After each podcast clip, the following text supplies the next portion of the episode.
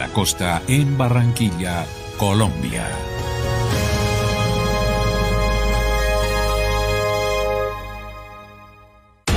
Noticias Ya es información, análisis, opinión en Barranquilla y el Caribe. Sintonízate en los 94.1 FM de Uniautónoma Estéreo y los 14.30 AM de Radio Ya. Noticias Ya, con la dirección de Jenny Ramírez y Osvaldo Sampaio Cobo. Escúchanos desde las 4 y 45 hasta las 9 de la mañana, con el patrocinio de GESELCA, energía que construye futuro.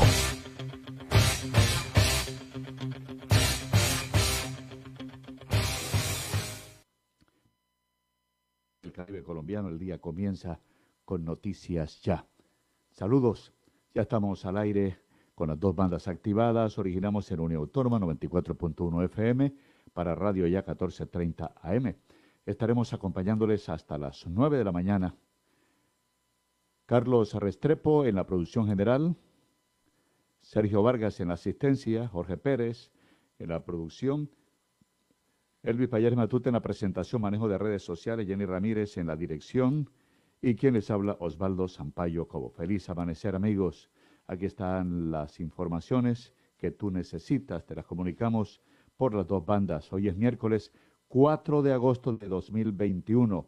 Hoy es el Día del Periodista y Comunicador en Colombia. Saludos, felicitaciones Jenny y un abrazo también para todos los colegas en la región Caribe, en el país también. Un abrazo para ellos. ¿Por qué hoy es el Día del Periodista? ¿Por qué se cambió la fecha del 9 de febrero para el 4 de agosto?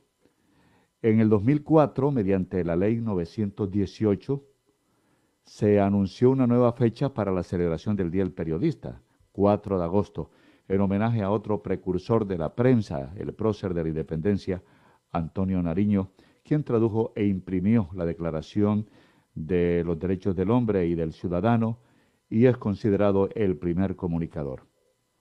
Esta noche, a propósito, se conocerán los nombres de los nominados a los premios Mario Ceballos Araujo, de la Universidad Autónoma del Caribe en transmisión virtual. Y mañana será la premiación en el Teatro Mario Ceballos. Estén pendientes. El alcalde Pumarejo presenta la oferta institucional para soluciones de vivienda, créditos, mejoramientos, asesoría y titulación en la Chinita, en lo que ha llamado Ciudad de Propietarios. Hoy la ministra TIC, Karen Abudinen, inaugura nueva zona digital en el Gran Malecón del Río en Barranquilla. Oiga, mucha atención, anoche por disturbios se suspende indefinidamente ingreso al Campín. El Partido Santa Fe Nacional vuelve y juega. Las riñas entre las barras de los equipos de fútbol que siguen manchando el desarrollo de la liga. Mientras Santa Fe y Nacional jugaban por la fecha 3 del segundo semestre, los hinchas de ambos equipos, tras el primer tiempo, provocaron disturbios cuando el partido estaba 0 a 0. Finalmente, los visitantes del Nacional se impusieron 0-1 luego de una hora de interrupción y ahí fue Troya. Un hincha de Santa fue brutalmente agredido por barras bravas del Nacional anoche, pero gracias a Dios está fuera de peligro. Así lo confirmó la alcaldesa de Bogotá, Claudia López, en su cuenta de Twitter que leímos anoche. En redes sociales circuló un video que capta el momento en que por lo menos cinco hinchas del Nacional agredieron con brutales puños, patadas, a un hincha del Santa Fe que al final quedó tendido en el suelo. Hay también imágenes de hinchas con cuchillos. La pregunta es, ¿cómo permiten el ingreso de gente armada a los estadios sabiendo lo violento que somos? El secretario de Gobierno, Luis Ernesto Gómez, confirmó la captura de los presuntos involucrados en los hechos de violencia anoche que opacaron la reactivación del fútbol con público en Bogotá, que vuelve y lo suspenden. Dijo en su trino el secretario de Gobierno, Luis Ernesto Gómez, se han capturado a tres responsables de la violencia identificados en videos de seguridad. 4.48 minutos, atención, tres hospitales del Atlántico en riesgo por sus finanzas. El materno infantil de Soledad no cumple con su programa de saneamiento fiscal. La S de Palmar de Varela está inmersa en un acuerdo de reestructuración de pasivos, quiebra. El Hospital Niño Jesús de Barranquilla está en proceso de ajuste para restablecer su solidez económica el informe económico sobre las S en el país. Esta noticia es buena, el avance de la vacunación en el Atlántico está frenando los decesos por coronavirus en el Atlántico, que está ya cerca de alcanzar el número de funciones promedio de, de antes de la pandemia, está confirmando el Ministerio de Salud. En el país ya se han aplicado 20 millones de vacunas, dijo ayer el presidente Duque desde la Casa de Nariño. Atención, nueve de los cuatro de los nueve capturados por actos vandálicos en Barranquilla y la Universidad del Atlántico quedaron libres. Debieron firmar un preacuerdo con la Fiscalía, pero seguirán vinculados al proceso. Hoy nuevo encuentro entre Mancuso y Londoño, Expara y Expar. Portar armas traumáticas sin salvoconducto daría de 9 a 12 años de cárcel. ¿Usted sabe qué son las armas traumáticas? ¿Qué es una arma traumática?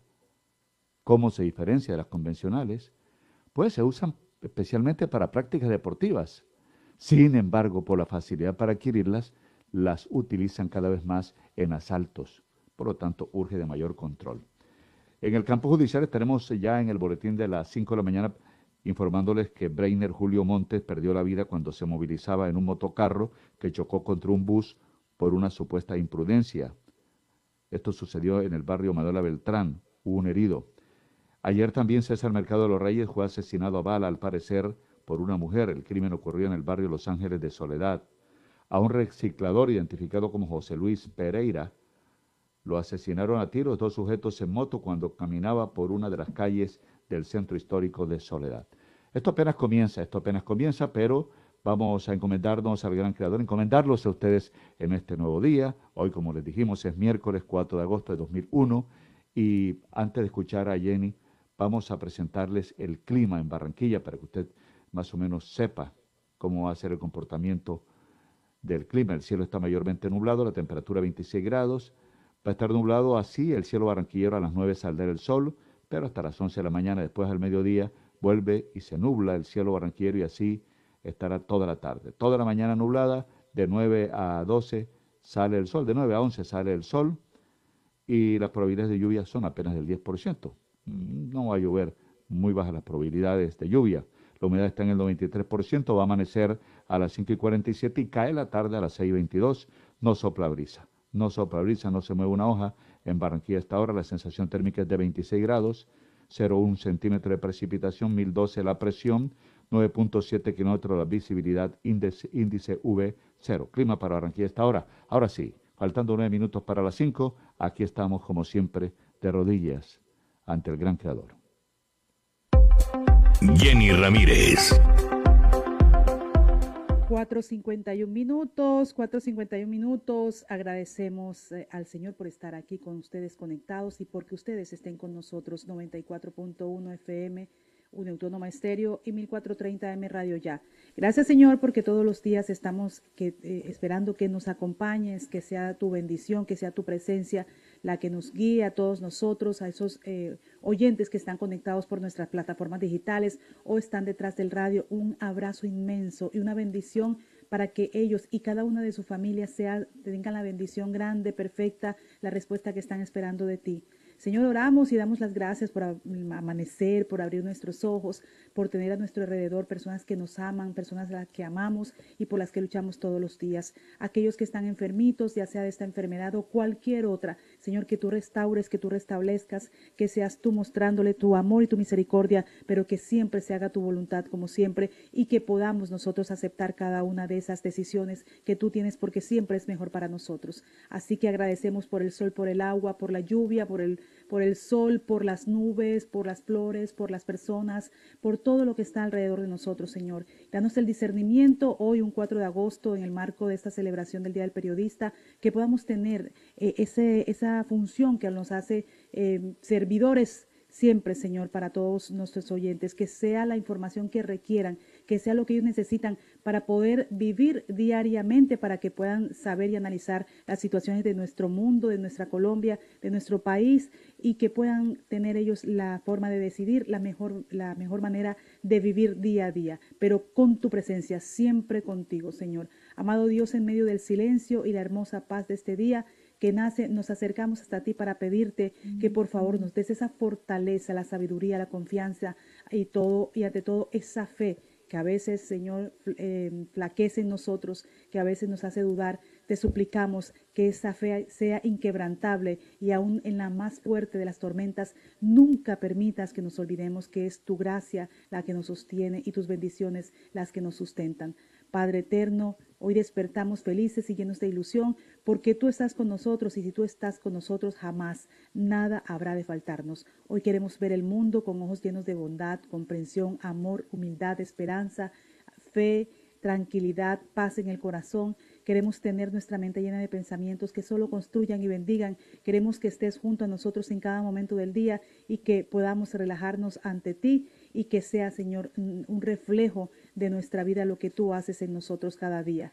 Hoy despertaremos para cumplir con nuestras obligaciones llenos de alegría y confianza, pues tú, Señor, nos has dicho que tengamos fe y que sembremos con ilusión y esperanza, pues la semilla que hoy hemos de plantar pronto va a germinar y será nuestra gran cosecha. Señor, te pedimos que nos cuides, que nos protejas de todo mal y peligro. Por favor, sé nuestro escudo, nuestra lámpara y nuestra guía te pedimos también que tu bendición descienda sobre nuestras familias, nuestros amigos, nuestros oyentes, todas esas personas que están ahí escuchando y creyendo en ti en tu palabra, en nuestro trabajo, sobre nuestro país, sobre nuestra ciudad, sobre nuestro departamento. Qué alegría es poder encomendarnos todos los que amamos y cuán maravilloso saber que nuestras oraciones siempre encuentran respuesta en ti. Cuando llegue la noche, por favor, llena nuestro hogar de esperanza y alegría. Y si la gracia nos da, nos das la dicha de un nuevo despertar, te pedimos que sigas acompañándonos, guiándonos y bendiciéndonos durante cada nuevo día de nuestra vida, porque cada día que pasa nosotros te necesitamos más. Señor, gracias por estar ahí. Hoy pedimos tu ayuda, todos los servicios que queremos, Señor, eh, que sea tu voluntad, todo lo que deseamos, todos los servidores esos que están ahí escuchando y que llevan la palabra, Señor, que sea tu bondad, tu misericordia y tu protección quien nos guíe, que nos oriente, que no nos abandones. Siempre necesitamos de tu presencia, siempre necesitamos que tú seas nuestra luz y el faro que ilumina el camino, ya sea porque es muy oscuro, Señor, y necesitamos de ti, o porque hay demasiada luz y queremos que tú nos acompañes en la oscuridad o en esa iluminación de luz, como sea, Señor ya sea en tristezas o en alegrías, pero siempre de tu mano. El Evangelio en el día de hoy, en aquel tiempo Jesús se marchó y se retiró del país de Tiro y Sidón. Entonces una mujer cananea saliendo de uno de aquellos lugares se puso a gritarle, Ten compasión de mí, Señor Hijo de David, mi hija tiene un demonio muy malo. Él no le respondió nada, entonces los discípulos se le acercaron a decirle, atiende a la que viene detrás gritando. Él les contestó, solo me han enviado a las ovejas descarriadas de Israel. Ellos lo alcanzó ella lo alcanzó y se postró ante él y le pidió, Señor, socórreme. Y él le contestó, no está bien echar a los perros el plan de los hijos. Pero ella repuso, tienes razón, Señor, pero también los perros se comen las migajas que caen de la mesa de los amos. Jesús le respondió, mujer, qué grande es tu fe, que se cumpla lo que deseas. En aquel momento quedó curada su hija. Para la palabra del Señor, a esto pocas palabras. Señor, las migajas que tú puedas darnos es una bendición. Lo que tú quieras hacer con nuestras vidas es lo más maravilloso que puede existir para nosotros. Por supuesto, es las palabras de vida de Miguel de Jesús Rodríguez. Los que aman al Señor esperan confiados en Él. Señor, tú tienes palabras de vida. ¿Quiénes son los que temen al Señor?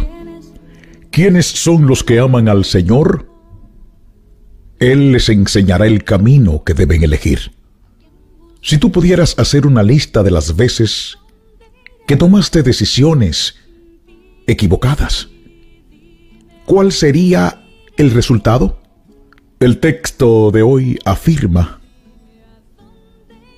¿quiénes son los que aman al Señor? Él les enseñará el camino que han de elegir. Por tanto, abre el rollo de tus planes delante de Dios y pide su dirección en todo.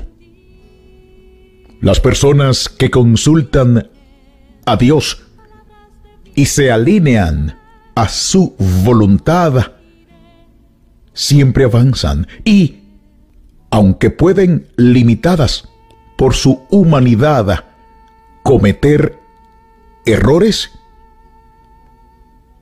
no desisten, confiadas en que el mismo Dios que los ayudó a planificar los ayudará a salir adelante. Bendiciones. Estas son las palabras de vida de este día y yo tan solo soy un instrumento de Dios. Mi nombre, Miguel de Jesús Rodríguez. Y nunca olviden, ánimo arriba, que hoy es el primer día del resto de nuestras vidas. Dios bendice.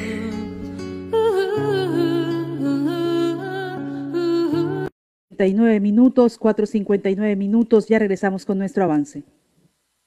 Noticias Ya. Premio de Periodismo Mario Ceballos Araujo, décima versión. Estos son los destacados jurados que enaltecen este premio. Salud Hernández Mora, Juan Roberto Vargas, Ricardo Galán, Omar Rincón, Maestro Henry Agudelo, Hinaldo Pérez, Diego Salazar Vargas, Alma Rosa Cepeda Romero, Antonio Robeda Hoyos.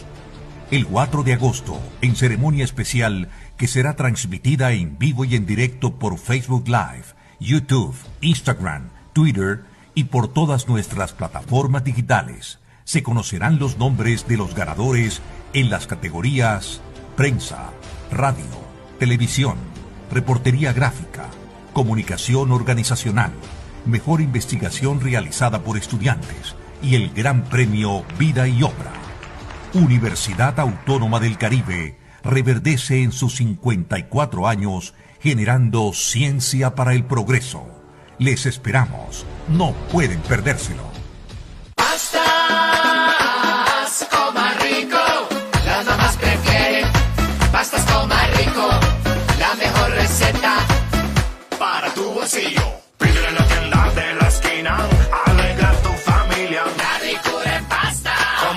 Rico vas a la fija.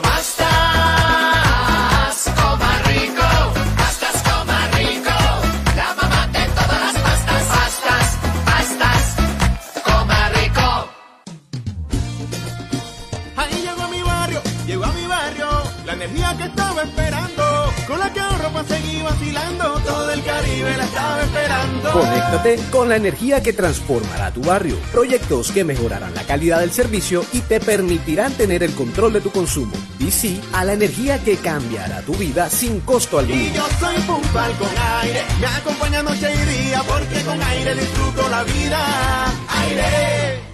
Hace más de 40 años, la región caribe colombiana nos vio nacer.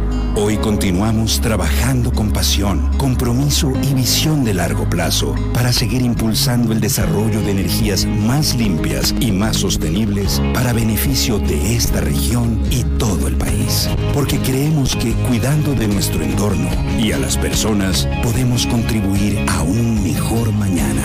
Promigas, energía que impulsa bienestar. ZDM Jeanswear, siempre al mejor estilo y calidad. Cuando luces ZDM Jeanswear, atrapas todas las miradas. ZDM Jeanswear, calle 37, número 3880, piso 2, en Barranquilla. ZDM Jeanswear, te queda muy bien, muy bien. Tu mejor ruta es estar al día.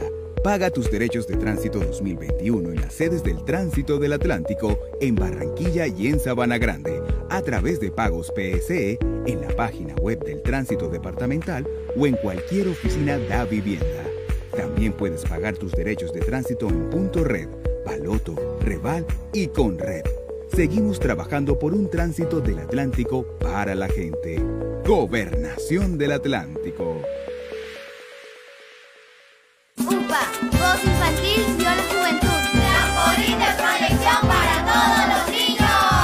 La Unidad Porteña de Aprendizaje UPA, formalización del proceso Voz Infantil o la Juventud en Puerto Colombia, es una institución educativa con énfasis en comunicación y orientada por una filosofía mariana carmelita. Contamos con capilla, emisora virtual y el único observatorio astronómico de la región Caribe. Para mayores informes, comuníquese al teléfono 309-9312 o al 318-3037-246. La Unidad Porteña de Aprendizaje UPA está ubicada ubicada en la calle 4A, número 1328, en Puerto Colombia. Unidad Porteña de Aprendizaje UPA, un proyecto de amor.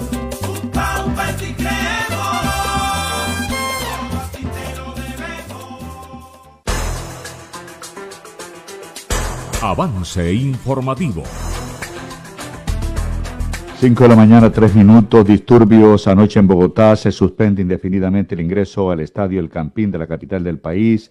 Las riñas entre barras de los equipos de fútbol siguen manchando el desarrollo de la liga. Anoche, mientras jugaban Santa Fe Nacional, por la fecha 3 del segundo semestre, los hinchas de ambos equipos se trenzaron en riñas, en peleas tras el primer tiempo y provocaron disturbios cuando el partido iba 0 a 0. Finalmente ganó el equipo nacional de Medellín 0 a 1 y demoró una hora interrumpido el partido. Un hincha de Santa Fe fue brutalmente agredido por barras bravas del Nacional anoche y ya está fuera de peligro, según ha dicho en su Twitter Claudia López. Esto es lo que ha dicho el brigadier general Eliezer Camacho Jiménez sobre infortunadamente este encuentro deportivo entre los equipos de fútbol Santa Fe y Nacional que deja como resultado dos hinchas y cuatro policías lesionados reportados en centro asistencial, tres ciudadanos conducidos a la URI. Aquí está el brigadier general Eliezer Camacho hablando sobre este balance de lo que ocurrió en Bogotá lamentablemente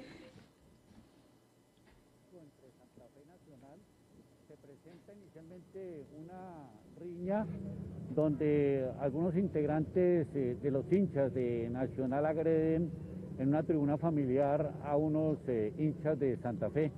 De ahí posteriormente ya las eh, tribunas tanto norte y sur que se encontraban ubicadas en, las, en sus diferentes lugares bajan a la gramilla y se agreden mutuamente. Ahí tenemos al momento reportados tenemos dos ciudadanos lesionados, al, parecer, y de acuerdo a lo que pudimos observar inclusive en videos, hay uno eh, con un pronóstico reservado de parte de la unidad médica que ya le correspondería dar el, parte.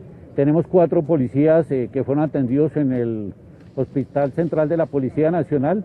Igualmente, en una actividad eh, que se realiza dentro de los mismos actos urgentes, logramos identificar tres personas que fueron conducidas inicialmente hacia la Fiscalía General de la Nación con el fin de que se evalúen las pruebas, estos elementos probatorios para saber si hubo una participación directa de parte de estas tres personas. También hay unos testigos que así mismo lo están señalando y vamos a seguir eh, con la investigación acompañando a nuestra Fiscalía para poder determinar inicialmente eh, qué otras personas pudieron haber participado en esta agresión. Pero el llamado de parte de la Policía Nacional es que en estos eventos, estos espacios, tratemos de ser tolerantes, de ser calmados, de no estarse agrediendo porque pues hemos tenido desgracias en estos mismos espacios donde las personas han perdido la vida y yo creo que ese es el llamado, primer partido de apertura y ya tenemos esta clase de, eventos, yo creería que como ciudad tenemos que,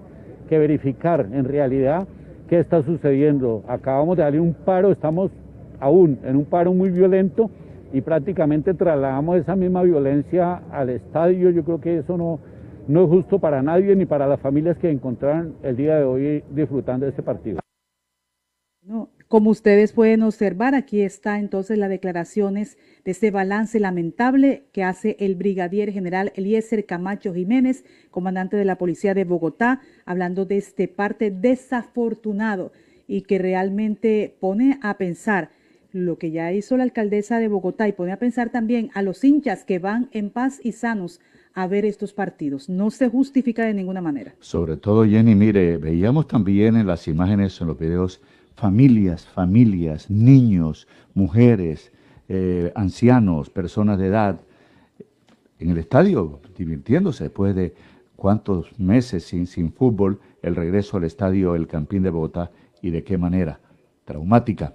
Hay un nuevo encuentro hoy entre Mancuso y Londoño, ex paramilitar y ex FARC, y a puerta cerrada hoy también se reunirán el expresidente Uribe con el presidente de la Comisión de la Verdad, el padre Francisco de Rux. Van a hablar de temas que no han sido revelados públicamente. Son las 5, 8 minutos, 5, 8 minutos y mañana el país se paralizará a las 7 de la mañana hora colombiana, 9 de la noche en Japón. estará en acción el atleta Barranquilla, lo digo yo, aquí se hizo de. Maicao, Anthony Zambrano de La Guajira, criado en Barranquilla, hecho deportista en Barranquilla, la mayor esperanza de medalla para Colombia en los Juegos, en lo que resta de los Juegos Olímpicos 2020 es Anthony Zambrano, nacido en Maicao, en La Guajira, pero criado en Barranquilla, donde se hizo como deportista, va en busca de una de las tres preseas de la prueba de los 400 metros. Mañana repetimos a las 7 de la mañana hora de Colombia, estaremos informándoles y será en el Estadio Olímpico de Tokio. El colombiano es líder en su serie eliminatoria y segundo en la serie semifinal, uno de los dos atletas que bajó los 44 segundos con un 43,93 récord nacional, sudamericano y latinoamericano. El otro atleta que lo logró fue el granadino Kirani James, que superó a Zambrano por segundos, por milésimas, en la antesala a la final 43-88 y Zambrano tuvo 43-93, 88, 89, 90, 91, 92, 93, 5 segundos, 5 segundos apenas. Estamos pendientes, son las 5 9 minutos, ustedes escuchan la gran emisión de Noticias Ya, por Unia Autónoma 94.1 FM y Radio Ya 1430 M.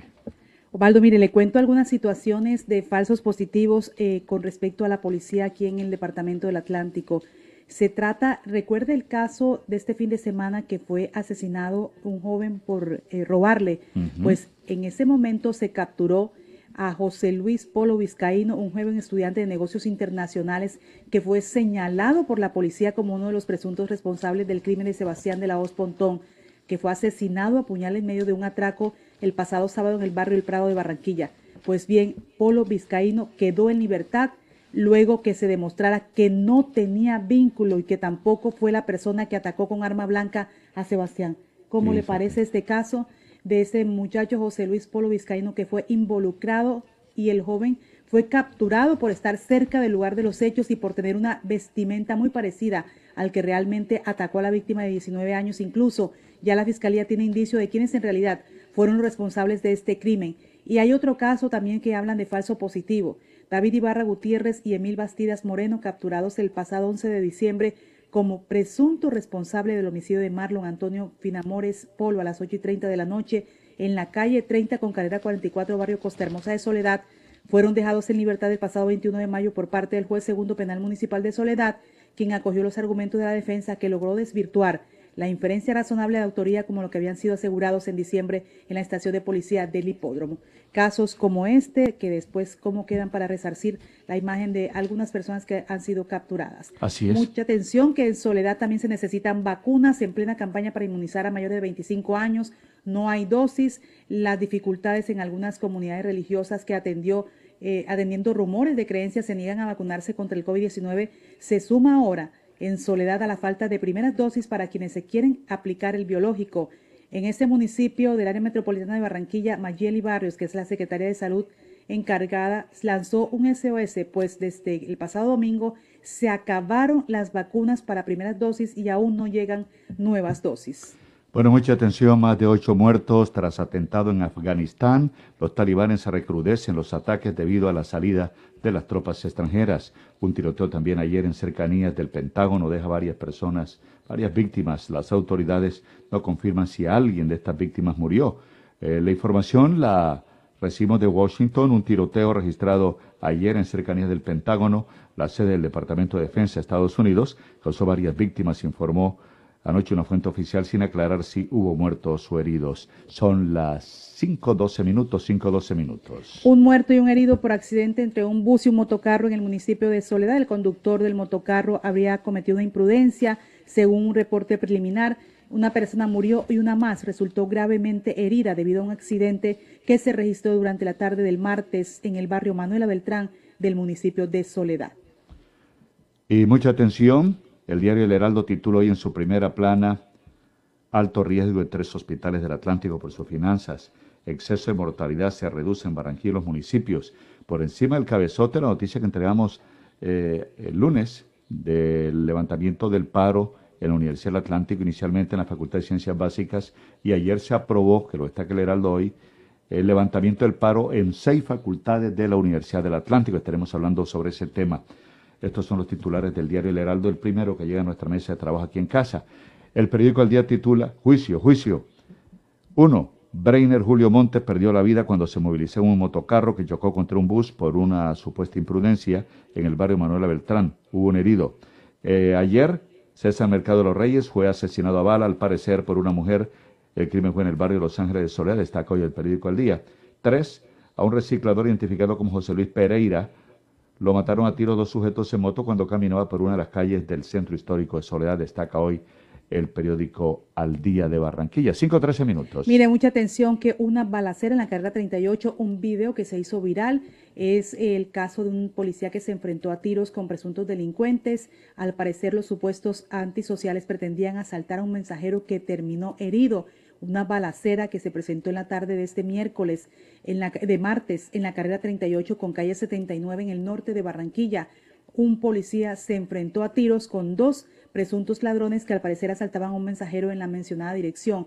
Los videos están circulando por redes sociales, muestran el momento exacto en que el policía circulaba por la mencionada dirección y se enfrentó a tiros con los presuntos delincuentes. El mensajero resultó herido al parecer por uno de los antisociales, mientras que uno de estos fue impactado por la policía. Otros videos grabados por ciudadanos muestran cómo el mensajero queda lesionado en el lugar, al igual que el presunto delincuente. Eh, y, usted ve en esa imagen, eh, a mí me pareció tremenda. Yo sé que, la afectación que hace un ladrón, pero la gente diciéndole, deja de grabar y, mátalo, mátalo, le decían al policía, era tremendo. Esto fue en 38. Eso fue, sí, en ese, en ese lugar. Eh, Osvaldo, yo quedé impactada, impresionada por, por cuando la gente le decía al policía, mátalo, dale otro. Es una cosa que uno se queda como en no viendo esas imágenes, sí. y entonces la, gente le decía, deja de grabar, deja de grabar para que lo yo no, yo decía, no, no puede ser, señor. Sí, la gente, la gente está desesperada, Jenny. Mire, eh, los asaltos, los atracos, de todo en este momento. Y, y uno, uno dice, bueno, son tantos los atracos y tampoco los policías. ¿Dónde están las medidas de seguridad? ¿Dónde está el control que merece el ciudadano? El derecho a la vida, su honra. 5, 15 minutos, titulares deportivos. Boris Páez, ¿cómo amaneces? Buenos días. Muy buenos días, estos son los hechos más importantes para hoy miércoles en los deportes de Noticias Ya. Se conocieron de forma preliminar las próximas seis fechas de los clasificatorios del Mundial de Qatar 2022. Colombia reanudaría las eliminatorias enfrentando a Bolivia en La Paz el jueves 2 de septiembre. Elaim Thompson de Jamaica consiguió en los 200 metros planos su segunda medalla de oro en estas Olimpiadas. Brasil y España se clasificaron a la final del fútbol olímpico masculino. El juego será este sábado. La norteamericana Simona Biles ganó su séptima medalla olímpica, la segunda en Tokio. Vergonzosa situación en el estadio El Campín de Bogotá. Hinchas de Santa Fe Nacional se enfrentaron en la tribuna y luego en la cancha en el intermedio del juego. Miguel Ángel Borja llegó a Porto Alegre, en Brasil, para firmar contrato con su nuevo equipo, el gremio. Este otras informaciones más adelante en la sección deportiva, porque la noticia ya y confirmada. Noticias ya. Bueno, a esta hora tenemos una oyente. Buenas, soy la caja de leche de Sebas. Bueno, ¿y qué canción vas a pedir? Extraño tus labios de Pipe Peláez. Y además decirle a Sebas que que cuando va a volver, antes nos veíamos todas las mañanas y, ni el queso lo ha visto. Pues nada, te sigo esperando en tu nevera. No te pierdas de la leche, porque cuando lo haces, te pierdes de proteína de altísima calidad, vitaminas A y D y una fuente irreemplazable de calcio y zinc. Por eso, tómatela como y cuando quieras. Una campaña del Fondo Nacional del Ganado y Fedegan para que en sus obras la mirada pueda pasar con libertad, manteniendo la seguridad y el buen diseño, controlando la temperatura y el ruido externo. Su mejor opción es Tecnoglass. Transformamos el vidrio según sus necesidades. Llámenos 373-4000 Tecnoglass, el poder de la calidad. Certificado por gestión ambiental y calidad y Contec. Ahora en el Centro Recreacional Solinilla, lánzate a la diversión. Ven y disfruta con familia y amigos del nuevo tobogán. Relájate en nuestras confortables cabañas mientras deleitas la mirada con su maravillosa vista y te das un chapuzón en la gran zona acuática. Centro Recreacional Solinilla. Ven.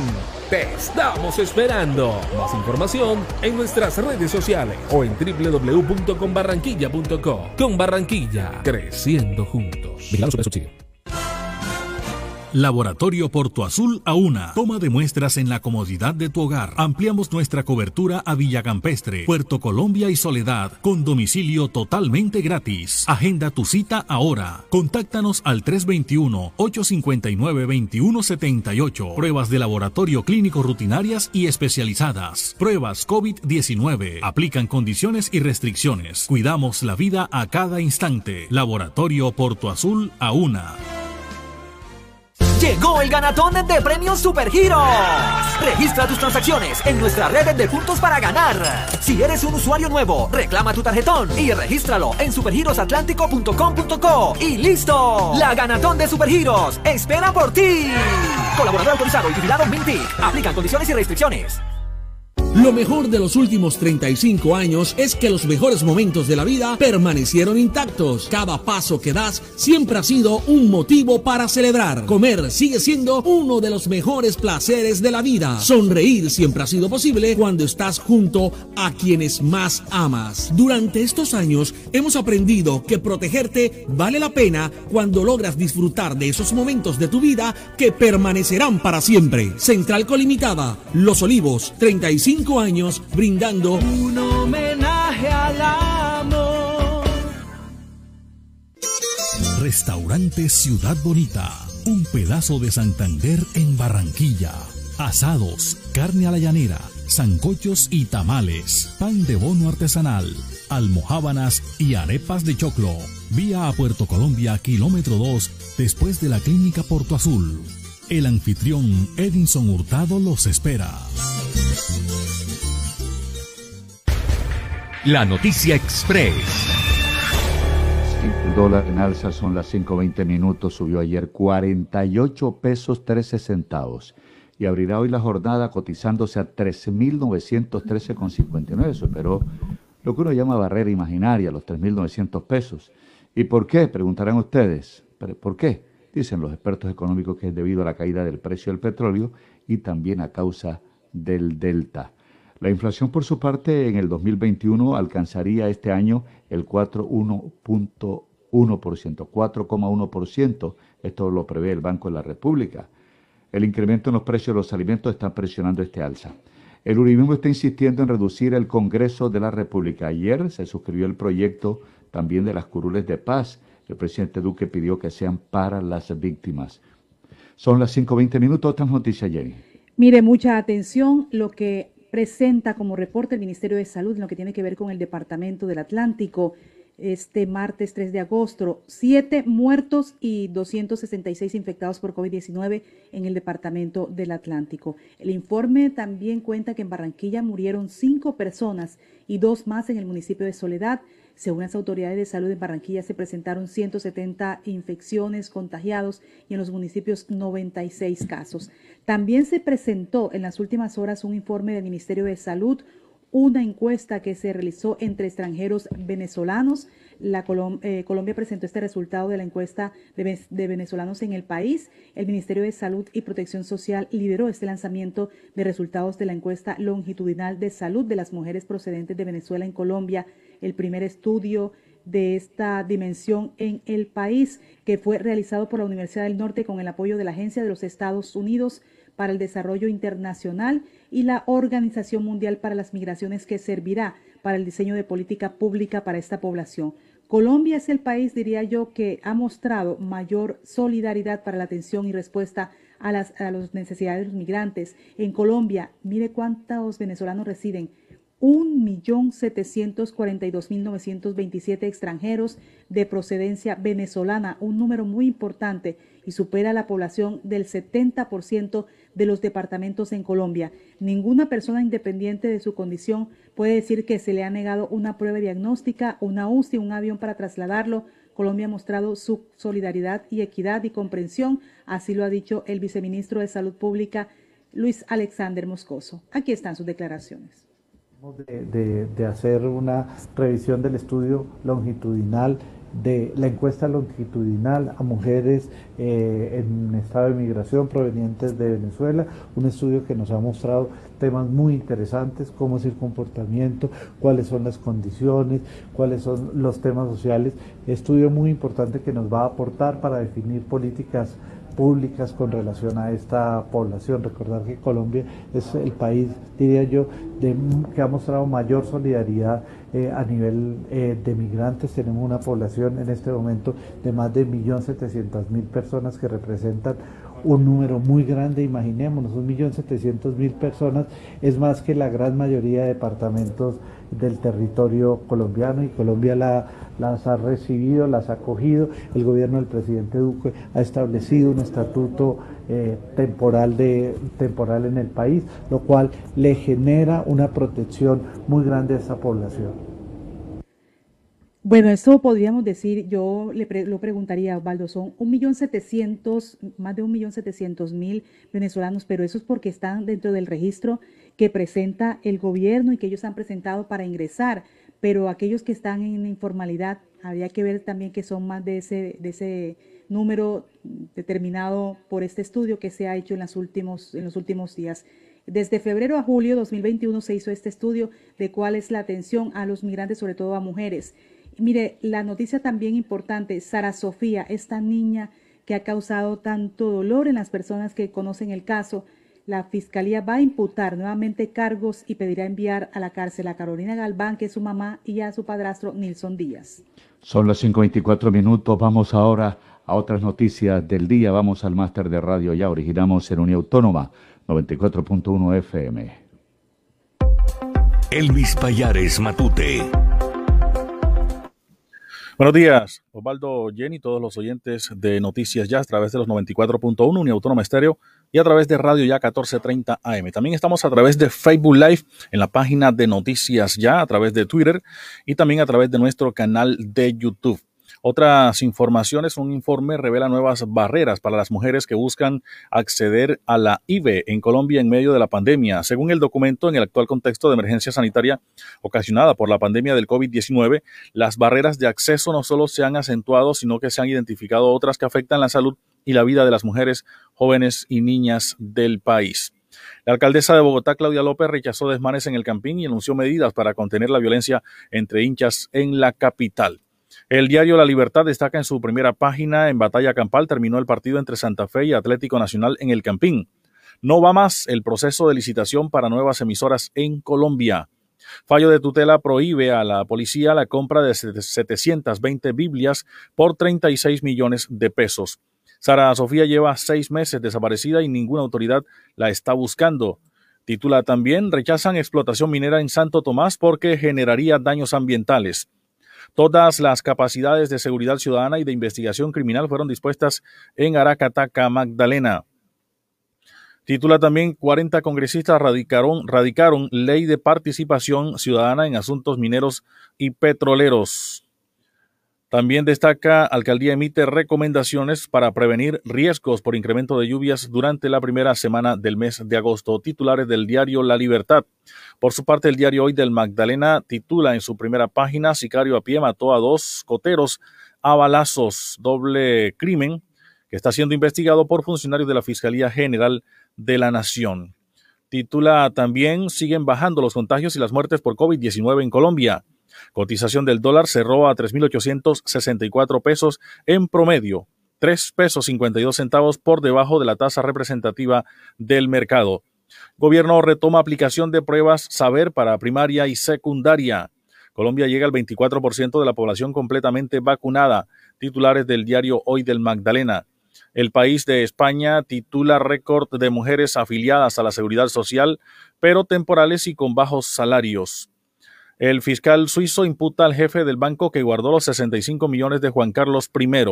Portugal vive más cómodo con el 25 de abril que con los capitanes que acabaron con la dictadura. Titulares del diario El País de España. 5.28 minutos, saludo cordial para los oyentes a esta hora en sintonía. Argemiro Pérez, reportando sintonía y enviando mensajes de felicitaciones por el Día del Periodista. Nos saluda también Fabiola Cárdenas Bolaños, Buenos días, Dios con ustedes y oyentes, guardándolos y protegiéndolos del virus y todo mal. Dios es grande. Edic Turcios Ojeda también nos reporta sintonía. Jorge del Gordo nos dice buenos días. Rafael García Barreto, feliz y bendecido día. Osvaldo Sampaio Cobo, Jenny Ramírez en sintonía con ustedes. También nos reporta Katy Blum Pupo. Un sincero abrazo a todos los periodistas, en especial el equipo de Noticias Ya. Felicitaciones. También nos saluda Dama Dorada. Buen día, felicitaciones. Cardales Maribel, buenos días, bendiciones en este día a toda la mesa de trabajo. También nos saluda María Lourdes Tati Zambrano, Nubia Pinilla, felicitaciones hoy día del periodista. Adalberto Dulfo Prado, Dios amanezca y siga presente en cada lugar, felicitándolos en este día del periodista. Feliz emisión, reporte de sintonía desde Soledad 2000. Nubia Pinilla reportando también la sintonía en Noticias Ya. Rafael García Barreto también se, se, está reportando a esta hora de la mañana. 5 de la mañana, 29 minutos. Vamos a esta hora a conocer las efemérides un día como hoy. Las efemérides de hoy en Noticias Ya. Yo no quiero que me hablen de pena ni sentimientos. Hoy es 4 de agosto. Un día como hoy del año 1939 nació Edulfamid Molina Díaz, conocido artísticamente como Piper Pimienta, cantante de salsa caleño. Grabó canciones con la agrupación de Fruco y sus Tesos.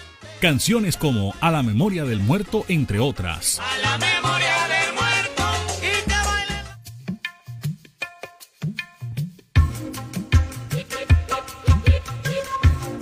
Un día como hoy de 1992, triunfa la huelga general liderada por Nelson Mandela contra el gobierno racista sudafricano.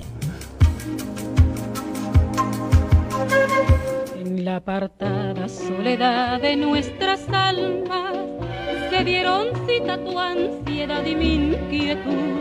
Un día como hoy de 1998 murió Carmen Delia Dipini, cantante puertorriqueña de boleros. Comenzó a cantar en 1937. Su época de oro fue cuando interpretó sus canciones con la Sonora Matancera. Un día como hoy del año 2004, mediante Ley 918, se anunció una nueva fecha para el Día del Periodista, 4 de agosto, un homenaje a otro precursor de la prensa, Antonio Nariño, quien tradujo e imprimió la Declaración del Hombre y el Ciudadano.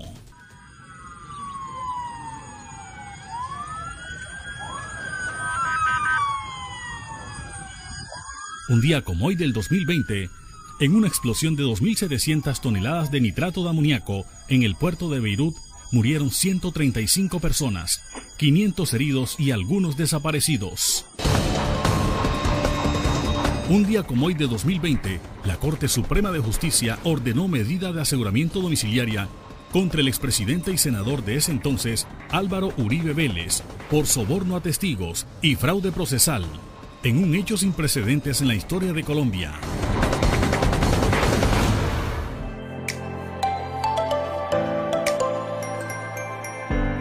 Hoy es el Día Internacional de la Juventud. Pasaron las efemérides con el apoyo documental de Antonio Cervantes Mesa. Les habló Elvis Payares Matute.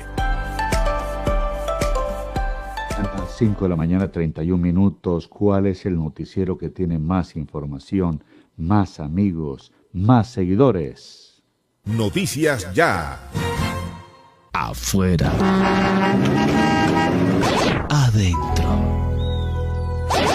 Si sus obras tienen ventanería y fachadas de aluminio y vidrio de CI Energía Solar, usted está adentro. Tecnología de punta, máxima calidad y precios competitivos nos distinguen. Llame al 366-4600 CI Energía Solar y es Windows, certificado por gestión ambiental y calidad y Contec. Premio de Periodismo Mario Ceballos Araujo, décima versión. Estos son los destacados jurados que enaltecen este premio. Salud Hernández Mora, Juan Roberto Vargas, Ricardo Galán, Omar Rincón, Maestro Henry Agudelo, Hinaldo Pérez, Diego Salazar Vargas, Alma Rosa Cepeda Romero, Antonio Robeda Hoyos. El 4 de agosto, en ceremonia especial que será transmitida en vivo y en directo por Facebook Live, YouTube, Instagram, Twitter y por todas nuestras plataformas digitales se conocerán los nombres de los ganadores en las categorías prensa, radio, televisión, reportería gráfica, comunicación organizacional, mejor investigación realizada por estudiantes y el Gran Premio Vida y Obra. Universidad Autónoma del Caribe reverdece en sus 54 años generando ciencia para el progreso Les esperamos. No pueden perdérselo. Abre bien tus ojos, no lo pienses más. Si aprendes inglés, tu vida pronto cambiará.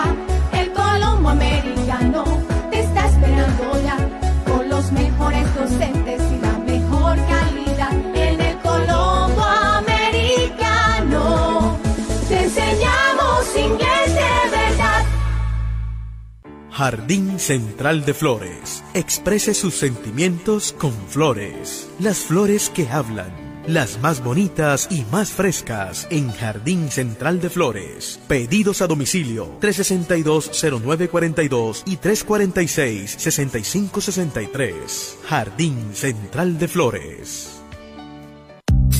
Farmanat, droguería y tienda naturista, proveedora de tu bienestar, medicamentos reconocidos y productos naturales, nacionales e importados. Farmanat, plantas medicinales que relajan y mejoran el sueño. Sube tus defensas con NutriTransfer, Colostrum, vitamina C, vitamina D. Farmanat, atención personalizada de Israel Castilla Gamarra. Domicilios por el 332-4177 al 300-807-7687. Estamos en la calle 76, número 3949, diagonal al Colegio Militar Acolsure. Atendemos en jornada continua de 8 de la mañana a 9 de la noche.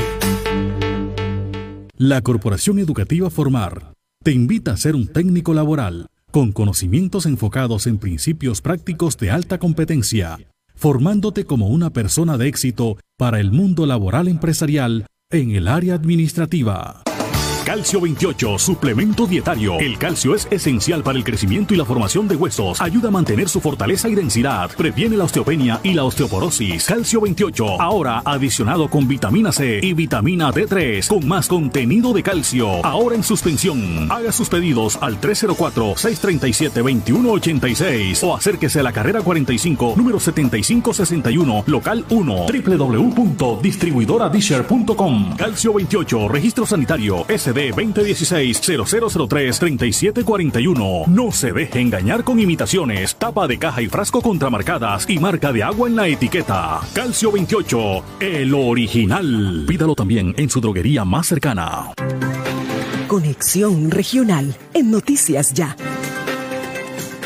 5.35 minutos. Mire, los habitantes de los municipios del Departamento del Atlántico tendrán la posibilidad de formarse como gestores culturales en el departamento, teniendo en cuenta este convenio que ha hecho la Gobernación del Atlántico y la Universidad Autónoma a través de talleres de alfabetización audiovisual, cursos de inglés y seminario en patrimonio cultural que forman parte de esta oferta académica en el marco de este proyecto de Atlántico para el Mundo. La iniciativa es impulsada por la Secretaría de Cultura y Patrimonio del Atlántico y se realiza gracias al convenio entre el Ministerio de las TIC, el Sistema de Medios Públicos RTBC y la Universidad Autónoma del Caribe. Pero comenzamos a hacer ese recorrido por los municipios del Departamento del Atlántico, en el caso de Baranoa, que comenzó esta vacunación de 12 a 17 años eh, sin, eh, con comorbilidades, pero no, eh, no tienen una especificación, es decir, que la gente puede asistir libremente a vacunarse. Sin embargo, esto ha traído algunos inconvenientes, aglomeraciones en puntos de vacunación el gerente de la, del hospital de Baranoa, David Peláez, está socializando esta dinámica para poder ayudar a que sea más fluido las actividades de vacunación. A esta hora hacemos el contacto con María Isabel Zurita desde el municipio de Baranoa. María Isabel, bueno, ¿cómo se desarrollan estas jornadas cuando se abre esta posibilidad? Hay un mayor número de personas que se quieren vacunar. Buenos días. Buenos días, Jenny, a usted, a Osvaldo y a la fiel audiencia de Noticias Ya sí, la, concurrencia de niños, de niñas, de jóvenes con sus papitos ha sido eh, exitosa, ha sido bastante, bastante numerosa. Eh, a raíz precisamente de esto se han generado algunas aglomeraciones en los puntos de vacunación en el municipio de Baranoa, que se han habilitado tres puntos. La Casa Mi Vacuna, la, sala de espera de la S Hospital de Baranoa y el sitio Club de Leones Monarca de nuestra localidad. A raíz de esta serie de aglomeraciones de estos niños, de estos jóvenes y de sus papitos, el gerente de la S, de la S Hospital de Baranoa, eh, socializó en el día de ayer a esta comunidad cuál es la dinámica para sacar adelante la estrategia y así avanzar en estas etapas de vacunación que se vienen implementando en el municipio de Baranoa y sus corregimientos. Escuchemos a David Peláez, gerente de la S Hospital de Baranoa, cuando socializaba esta dinámica de vacunación contra la COVID-19 del proceso de vacunación en referencia a la llegada de vacunas al municipio. Hoy se nos presentó una aglomeración importante de papitos con niños de 12, 17 años, perdón, adolescentes, con la expectativa de ser vacunados. A esta población, a este segmento 12 y 17, se le está colocando la vacuna Pfizer, una vacuna que tiene una cadena de frío diferente, que parte de ultracongeladores y que solo puede estar unos días en el municipio.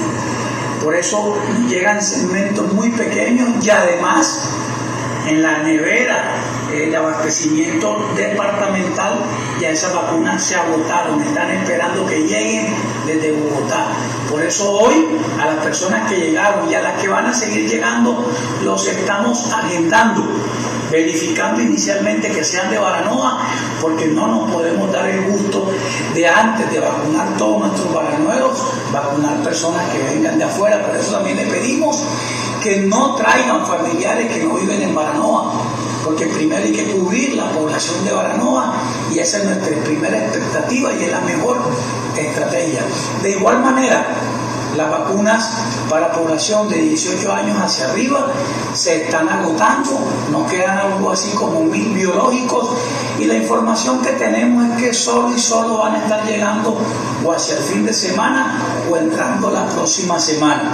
La llegada de vacunas a Baranoa no depende de nosotros, depende de que el ministerio reciba eh, de las compañías internacionales Ahí estaba David Peláez, el gerente de la ES Hospital de Baranoa, cuando socializaba esta dinámica e informaba sobre el tema de la escasez de vacuna y precisamente es lo que ha generado las aglomeraciones porque los jóvenes, los niños y los papitos de estos menores eh, temen quedarse sin la aplicación del biológico. Ojalá que no y que pronto llegue la, la vacuna de la farmacéutica Pfizer, que es la que están aplicando a estos adolescentes. En otras noticias, Baranoa reverdecerá con la plantación de 140 mil árboles. Este proyecto se dará gracias al programa Un Árbol para Acción Comunal, programa que adelantan el Ministerio del Interior en conjunto con el Ministerio del Medio Ambiente. El programa tiene como objetivo incluir de forma activa a la organización comunal en los municipios en el cumplimiento de la meta de siembra de 180 millones de árboles a nivel nacional. En lo que corresponde a Baranoa, el programa se adelanta con tres eh, juntas de acción comunal de tres barrios diferentes y ellos serán los encargados de liderar este proceso de reforestación de zonas verdes en el municipio de Baranoa. Eh, una nota, una información pues un poquito angustiosa, un poquito triste. Una joven de 16 años de edad se encuentra desaparecida aquí en Baranoa. La joven de nombre Andrea Carolina Charri Salas salió de su vivienda la noche del sábado 2 de agosto y aún no ha regresado. Andrea Carolina reside en el barrio Santa Elena, ubicado aquí en el municipio de Baranoa. Sus padres esperan el pronto regreso de esta joven que salió el día 2 de agosto y aún no regresa, de nombre Andrea Carolina Salas Charris. En los temas de COVID, a la fecha en Baranoa, en total 7.235 casos, 6.890 han sido recuperados y han fallecido hasta la fecha 232 personas. Casos activos en el momento, 73 casos, en casa 66, hospitalizadas 5 personas y en unidad de cuidados intensivos se encuentran dos personas oriundas del municipio de Baranoa. La información desde Baranoa les habló María Isabel Zurita, porque la noticia es ya y confirmada. Buen día. Noticias ya. Bueno, a esta hora tenemos una oyente. Buenas, soy la caja de leche de Sebas. Bueno, ¿y qué canción vas a pedir? Extraño tus labios de Pipe Peláez. Y además decirle a Sebas que que cuando va a volver, antes nos veíamos todas las mañanas y, ni el queso lo ha visto. Y pues nada, te sigo esperando en tu nevera. No te pierdas de la leche, porque cuando lo haces, te pierdes de proteína de altísima calidad, vitaminas A y D y una fuente irreemplazable de calcio y zinc. Por eso, tómatela como y cuando quieras. Una campaña del Fondo Nacional del Ganado y Fedegan. Ahí llegó a mi barrio, llegó a mi barrio, la energía que con para seguir vacilando. Todo el Caribe la estaba esperando. Conéctate con la energía que transformará tu barrio. Proyectos que mejorarán la calidad del servicio y te permitirán tener el control de tu consumo. Y sí a la energía que cambiará tu vida sin costo alguno. Y yo soy Pumpal con aire, me acompaña noche y día porque con aire disfruto la vida. Aire. En el Centro Comercial Buenavista te damos más. Por tus compras en los almacenes de Buenavista 1 y 2, participa en el super sorteo de tres carros último modelo. Inscribe tus facturas vía WhatsApp. Celebra con Buenavista. Tú puedes ser el próximo ganador. Aplican condiciones y restricciones. Autoriza de tu suerte. Conexión Regional en Noticias Ya. 5.43 minutos, 5.43 minutos. Son tres los hospitales en el Atlántico que están en riesgo alto por sus finanzas. Así lo ha dicho el Ministerio de Hacienda, que entregó las calificaciones del Programa de Saneamiento Fiscal y Financiero del Hospital Materno Infantil de Soledad. También está Palmar de Varela y también el Niño Jesús. Pero en el municipio de Sabana Larga siempre se está hablando de esta posible liquidación. Es más, es posible que la secretaria de Salud del Departamento Almazolano vaya al hospital a hablar sobre esta liquidación. Antonio Cervantes, ¿qué es lo último sobre esta noticia? Buenos días. Buenos días, Jenny. Buenos días a todos nuestros amables oyentes. Sí, ayer se cumplió una reunión en el, la Secretaría de Educación, de Salud del Departamento de Atlántico, con la presencia también de la señora gobernadora y de un comité pro defensa del Hospital Departamental de Sabana Larga. Esto se hizo ayer en la gobernación del Departamento del Atlántico, en donde se entregaron detalles por parte de la Secretaria de Salud del Departamento de Almazorano de la situación que tienen algunos centros asistenciales en el Departamento del Atlántico. Entre esos está el materno infantil de Soledad, el Niño Jesús y ese hospital de Palmar de Varela. También se habló del hospital departamental de Sabana que atraviesa por una situación financiera bastante difícil. Se tiene en cuenta que la deuda que tiene con sus trabajadores o con algunas entidades es bastante elevada. Se habla de que se puede crear una red de hospitales en la cual estarían unidos estos centros asistenciales con un manejo desde, directamente desde la capital del Atlántico, lo cual mantiene molesto a la comunidad del municipio de Sabana Larga que dice que el hospital de Sabana Larga, que está situado aquí en el centro del departamento del Atlántico, no solo le presta atención a los habitantes de Sabana Larga, sino a pueblos circunvecinos y que por lo tanto debe permanecer como está en los actuales momentos. La secretaria de Salud se comprometió a venir a socializar este tema el próximo martes en una reunión que va a hacer con los trabajadores del Hospital Departamental de Sabana Larga y con otras entidades de nuestro municipio. Ayer estuvieron una delegación de del Consejo de Municipio de Sabana Larga, algunos representantes de la defensa de defensa del comité, que es así como se ha establecido eh, Comité de Defensa Oficial Departamental de Sabana Larga y también algunos presidentes de las acciones comunales en esta ciudad de Barranquilla. Y por eso está la expectativa a ver qué se va a hablar en la próxima martes en la reunión que va a sostener la Secretaría de Salud acá en el municipio de Sabana Larga. Hay que decir igualmente que ayer se presentó un accidente de tránsito en la avenida Bogotá, que es exactamente la carrera 23, con la calle 24 del municipio de Sabana Larga. Hay dos, personas estaban heridas y que fueron remitidas al Hospital Departamental de Sabana Larga y que su estado es bastante delicado si se tiene en cuenta que sufrieron fractura en diferentes partes de su cuerpo, por lo cual fueron intervenidos quirúrgicamente en este centro asistencial. Y también de hablar de la situación de COVID en el municipio de Sabana Larga, donde según la información entregada por la Secretaría de Salud del municipio de Sabana Larga, ayer se conocieron nueve casos de contagio, lo cual eh, eleva eh, a, una suma considerable de personas que se encuentran hospitalizadas en este momento. 14 en UCI, 3 hospitalizados en salas de, de COVID, mientras que hay algunas recuperadas, 7.931 personas recuperadas, existentes 272, son lo que nos reporta la Secretaría de Salud del municipio de Sabana de los casos de COVID en esta población. También decir que también movimiento ya en forma presencial el Consejo del Municipio de Sabana que lo hizo el día de, ayer, de ayer, por favor, eh, pero que no contó con la presencia del señor alcalde, cosa que molestó a los confinales, porque tenía que presentar un balance y también la instalación del consejo, mandó a su delegado, el secretario de Hacienda, pero querían los concejales que llegara el alcalde con el fin de socializar algunos temas que tienen que ver con el manejo de la alcaldía y también la forma como ellos vienen haciendo el control al municipio de Sabana Larga. Dice igualmente que el alcalde no se ha pronunciado sobre la situación de la instalación de un peaje que estaría cerca del municipio de Sabana Larga, que es en Arroyo de Piedra, mientras que los otros alcaldes, como el alcalde de Uruguaco y el alcalde de Repró, sí lo han hecho, él no lo ha hecho. Igualmente, la forma como se viene hablando de la posible liquidación del hospital departamental de Larga. Que son temas que debe tratar el alcalde, pero que por el momento no le ha dado frente al consejo ni tampoco la comunidad a través de los medios de comunicación a ver qué está pasando con estos temas que se han dado en los últimos días en esta zona del departamento. Es la información que se genera desde aquí, desde el corazón del departamento del Atlántico, con Antonio Cervantes, porque la noticia ya y confirmada. Conexión Regional en Noticias Ya. 5.49 minutos, 5.49 minutos. Vamos al municipio de Puerto Colombia. ¿Cómo avanzan las obras en el hospital Edson Forbes? Buenos días. Buenos días, Jenny, para ti, para Pablo y para todos los oyentes de Noticias Ya. Bueno, Jenny, aún avanzan a paso lento, avanzan a paso de tortuga los trabajos que se vienen adelantando en la S Hospital de Puerto Colombia.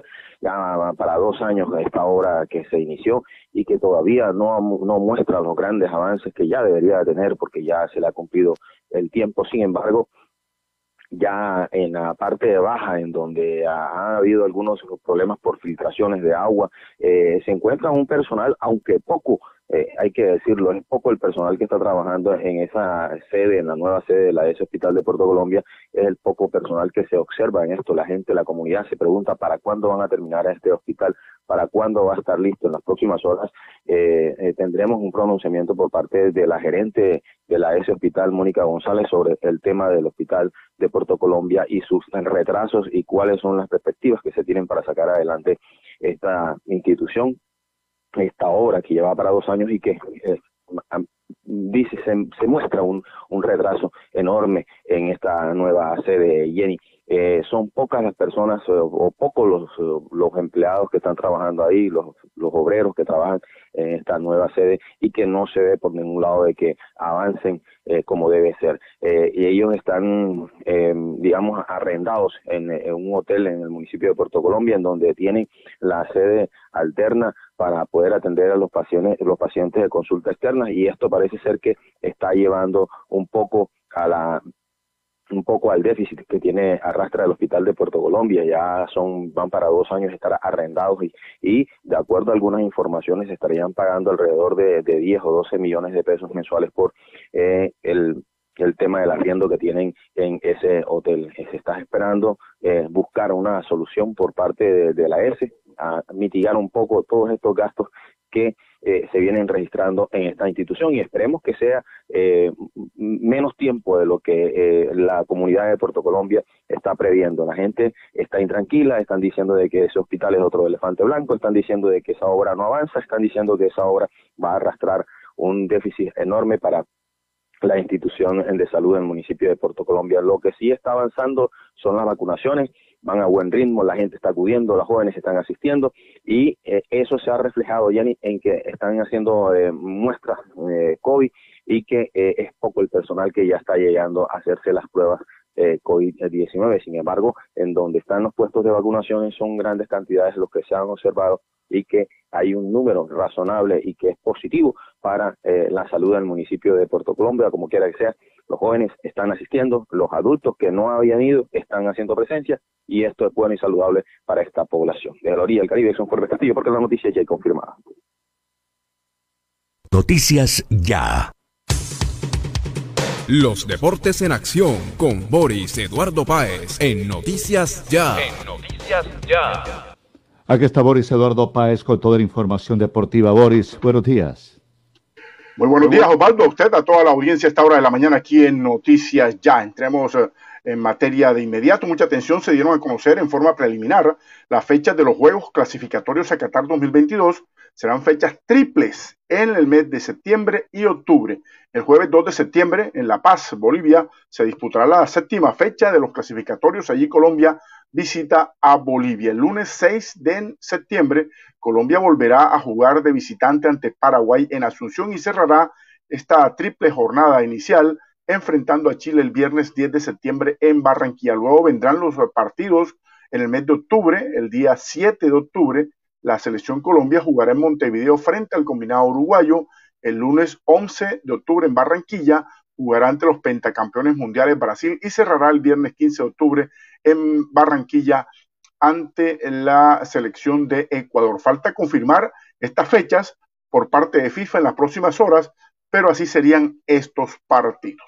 Pasemos a los Juegos Olímpicos de Tokio, donde la jamaicana eh, Elaine Thompson consiguió su segunda medalla de oro en estas Olimpiadas.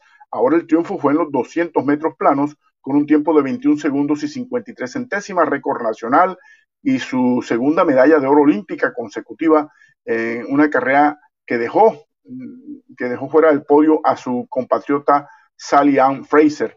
Thompson tomó la clara ventaja a la salida de la curva por el carril 7 y en la recta se fue alejando de todas sus rivales. La Namibia Christine Mboma batió el récord eh, mundial sub-20 con 21.81 para alcanzar el segundo puesto y la estadounidense Gabriel Thomas fue tercera. Mucha atención, la Federación Colombiana de Boxeo presentó una demanda ante el Tribunal Arbitral del Deporte, el TAS, en la que solicitan que se revise el fallo que dejó por fuera de los Juegos Olímpicos de Tokio eh, al boxeador colombiano Yubergen Martínez.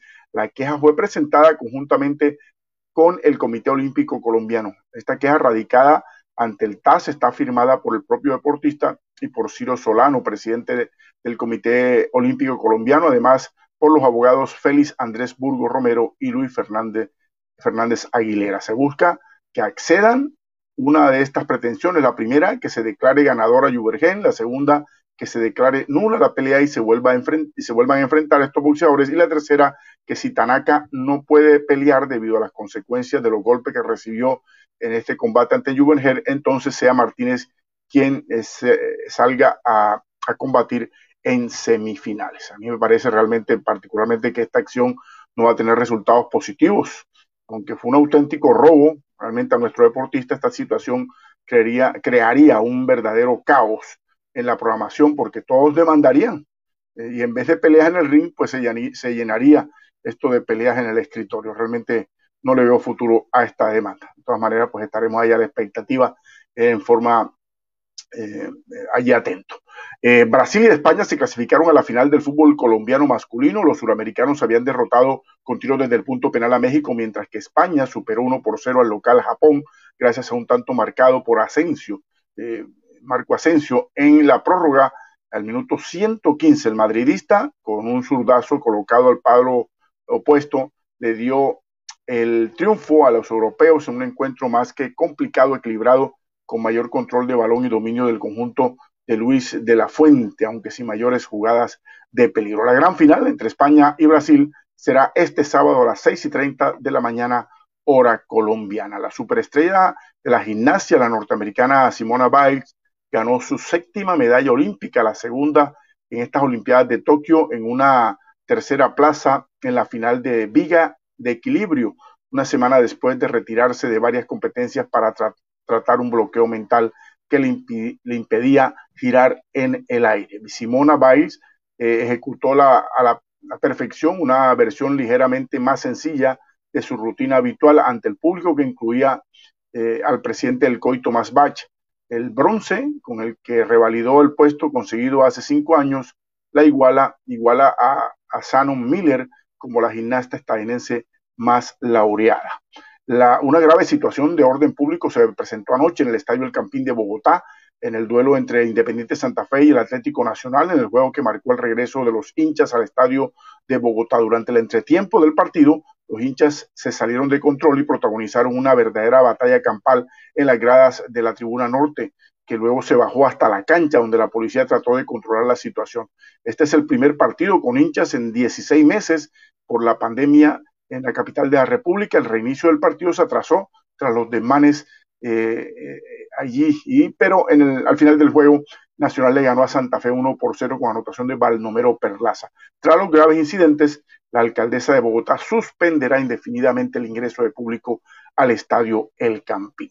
Y mucha atención se está conformando en Colombia una liga élite de béisbol, un torneo que le brindará un espacio a los peloteros jóvenes que buscan una firma con alguna organización del béisbol de grandes ligas o con alguna universidad de los Estados Unidos. El torneo se efectuará en ciudades como Montería, Medellín, Cartagena y la ciudad de Barranquilla. Escuchemos a esta hora de la mañana al manager del equipo de Barranquilla, Normando Linero, quien nos da a conocer más detalles de este certamen beisbolero. buenas tardes. Eh, bueno, por algo usted está aquí, gracias a Dios. Necesitamos bastante el aporte de la prensa. Eh, bueno, la liga se trata de los muchachos que no han tenido oportunidad de, tener este, una firma este, con algún equipo de la MLB eh, los scouts tengan la posibilidad de verlo en los juegos. Pensamos hacer 32 juegos por parada. Las sedes son Medellín, Barranquilla, Montería y Cartagena. aparte de que los scouts los vean, tenemos idea de grabar los juegos para mandarlo a las universidades de Estados Unidos y que tengan la oportunidad de que los vean este, en juegos y no en trayados. ¿Cuántos muchachos eh, tiene acá en el equipo de Barranquilla? Bueno, eh, el roster de cada departamento son 40 muchachos por, por equipo. Se llama este, Liga Élite. ¿Y cómo fueron escogidos? ¿Cómo llegaron ellos acá? Bueno, eh, siempre hay una base de las selecciones Atlántico que son 16 a 18 años y de 18 años a 23 años. Aparte de la liga élite este, que estamos pensando, también pueden ser la base de los Juegos Nacionales que son sub-23 y eso es lo que se está pensando en estos momentos eh, eh, con este equipo élite que tenemos en Barranquilla. porque la idea es hacer series en cada Formando Linero, el manager de este equipo de béisbol de Barranquilla. Esperemos pues que se concrete este torneo que serviría para darle más solidez a los jóvenes peloteros colombianos. 6 de la mañana en punto. Hasta aquí la información deportiva y noticias ya que tengan todos un feliz día. Noticias Ya, 94.1 FM de Uniautónoma Estéreo y 14.30 AM en Radio Ya. Escúchenos en simultánea por www.noticiasya.co. Thank you.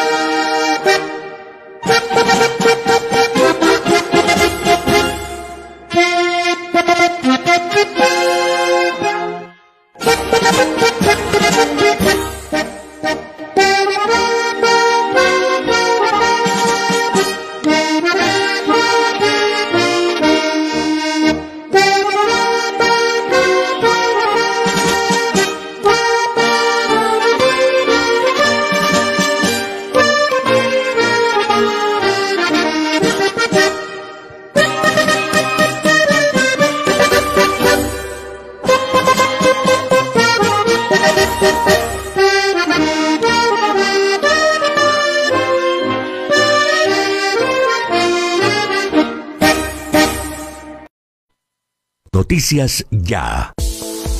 ¿Hora de entregar, cambiar o renovar la dotación de tu empresa? No te preocupes, Gleb Márquez tiene todo lo que necesitas para uniformarte. Prendas corporativas, colegios, personalizadas, telas de calidad, diseños modernos y excelentes servicios. Llámanos, estamos esperando para atenderte. 312-1582, 304-394-4432 o al 301-641-3654. Gleb Márquez Dotaciones.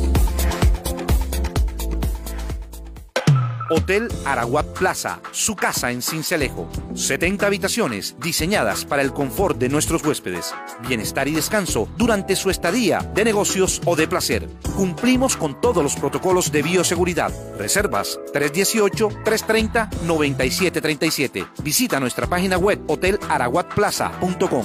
Araguat Plaza, su casa en Cincelejo. ¿Tienes COVID-19 hace menos de 5 días? ¿Estás en casa? ¿No estás vacunado? ¿Eres obeso o diabético o tienes otras enfermedades?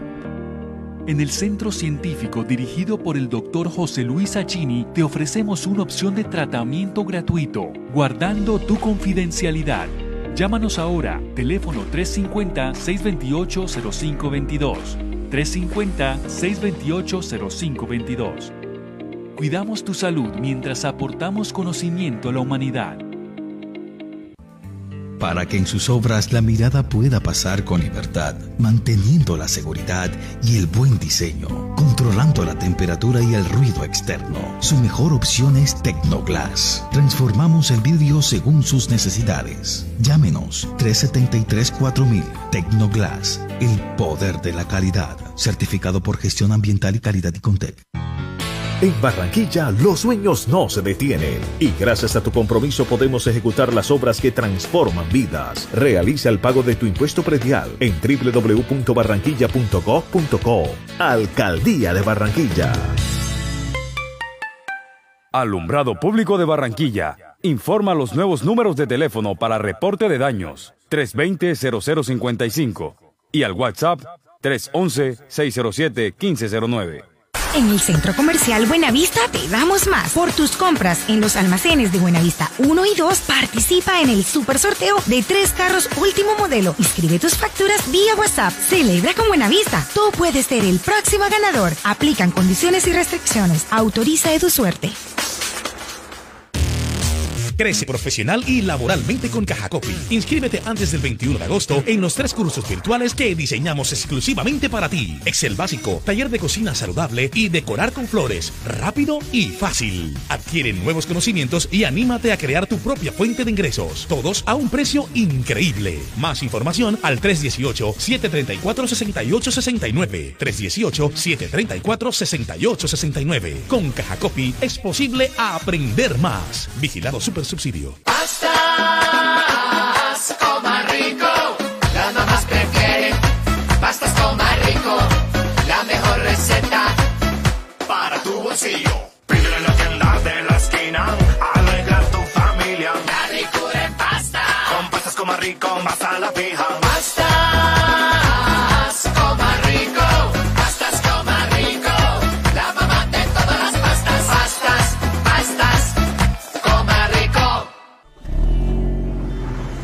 Para que el Atlántico siga sobre ruedas, paga tu impuesto de vehículo automotor 2021 en nuestra página web www.atlántico.gov.co y en sucursales del Banco de Occidente. También puedes pagar en los canales autorizados Punto Red, Baloto, Reval y Conred. Realiza tu pago hoy mismo. Atlántico para la gente. Gobernación del Atlántico. El sistema informativo de la hora. Noticias ya. Cinco minutos. Mire, han dado resultados lo que ha dicho la policía, la, la, instalación de este plan blindaje en la ciudad de Barranquilla y su área metropolitana. Y Bernardo le preguntamos, bueno, a mí me llamó mucho la atención y lo iniciamos eh, hablando con los titulares. Este video que ha sido viral en donde las personas están incitando al policía que le dispara a alguien para que mate a esta persona, al delincuente. Bernardo, bueno, estos y otros hechos que son noticia en estas últimas 24 horas en el departamento y el distrito de Barranquilla. Buenos días.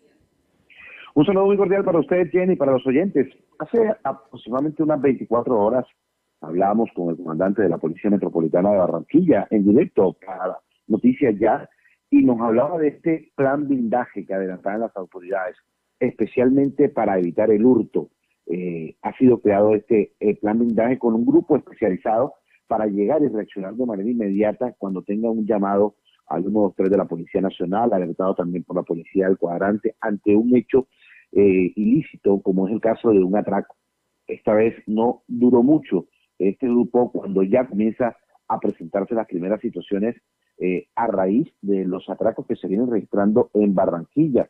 Y en este caso en particular tenemos que hablar sobre el caso de la balacera que se presentó eh, el sector de la carrera 38 con calle 79 en el norte de la capital del Atlántico, luego un policía se enfrentara a tiros con otros dos presuntos ladrones que al parecer asaltaban a un mensajero en este sector del barrio Las Mercedes. El video circuló por redes sociales donde se ve el policía enfrentándose a estos delincuentes. El mensajero eh, resultó herido, al parecer, por uno de los antisociales, mientras que uno de estos fue impactado por la policía. Otros videos grabados por ciudadanos muestran cómo el mensajero queda lesionado en el lugar, al igual que el presunto delincuente. Por su parte, el cómplice fue aprendido por la policía cuando pretendía darse a la huida. La balacera generó pánico en la zona y el eh, asalto logró ser frustrado por el uniformado. El presunto delincuente herido y la persona lesionada fueron llevadas a un centro asistencial, el primero bajo custodia policial, mientras que el segundo sospechoso fue trasladado a la unidad de reacción inmediata de la Fiscalía. Los capturados fueron identificados como Robert Cabrera de la, eh, de la Cruz, de 41 años, quien resultó herido en cuatro oportunidades y registra tres anotaciones por hurto calificado. Ya tiene tres anotaciones por hurto esta persona. Le repito el nombre, Robert Cabrera de la Cruz. De paso, además, tiene anotaciones judiciales por abuso de confianza y porte ilegal de armas de fuego. La otra persona detenida en el atraco es Leonardo Fabio Rojas Velasco el dinero que pretendía ser robado por los delincuentes asciende a los 15 millones de pesos que lo llevaba el mensajero rumbo eh, a un sector de la ciudad y lo llevaba en un maletín. Sobre el particular, hablamos con el comandante de la Policía Metropolitana de Barranquilla, el brigadier general Diego Rosero. En menos de 24 horas de haberse activado el plan blindaje contra el hurto en Barranquilla, la policía dio el primer resultado. Se trata de las capturas de dos personas que presuntamente le hurtaron una gruesa suma de dinero a un domiciliario a quien además lesionaron en un pie. Estos presuntos delincuentes intimidaron con arma de fuego a su víctima y posteriormente le dispararon para arrebatarle el bolso en el que llevaba el dinero y otras pertenencias. La comunidad dio aviso oportuno a la policía y la patrulla del cuadrante reaccionó rápidamente logrando interceptar a los sospechosos. Uno de ellos disparó contra los uniformados, quienes respondieron con su arma de dotación impactándolo en una pierna. De inmediato fue auxiliado y trasladado a un centro asistencial. Ambos presuntos delincuentes fueron capturados y además se les incautó un revólver y una motocicleta. Igualmente se recuperó el dinero y los elementos hurtados. La Policía Metropolitana de Barranquilla está comprometida en la lucha frontal contra el hurto y todos los delitos, implementando estrategias en conjunto con la Administración Distrital tales como el Plan Blindaje, el Escuadrón Antihurtos y la Reacción Caribe. Escuchamos las declaraciones del general Diego Rosero, precisamente refiriéndose a los resultados operacionales de este plan blindaje y aquí comienzan a dar estos, estos primeras respuestas. Impresionante también el accidente de tránsito que captó una cámara de seguridad al momento exacto del accidente que ocurrió sobre la vía a Manuela Beltrán, en Soledad, donde un motocarro chocó de frente contra un bus de la empresa María Modelo. En el video se ve cuando el motocarrista trata de adelantar a otro vehículo similar al de él, invadiendo el carril contrario y fue en el momento cuando se encuentra de frente con el bus eh, y termina chocando.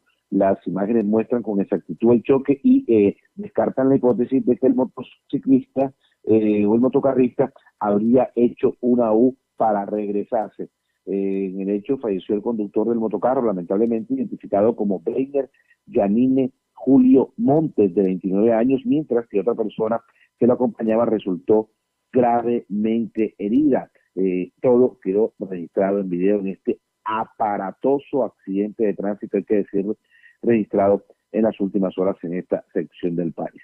En otras informaciones también que tenemos que reportar, Jenny, el vendaval que afectó en las últimas horas a el municipio de Soledad y también unas casas en el municipio de Malambo, en el departamento de Atlántico, debido hacia la mediodía, hacia la una de la tarde de ayer, este fuerte aguacero que cayó causó daños en Villa del Rey, eh, donde los reportes indican que al menos ocho viviendas resultaron afectadas, al menos 50 familias damnificadas por este los fuertes vientos que azotaron a la población atlanticense y nos reportan también en el municipio de Soledad, en el departamento, en el municipio de Malambo, en el departamento del Atlántico.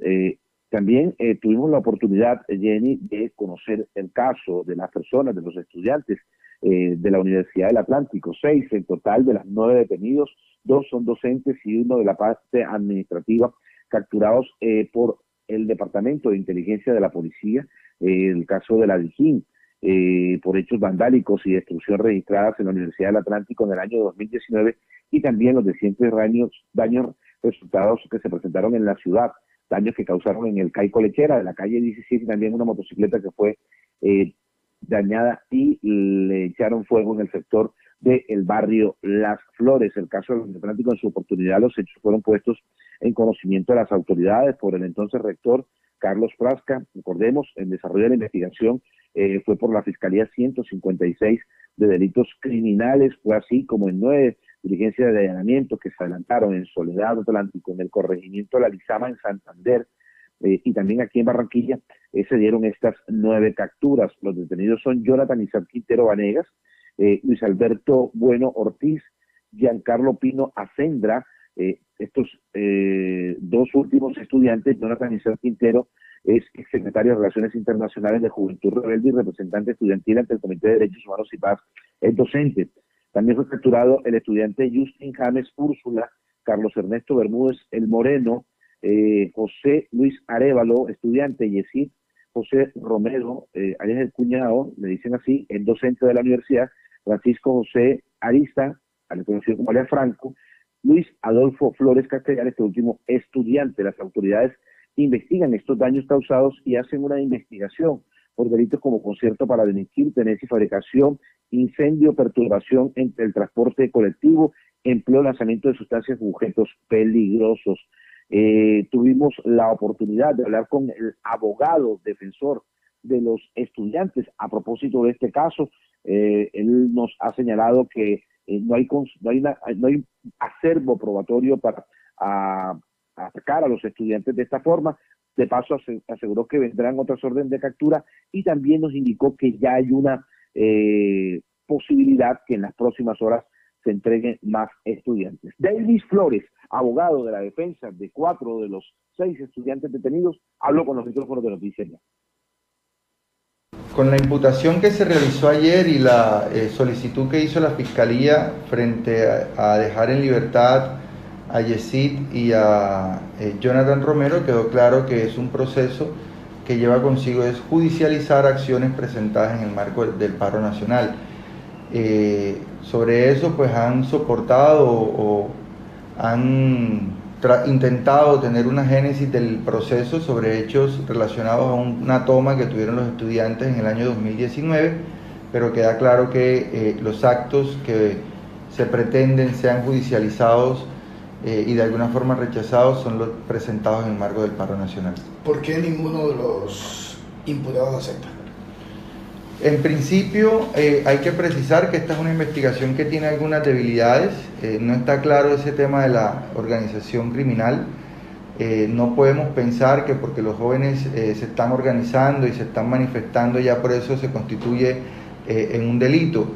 Eso sería decir que eh, se está criminalizando la protesta social de alguna forma. De esta razón, eh, también se hablan de algunos tipos penales como el de incendio, eh, fabricación de sustancias peligrosas y lanzamiento, los cuales no quedó claro la participación de cada una de las personas las cuales fueron imputadas en el día de ayer. Por esta razón, los chicos prefieren acudir a su derecho a la presunción de inocencia y ser vencidos en juicio. Eso nos da la oportunidad a nosotros de la defensa mostrar las irregularidades que se han presentado en el proceso y las debilidades que tiene el mismo. Ahí escuchamos la voz del doctor Davis Flores, quien es el abogado de estos estudiantes de la Universidad del Atlántico. Dos datos importantes de este caso, Jenny. Primero, se eh, tienen previsto hoy, eh, en el transcurso de, estos eh, próximos días, la entrega de más estudiantes, seis que aparecen en la lista de estos eh, eh, de estas personas buscadas por los daños causados en Barranquilla durante las protestas y también en el año 2019.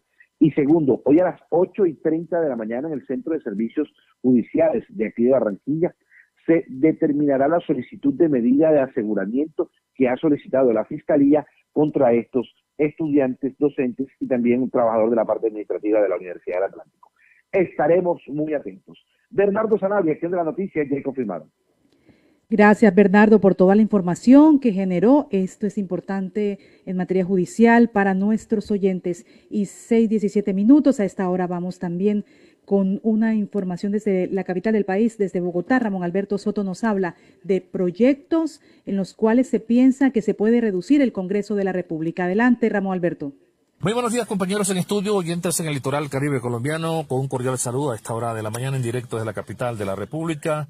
Este informe especial que se escucha a través de las ondas hercianas en la ciudad de Barranquilla, en los 1440 AM y es retransmitido a través eh, de Uniautónoma Estéreo, lo mismo que en la ciudad de Santa Marta, vallalinda.com a través de la primera voz noticiosa con Milton Infante. En la ciudad de Fundación, la esquina del Progreso, con Saúl Pertus a través de Impacto Estéreo y la red de emisoras comunitarias del departamento del Magdalena. Lo mismo que en macondoradio.com en la ciudad de Valledupar a través del informativo César Informa con su director Jairo Arzuaga. La ciudad amanece con una temperatura de 9 grados centígrados. Volvieron los intensos fríos por estos días y las llovinas a la capital de la República. Tendremos una temperatura máxima de 16 grados después del mediodía en la ciudad de Bogotá con lloviznas en varios sectores de la capital de la República. En noticias de la política, como dice la canción, no fue uno, ni fueron dos, fueron tres. Los proyectos que se presentaron al Congreso de la República para modificar sustancialmente algunos aspectos del legislativo colombiano. Las iniciativas fueron presentadas por el senador bolivarense oriundo de la ciudad de Cartagena, Nicolás Araujo, que nos explica el alcance de estos 13 proyectos de ley. Habíamos anunciado, hemos radicado tres proyectos en el Congreso de la República para reducir el tamaño del Congreso. El primero reduce en un 33% el número de congresistas. El segundo reduce el salario de los congresistas y cambia la fórmula en que se mide y se define el salario aplicando una que se relacione con el salario mínimo y una tercera que reduce los gastos del Congreso, incluyendo la cantidad de trabajadores que tiene y la cantidad de asesores que tiene el Congreso de la República. Tres proyectos para enviar un mensaje de austeridad que vamos a impulsar en nuestro Congreso de la República. Era el senador de la República, el cartagenero Nicolás Fernando Araujo, explicando el alcance de estas tres iniciativas que pretenden crear modificaciones en la composición del Congreso para su reducción, lo mismo que el salario de los congresistas y también el presupuesto de las UTL, es decir, los presupuestos que ah, de libre albedrío designan los eh, congresistas tanto en Cámara como en Senado respectivamente para su equipo de asesores y su unidad de trabajo legislativo. Por hoy es toda la información desde la ciudad de Bogotá con Ramón Alberto Soto. Muy buenos días. Noticias ya. Ahí llegó a mi barrio, llegó a mi barrio, la energía que estaba esperando con la que ahorro para seguir vacilando, todo el Caribe la estaba esperando. Conéctate con la energía que transformará tu barrio. Proyectos que mejorarán la calidad del servicio y te permitirán tener el control de tu consumo. Y sí, a la energía que cambiará tu vida sin costo alguno. Y yo soy Pumpal con aire, me acompaña noche y día porque con aire disfruto la vida. Aire. Peatón. Utiliza los andenes, las cebras, los pasos y puentes peatonales. Tu vida vale la pena. Un mensaje de la Secretaría de Tránsito y Seguridad Vial, Alcaldía de Barranquilla. Soy Barranquilla. En Gases del Caribe nuestros canales están más cerca de ti. Para consultas y solicitudes, ahora puedes comunicarte a la nueva línea de atención 322-7000. Recuerda, 322-7000. Si necesitas reportar daños o emergencias, marca 164 desde celular o fijo. En Gases del Caribe estamos contigo. Vigilado Superservicios. Un país avanza cuando se desarrolla kilómetro a kilómetro con energía cada vez que un nuevo proyecto es puesto en servicio, cada vez que una infraestructura llega a su punto de destino, cada vez que Transelca avanza de un punto a otro, lo hacemos todos. Transelca, filial del grupo empresarial ISA, más de una década contribuyendo al desarrollo del Caribe. En Barranquilla los sueños no se detienen y gracias a tu compromiso podemos ejecutar las obras que transforman vidas. Realiza el pago de tu impuesto predial en www.barranquilla.gov.co. Alcaldía de Barranquilla. Restaurante Los Helechos, el sabor colombiano que te invita a volver, reabre al público con la mejor comida colombiana, auténtica bandeja paisa y los exquisitos buffet ejecutivos. Mil metros cuadrados de atención y seguridad. Teléfono 309-3202, carrera 52, número 7070. Búsquenos en la web www.restauranteshowloshelechos.com. Entérese, ¿qué hay para hoy? Bueno, tenemos para hoy, hoy es miércoles 4 de agosto 2021, hoy es el Día del Periodista, del Comunicador en Colombia. Un abrazo para todos los colegas de todos los medios de comunicación, radio, prensa, televisión, digitales, todos los medios de información. Un abrazo para ellos, especialmente para los compañeros periodistas egresados de la Universidad Autónoma del Caribe, que precisamente hoy tiene un evento muy especial que ya les vamos a contar en cuanto al Día del Periodista, ¿por qué se conmemora hoy? ¿Por qué se celebra hoy? En el 2004, mediante ley, la 918, se anunció una nueva fecha para celebrar el Día del Periodista, 4 de agosto, en homenaje al precursor de la prensa, al precursor de la independencia, Antonio Nariño, quien tradujo e imprimió la Declaración de los Derechos del Hombre y del Ciudadano y es considerado el primer comunicador. Esta noche se van a conocer los nombres de los nominados a los premios Mario Ceballos Araujo de la Universidad Autónoma del Caribe. Jenny Ramírez. Así es, mire, este miércoles 4 de agosto, esta noche, se van a conocer los nominados y ganadores del premio de periodismo Mario Ceballos Araujo. Posteriormente, mañana, en transmisión en vivo y en directo desde el Teatro Mario Ceballos Araujo, se cumplirá la ceremonia de premiación.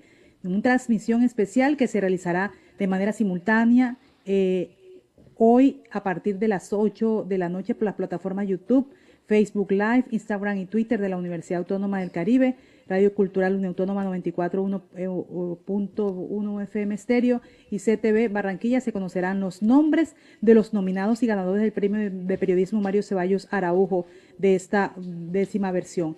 Son más de 10, de 100 trabajos de distintas zonas del país y del exterior que se presentaron para concursar en las seis categorías de este concurso, como son radio, prensa, televisión, reportería gráfica, comunicación organizacional, mejor investigación realizada por estudiantes y nos parece interesante el tema de los estudiantes porque son los que están proponiendo lo que se espera una propuesta eh, fresca de lo que va a pasar con el periodismo en los próximos años. Con motivo de estos 54 años de fundación del Alma Mater y en el marco de esta décima versión, se harían unos, eh, serán unos reconocimientos muy importantes que serán anunciados en plena transmisión. Igualmente se va a anunciar quién es el gran premio Vida y Obra. La maestra de ceremonia de gala será la periodista, nuestra amiga y egresada también de la Universidad Autónoma, Rosa María Corcho. Rosy Corcho, los premios de periodismo Mario Ceballos Araujo, desde sus inicios y durante estos años ha contado con la participación de un excelente y reconocido grupo de jurados, entre los que se encuentran la reconocida periodista española Salud Hernández, columnista del diario El País, de la revista Semana, de muchos medios de comunicación, también eh, Omar Rincón, bueno, fue profesor nuestro, director en Ciencias Humanas y Sociales, profesor de posgrados, el fundador del periodismo de prensa de Bogotá, el noticiero CMI de la cadena de noticias Radionet, el ganador de varias eh, oportunidades del Premio Nacional de Periodismo Ricardo Galán, el estratega de comunicación organizacional y gerente de comunicación corporativa de las empresas públicas de, Medellín, Diego Salazar Vargas. También está el laureado maestro de la fotografía y reportería gráfica a nivel internacional, Luis Henry Agudelo Cano ganador en varias oportunidades de los premios WordPress de Holanda. También está Juan Roberto Vargas, ampliamente reconocido, este comunicador social periodista que es actualmente el director de Caracol. También está Hinaldo Pérez Castillo, un comunicador social periodista egresado de la Universidad Autónoma del Caribe, con más de 30 años de experiencia en el campo de la reportería gráfica. Así que es, eh, mejor dicho, una nómina de lujo los jurados que van a dar a conocer en el día de hoy los nominados y los que, está, los que son los ganadores. Y mañana también se hará un evento, es decir, que esto se extiende dos días para reconocer el trabajo de los periodistas. Hoy es la nominación, mañana es la premiación. Omar Rincón fue profesor suyo, ¿qué es la especialización? Especialización de periodismo investigativo, sí. Así es. Bueno, hoy también, hoy Karen Abudinel, la ministra TIC, visitará el Gran Malecón del Río en Barranquilla en compañía de Marcelo Cataldo, el presidente de Tigo, para hacer la activación de la zona digital del malecón Esto será a las 10 y 30 de la mañana. Abrirá con un conversatorio entre la ministra, el presidente de la empresa de telefonía celular y Jaime Pumarejo, el alcalde de Barranquilla, sobre la conectividad y su rol en la reactivación y la oferta del ministerio para cerrar la brecha digital y aportar a la reactivación de la economía. Se contará también con la presencia de algunas figuras que se verán beneficiadas con la conectividad del malecón para que cuenten sus expectativas sobre el uso que se le puede dar a la zona digital. Esta inauguración hace parte del proyecto con el que ya se han instalado 2.707 zonas digitales en 32 departamentos colombianos. Son las 6.27 minutos, estamos con la agenda del día. Mire, también una invitación muy especial doble celebración en Día del Periodista, pero también la presentación de Catedratón. Va a ser a las 10 de la mañana en el Gran Salón del Hotel El Prado, la presentación de este evento de solidaridad que lidera la Arquidiócesis de Barranquilla. También, eh, bueno, Catedratón 2021, una historia de 18 años que muchos han contado. Eso es la invitación el día de hoy, una historia de 18 años, una rueda de prensa, hora y obra con Catedratón. Miércoles 4 de agosto a las 10 de la mañana, Hotel El Prado.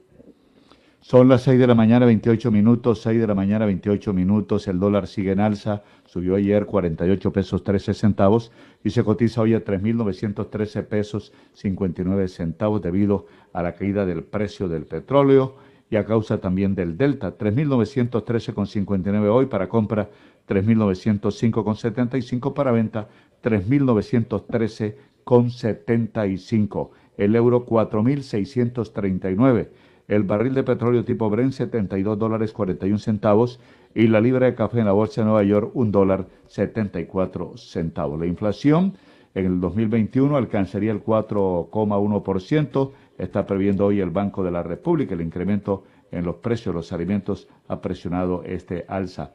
Y el uribismo insiste en reducir el Congreso, se ha suscrito un proyecto de las curules de paz. El presidente Duque pide que sean para las víctimas y estaremos hablando sobre ese tema en esta emisión de Noticias Ya. Mucha atención, los trabajos que están em, programados para el día de hoy por la empresa Aire avanzan obras eléctricas de normalización en las Américas.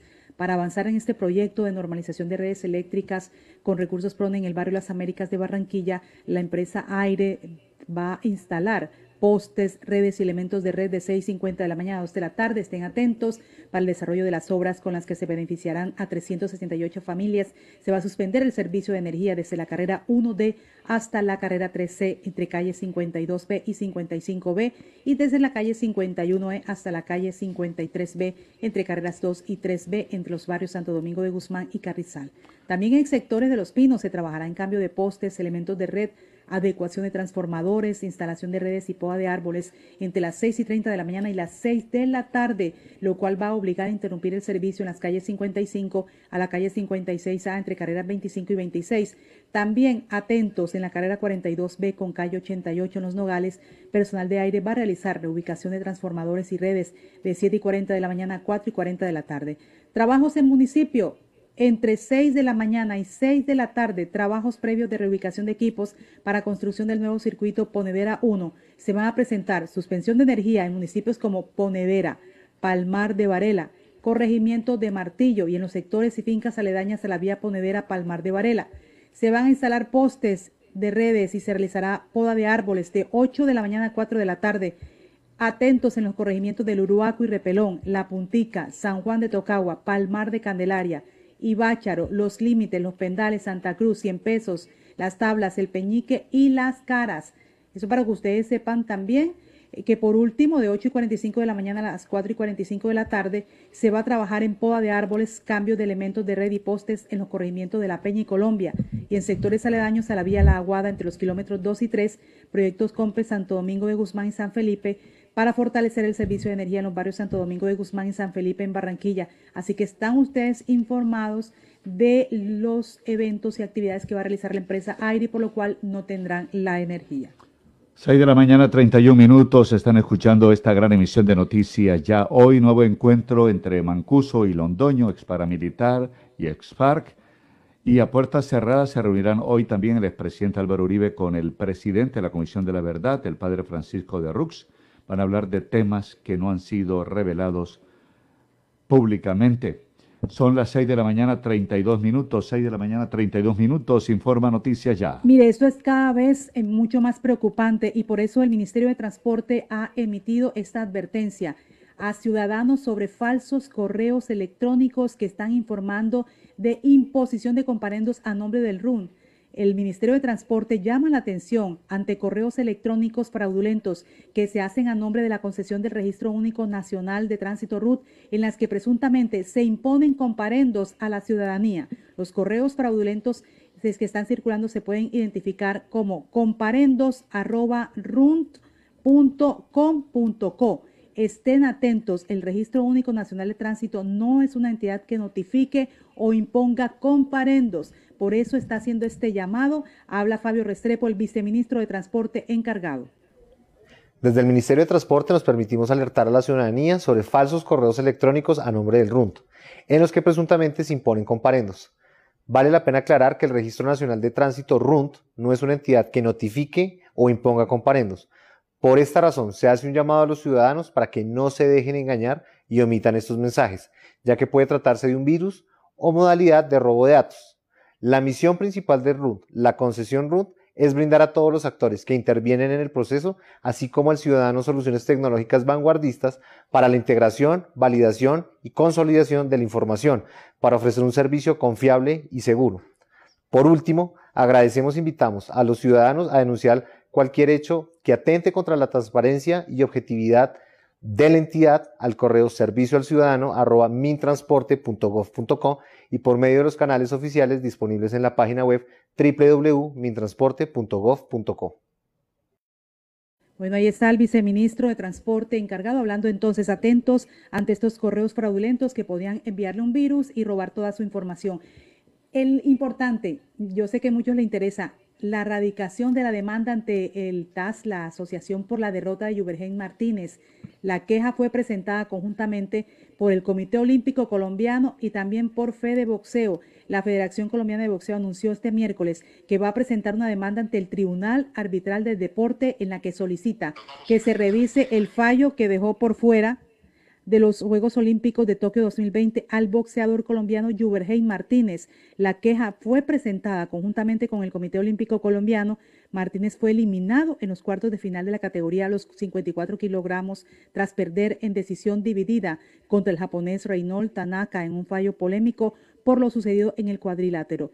Entonces, no es posible que en las justas deportivas más importantes del mundo se den este tipo de decisiones. Nuestros atletas siempre contrarían eh, con nuestro absoluto respaldo, van a contar con el respaldo cuando se vean afectados sus intereses. Así lo dice en un Twitter la federación en su cuenta. De manera que lo que estábamos oyendo con Boris era de qué manera podría participar el que quedó finalista de Tokio ante esta pelea con Juberheim, su estado de salud para competir para ir a, pelear la medalla de oro. Entonces, ¿qué va a pasar? Si no puede competir, ¿quién irá entonces, Juberheim? Esa es la pregunta. Y si no puede competir, ¿verdad? ¿Cómo ganó, verdad? ¿Cómo ganó? Si usted lo vio cuando terminó el, eh, el combate, que no podía sostenerse, estaba como sonámbulo y, y, salió en silla de ruedas. Bueno, otra de hoy, le voy a dar el cambio a Elvis Payares, que tiene también más noticias de la agenda. Vea, Atención que cuatro de los nueve capturados por actos vandálicos en Barranquilla Universidad del Atlántico quedaron libres y firmaron un preacuerdo con la Fiscalía, pero seguirán vinculados al proceso. Hoy sigue la audiencia. A las 6.36 minutos, ¿tiene más? Tengo algo también. Mire, la Sala Civil de la Corte Suprema de Justicia llegó el caso de un policía que buscaba la declaratoria de la existencia de una unión marital de hecho con su pareja, un sacerdote que falleció el 15 de noviembre de 2012. El uniformado agregó que vivieron juntos compartiendo casa, comida y lecho entre el 17 de agosto de 2003 hasta el deceso de su compañero y reclamaba el reconocimiento de la sociedad patrimonial de hecho. En primera instancia, el juzgado segundo promiscuo de familia de Facatatibaco reconoció la unión marital. Esa decisión fue revocada por el Tribunal Superior de Cundinamarca bajo el entendido de que no se cumplieron los requisitos para ello.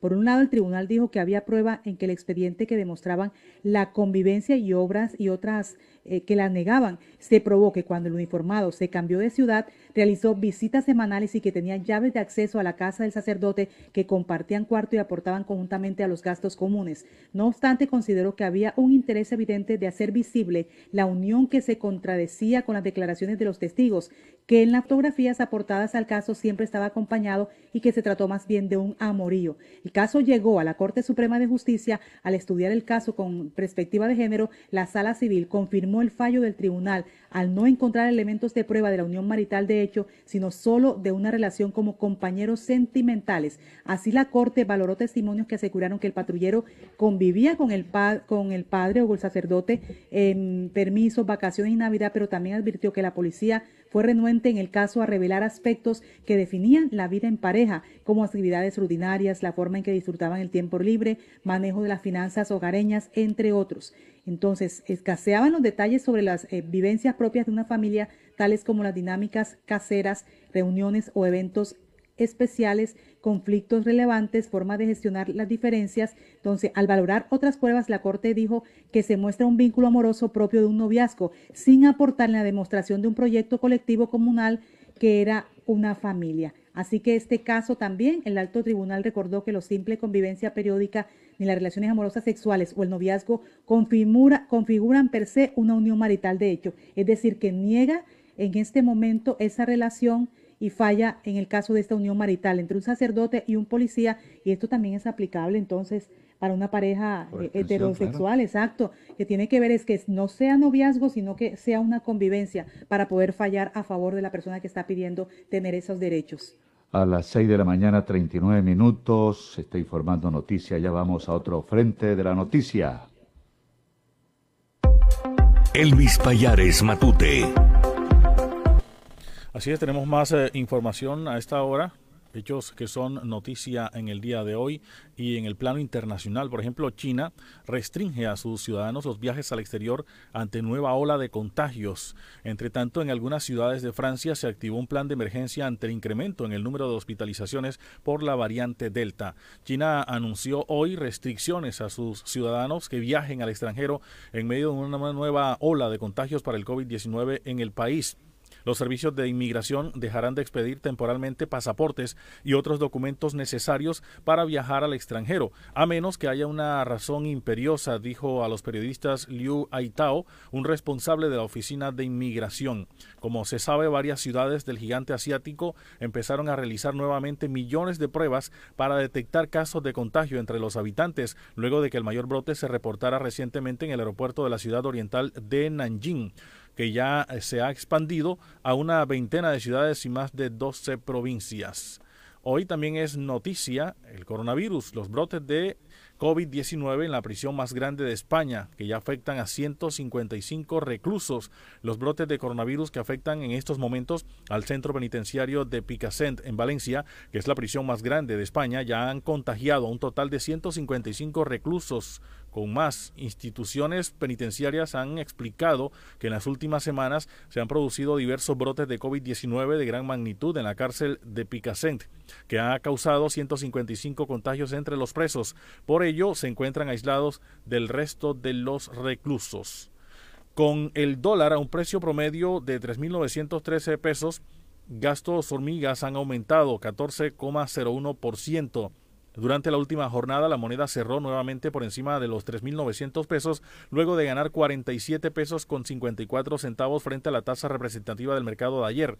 El dólar retomó su vuelo durante la última jornada y superó nuevamente la barrera de los 3.900 pesos debido a factores como la caída de los precios del petróleo, la demora en la reactivación económica mundial y la expansión de la variante Delta del COVID-19. La divisa estadounidense alcanzó un precio promedio de 3.913 pesos con 61 centavos, lo que representó una caída de 47 pesos con 54 frente a la tasa representativa del mercado que para la jornada se ubicó en 3.865 pesos con 46 centavos. Son las informaciones que se registran en este momento para el día de hoy y a quienes nos están preguntando por el pico y placa para los taxis hoy en la ciudad de Barranquilla. Hoy corresponde a las placas terminadas en 3 y 4. 3 y 4. Más oyentes a esta hora con nosotros, conectados a través del Facebook y a través de eh, la transmisión por Twitter y en nuestro canal de YouTube. Alberto Cervantes, un saludo con todo nuestro aprecio. Noticias ya cada día mejores. Enid Blanco también nos reporta sintonía. Magali Esther Restrepo, buenos días, bendiciones, saludos, felicitaciones, Osvaldo Jenny, todo el grandioso equipo de trabajo, excelente labor periodística, especialmente en lo referente a la salud. También nos saluda Alfonso Atencio Esquiaqui. Dice el estudiante Jonathan Quintero desea hacer unas aclaraciones. También nos reporta por acá sintonía Cielo Escobar Molinelo, Javier Fernández Palis, desde Villa Carolina Norte. Manuel Julián Rolón Torres. Buen día, bendiciones para todo el equipo de trabajo de Noticias Ya. Hoy en su día, celebración del Día del Periodista. Yadi Paz Hernández, feliz miércoles. Fabiola Cárdenas Bolaños también nos reporta a esta hora la sintonía. Igualmente saludamos a Doris Domínguez Bárcenas. Saludos para Magali Ebrat, Katy Blum Pupo. Reporte de sintonía de Paola Pérez Castro, Marta Luz, Francis Isaac Salcedo, Nancy Hernández, Ana Elvirita Arteta, los oyentes que se reportan a esta hora a través de los 94.1 y a través de los 14.30 AM. Son las 6.43 minutos. Saludos a Francis Salcedo, que estuvo con nosotros en sus inicios como periodista, a todos los colegas periodistas en Barranquilla, en Colombia, en el mundo, especialmente a los de la capital del Atlántico, un abrazo en este Día Nacional del Periodista.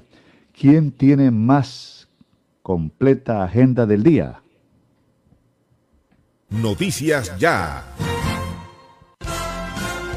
Laboratorio Porto Azul a una. Toma de muestras en la comodidad de tu hogar. Ampliamos nuestra cobertura a Villa Campestre, Puerto Colombia y Soledad, con domicilio totalmente gratis. Agenda tu cita ahora. Contáctanos al 321-859-2178. Pruebas de laboratorio clínico rutinarias y especializadas. Pruebas COVID-19. Aplican condiciones y restricciones. Cuidamos la vida a cada instante. Laboratorio Porto Azul a una. Premio de Periodismo Mario Ceballos Araujo, décima versión. Estos son los destacados jurados que enaltecen este premio. Salud Hernández Mora, Juan Roberto Vargas, Ricardo Galán, Omar Rincón, Maestro Henry Agudelo, Hinaldo Pérez, Diego Salazar Vargas, Alma Rosa Cepeda Romero, Antonio Robeda Hoyos, el 4 de agosto, en ceremonia especial que será transmitida en vivo y en directo por Facebook Live, YouTube, Instagram, Twitter y por todas nuestras plataformas digitales. Se conocerán los nombres de los ganadores en las categorías prensa, radio, televisión, reportería gráfica, comunicación organizacional, mejor investigación realizada por estudiantes y el Gran Premio Vida y Obra. Universidad Autónoma del Caribe reverdece en sus 54 años generando ciencia para el progreso. Les esperamos. No pueden perdérselo. Ahora en el Centro Recreacional Solinilla, lánzate a la diversión. Ven y disfruta con familia y amigos del nuevo tobogán. Relájate en nuestras confortables cabañas mientras deleitas la mirada con su maravillosa vista y te das un chapuzón en la gran zona acuática. Centro Recreacional Solinilla. Ven. Te estamos esperando. Más información en nuestras redes sociales o en www.conbarranquilla.co. Con Barranquilla, creciendo juntos. Vigilamos su 15 de julio 2021, 36 años de noticias ya, experiencia y vigencia, el periodismo en buenas manos. Dos, dos por dos, dos por dos,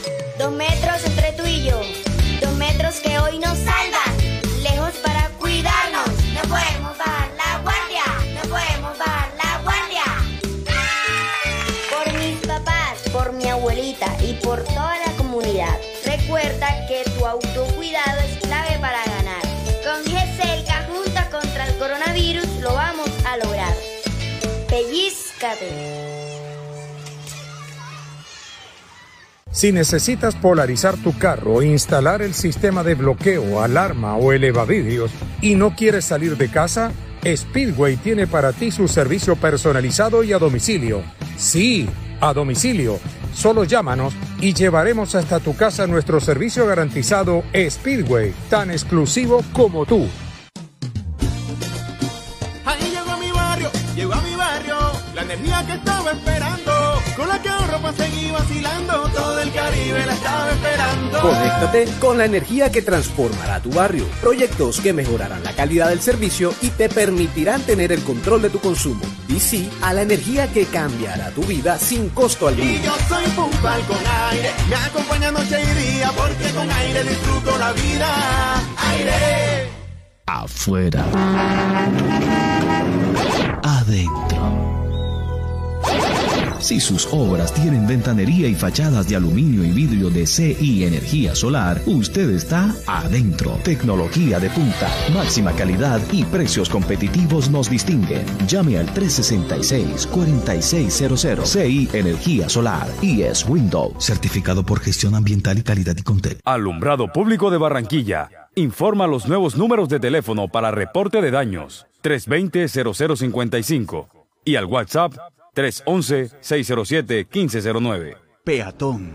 Utiliza los andenes, las cebras, los pasos y puentes peatonales. Tu vida vale la pena. Un mensaje de la Secretaría de Tránsito y Seguridad Vial.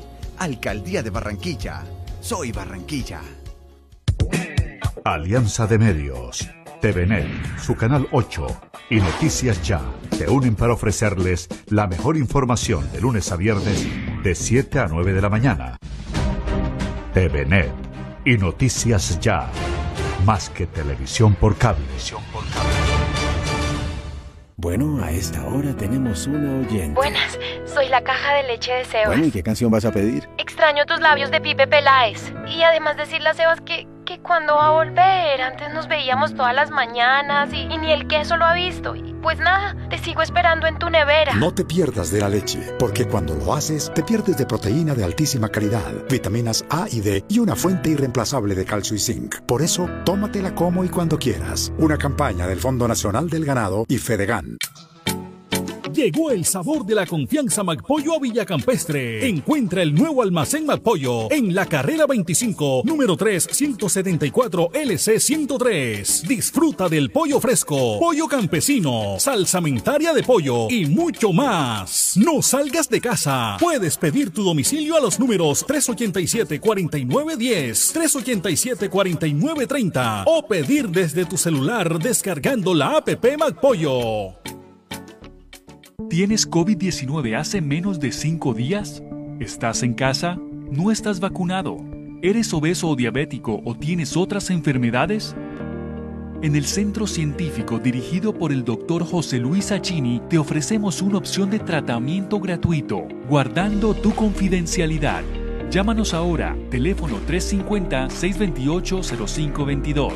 350-628-0522. Cuidamos tu salud mientras aportamos conocimiento a la humanidad. En el Centro Comercial Buenavista te damos más. Por tus compras en los almacenes de Buenavista 1 y 2, participa en el super sorteo de tres carros último modelo. Inscribe tus facturas vía WhatsApp. Celebra con Buenavista. Tú puedes ser el próximo ganador. Aplican condiciones y restricciones. Autoriza de tu suerte. Un país avanza cuando se desarrolla kilómetro a kilómetro con energía. Cada vez que un nuevo proyecto es puesto en servicio, cada vez que una infraestructura llega a su punto de destino, cada vez que Transelca avanza de un punto a otro, lo hacemos todos. Transelca, filial del grupo empresarial ISA, más de una década contribuyendo al desarrollo del Caribe. En el Centro Recreacional Solinilla, ¡lánzate a la diversión! Ven y disfruta con familia y amigos del nuevo tobogán. Relájate en nuestras confortables cabañas mientras deleitas la mirada con su maravillosa vista y te das un chapuzón en la gran zona acuática. Centro Recreacional Solinilla. Ven Te estamos esperando. Más información en nuestras redes sociales o en www.conbarranquilla.com. Con Barranquilla, creciendo juntos. Vigilando su Se siente en la vista fresca, un ambiente de armonía, porque cuidamos del aire que respiras cada día y traemos la alegría que traen los viejos amigos. En familia y en tu casa siempre estaremos contigo. Las compactadoras de AAA cuidan el medio ambiente porque se mueven con gas natural vehicular. Donde estés, estamos cuidando el aire que respiras. Gases del Caribe y AAA. Vigilado Superservicios. El sistema informativo de la hora. Noticias ya.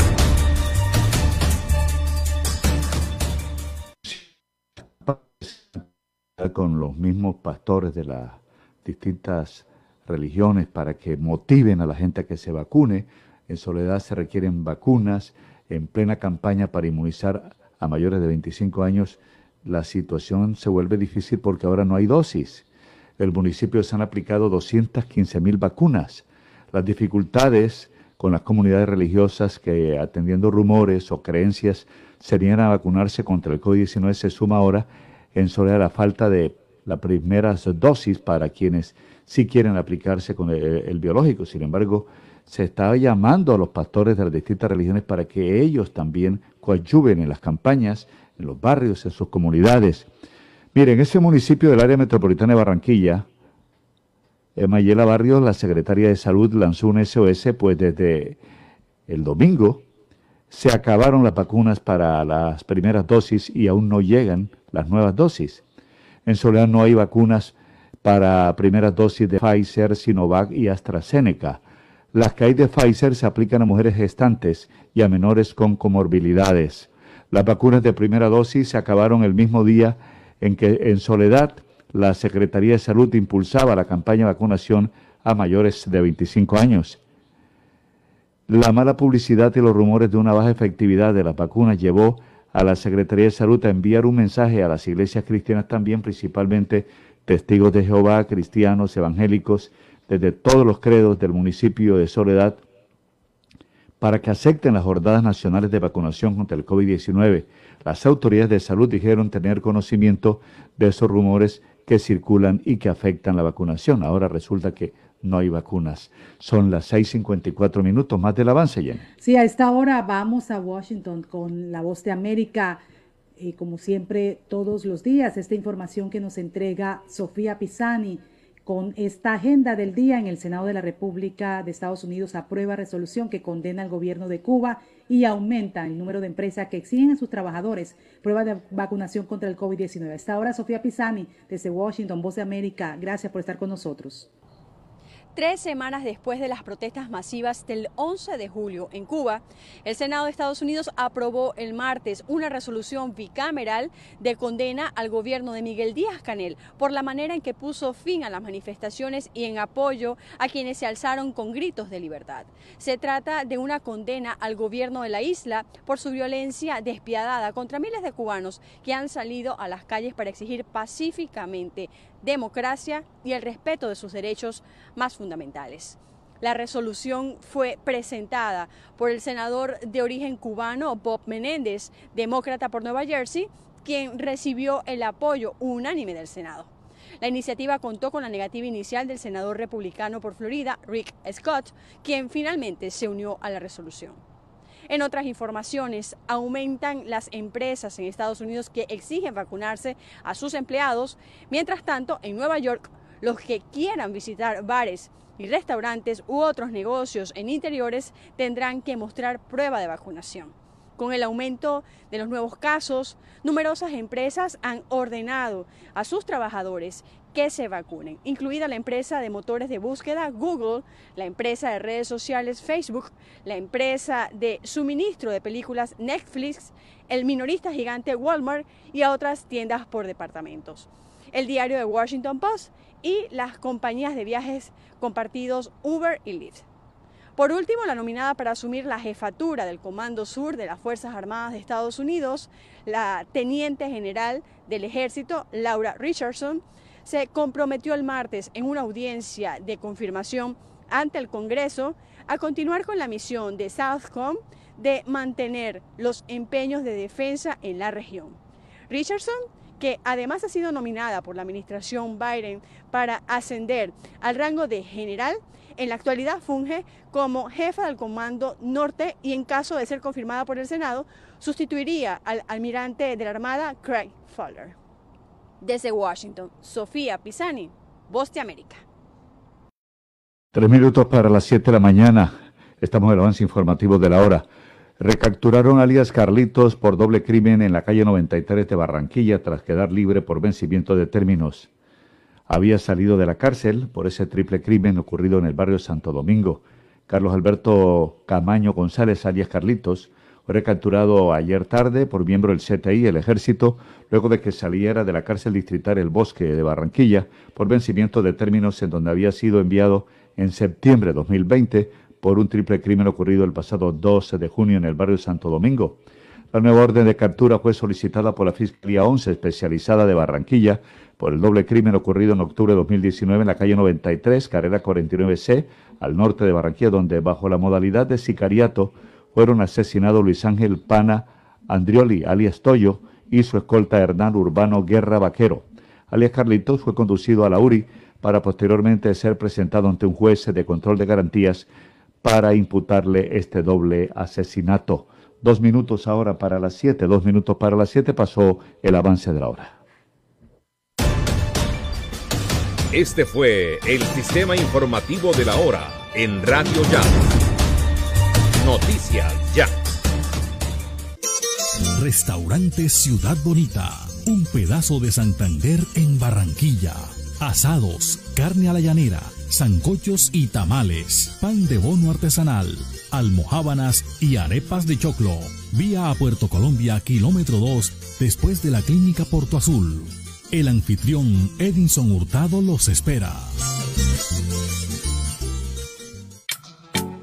Llegó el sabor de la confianza McPollo a Villacampestre. Encuentra el nuevo almacén McPollo en la carrera 25, número 3, 174 LC 103. Disfruta del pollo fresco, pollo campesino, salsamentaria de pollo y mucho más. No salgas de casa. Puedes pedir tu domicilio a los números 387-4910, 387-4930 o pedir desde tu celular descargando la app McPollo.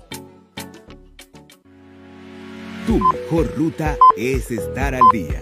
Paga tus derechos de tránsito 2021 en las sedes del Tránsito del Atlántico en Barranquilla y en Sabana Grande a través de pagos PSE en la página web del Tránsito Departamental o en cualquier oficina da vivienda.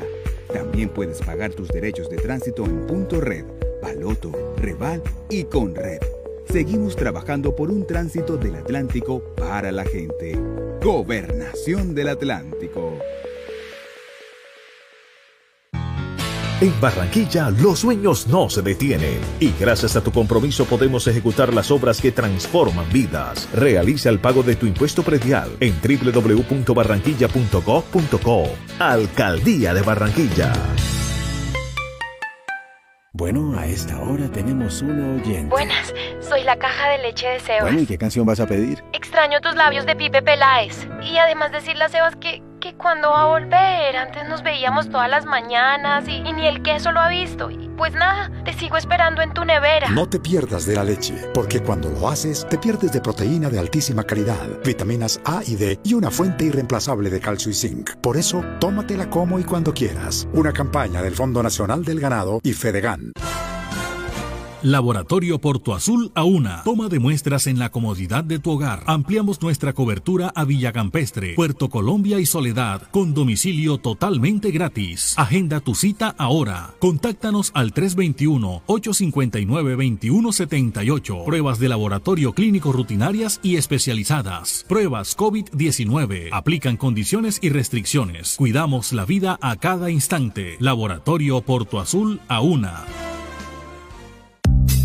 Farmanat droguería y tienda naturista, proveedora de tu bienestar, medicamentos reconocidos y productos naturales, nacionales e importados. Farmanat, plantas medicinales que relajan y mejoran el sueño. Sube tus defensas con NutriTransfer, Colostrum, vitamina C, vitamina D, Farmanat. Atención personalizada de Israel Castilla Gamarra. Domicilios por el 332-4177 al 300-807-7687. Estamos en la calle 76, número 3949, diagonal al Colegio Militar Acolsure. Atendemos en jornada continua de 8 de la mañana a 9 de la noche. Alumbrado Público de Barranquilla informa los nuevos números de teléfono para reporte de daños 320-0055 y al WhatsApp 311-607-1509. El COVID no se ha ido. Pellizcate. Usa el tapabocas, pero bien puesto. No en el cuello ni tampoco abierto. Cubre tu nariz, ojo con eso. Bien pegado a tu rostro tiene efecto. Antes de ponértelo, lava tus manos. Y de esa forma con que cerca nos cuidamos. No lo toques ni te lo quites con frecuencia. Entre todos creemos conciencia. Pellizcate. Salud y vida. Está con nosotros a esta hora de la mañana el secretario de Salud de Barranquilla, Humberto Mendoza. Buenos días, doctor Mendoza, ¿cómo amanece? Osvaldo Jenny, señores oyentes, muy buenos días. Bien, eh, hablemos, eh, hablemos de la salud, que es lo importante. Eh, se está hablando que se está reduciendo la mortalidad en Barranquilla y también los municipios del Atlántico debido a la vacunación. el número de personas muertas por COVID ha descendido, que se están llegando ya a los promedios de antes de la pandemia, más o menos a los promedios diarios. Eh, la exhortación que se le está haciendo a la gente para que se siga vacunando, secretario. Bueno, este, resaltar y agradecer a todos los jóvenes de 25 en adelante que están acudiendo a la vacunación. Hemos quedado gratamente sorprendidos. Pensamos que, eh, sabíamos que al principio iba a ser una jornada importante, pero ya llevamos desde el martes pasado vacunando y la respuesta en 30 a 34 y 25 a 29 ha sido muy buena. Probablemente estos temas de emprendimiento, probablemente la certeza y la conciencia de que a futuro se va a requerir esto, estas certificaciones de vacunas para temas laborales y entornos educativos, lo estamos viendo, nos parece supremamente importante, ya 881 mil dosis aplicadas y que el ritmo haya sido muy bueno. Viernes, sábado, domingo, lunes, martes muestra un desempeño muy superior en, en el ritmo de vacunación, aún mayor al que ya venía trayendo en histórico la ciudad.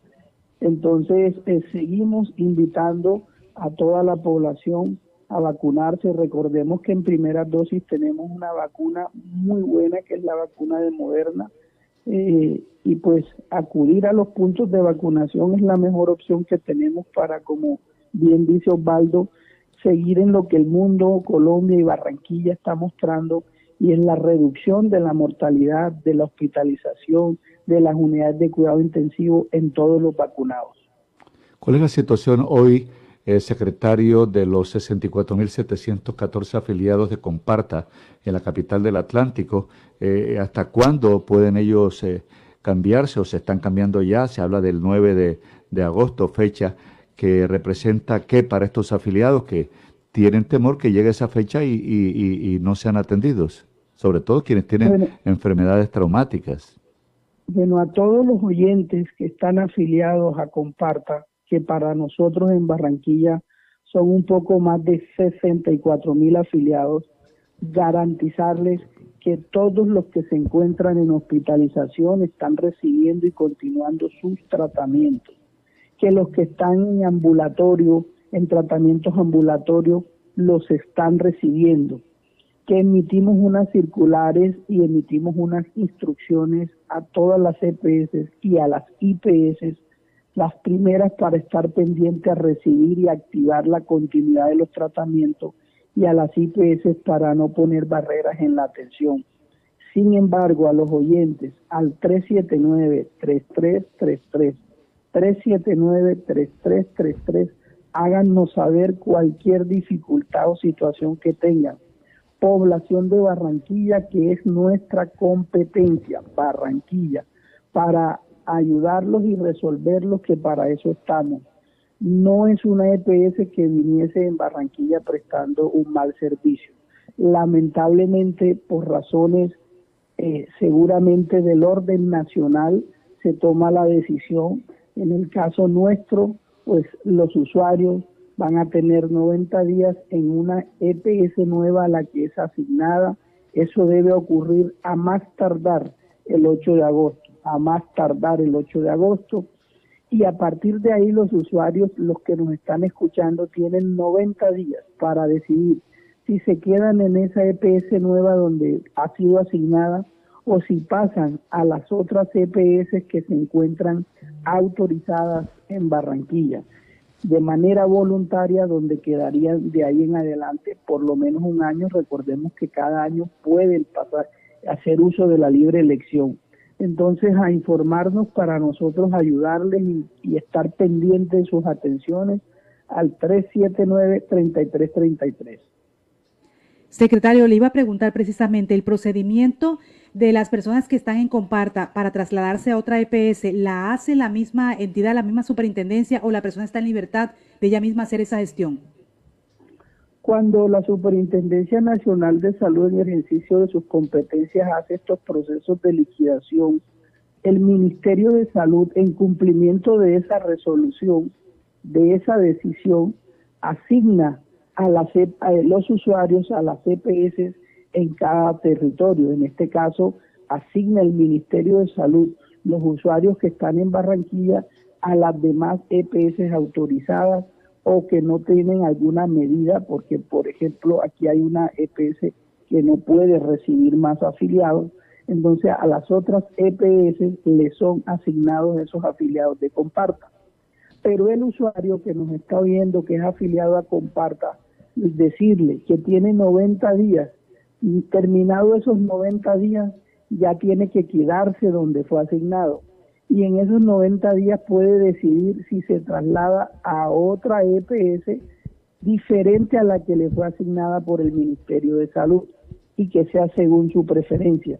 A los oyentes decirle que investiguen, que averigüen, que miren cómo se comportan las demás aseguradoras y hagan una selección autónoma, voluntaria, pero que sea muy responsable para quedarse en entidades que tienen buena prestación de servicio y eso es fácil y eso lo saben los ciudadanos, de tal manera que es bueno que tengan en cuenta eso.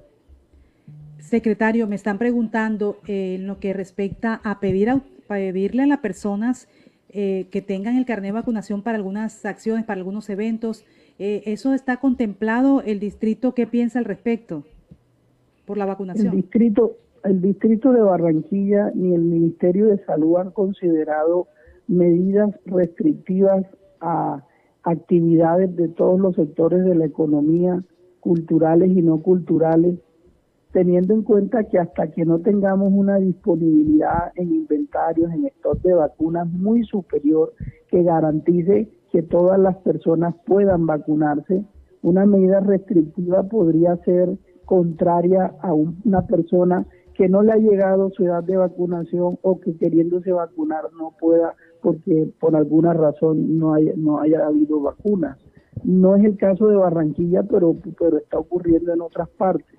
De tal manera que hasta tanto no se superen, muy seguramente eh, a partir de agosto habrá una un, habrá apertura total al plan de vacunación, es posible, es lo que esperamos todos en Colombia, y a partir de ahí, con una segunda condicionante, y es cuando haya un alto inventario de vacunas, probablemente en ese momento, como ha ocurrido en el mundo, empiecen a considerarse algún tipo de medidas que ayude a que los no vacunados eh, pues se vacunen para evitar riesgos poblacionales, riesgos colectivos.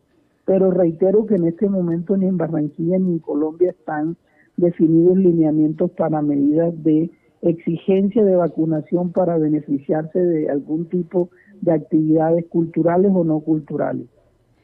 Secretario de Salud Humberto Mendoza a esta hora dialoga con nosotros. Mire estas inquietudes que enseguida empiezan a expresar los oyentes. Dice, Barranquilla está cumpliendo con la, vacunación, pero hoy fui a vacunarme por arritmia. Me recomendaron Sinovac y pasé tres meses porque como que al parecer tenía COVID, dice, no había, estaba lleno en el portal y llegando gente mayor preguntando por Sinovac. Todavía hay mayores de 50 con patología que tuvimos que esperar el tiempo de recuperación. Por favor, que el alcalde, si quiere la ciudad más inmune, que nos dé Sinovac. También le cumplimos porque le cumplimos. Gracias, dice así la oyente. Eh, el alcalde sí quiere la ciudad, pero el alcalde no es el que define qué vacunas están en los puntos de vacunación. El alcalde de Barranquilla y todos los alcaldes y secretarios tenemos que cumplir los lineamientos del Ministerio de Salud. El Ministerio de Salud es el que asigna los biológicos, las vacunas en este momento comprendo y agradezco la participación del oyente o del oyente, pero que tenga en cuenta que las dosis de primera dosis que tenemos hoy en este momento es de la farmacéutica moderna, una gran vacuna como la de Sinovac, como la de Pfizer, como la de AstraZeneca, como la de Janssen, todas son muy buenas vacunas. La vacuna de Sinovac nadie puede decir que tiene que aplicarse para una arritmia la vacuna de Sinovac. No hay ninguna evidencia científica que diga que se le puede asignar una vacuna a una patología. Todas las vacunas son aplicables a todos y no hay ninguna contraindicación. No creo que haya habido un, un, profesional de la salud que le haya dicho a esa persona que para, para una arritmia tiene que ser Sinovac porque no es cierto. Entonces, eh, si en el barrio le están diciendo eso, pues obviamente en el barrio no son médicos, ni son eh, cardiólogos, ni son eh, médicos.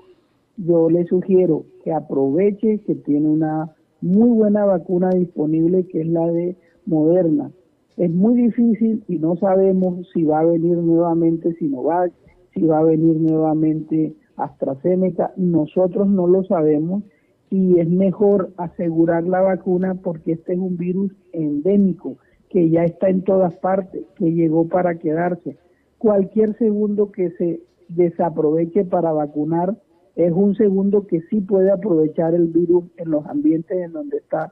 Entonces al oyente yo le sugeriría que con total tranquilidad se vacune, se vacune con la vacuna que está disponible, la que está disponible es la mejor y la que está disponible es moderna.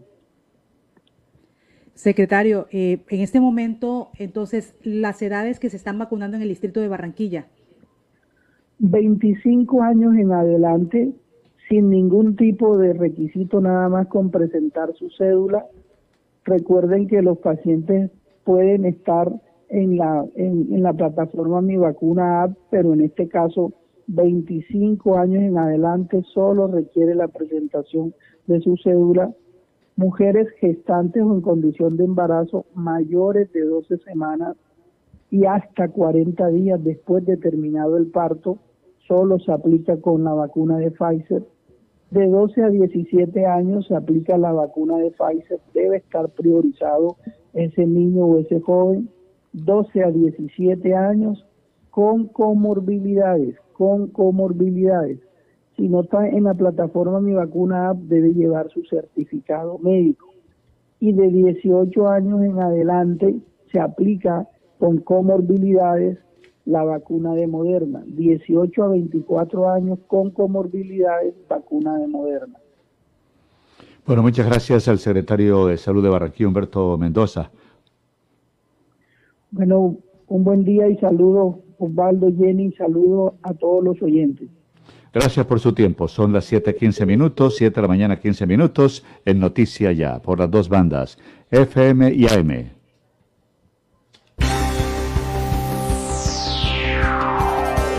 Confirmado. Noticias Ya. Periodismo útil. En buenas manos.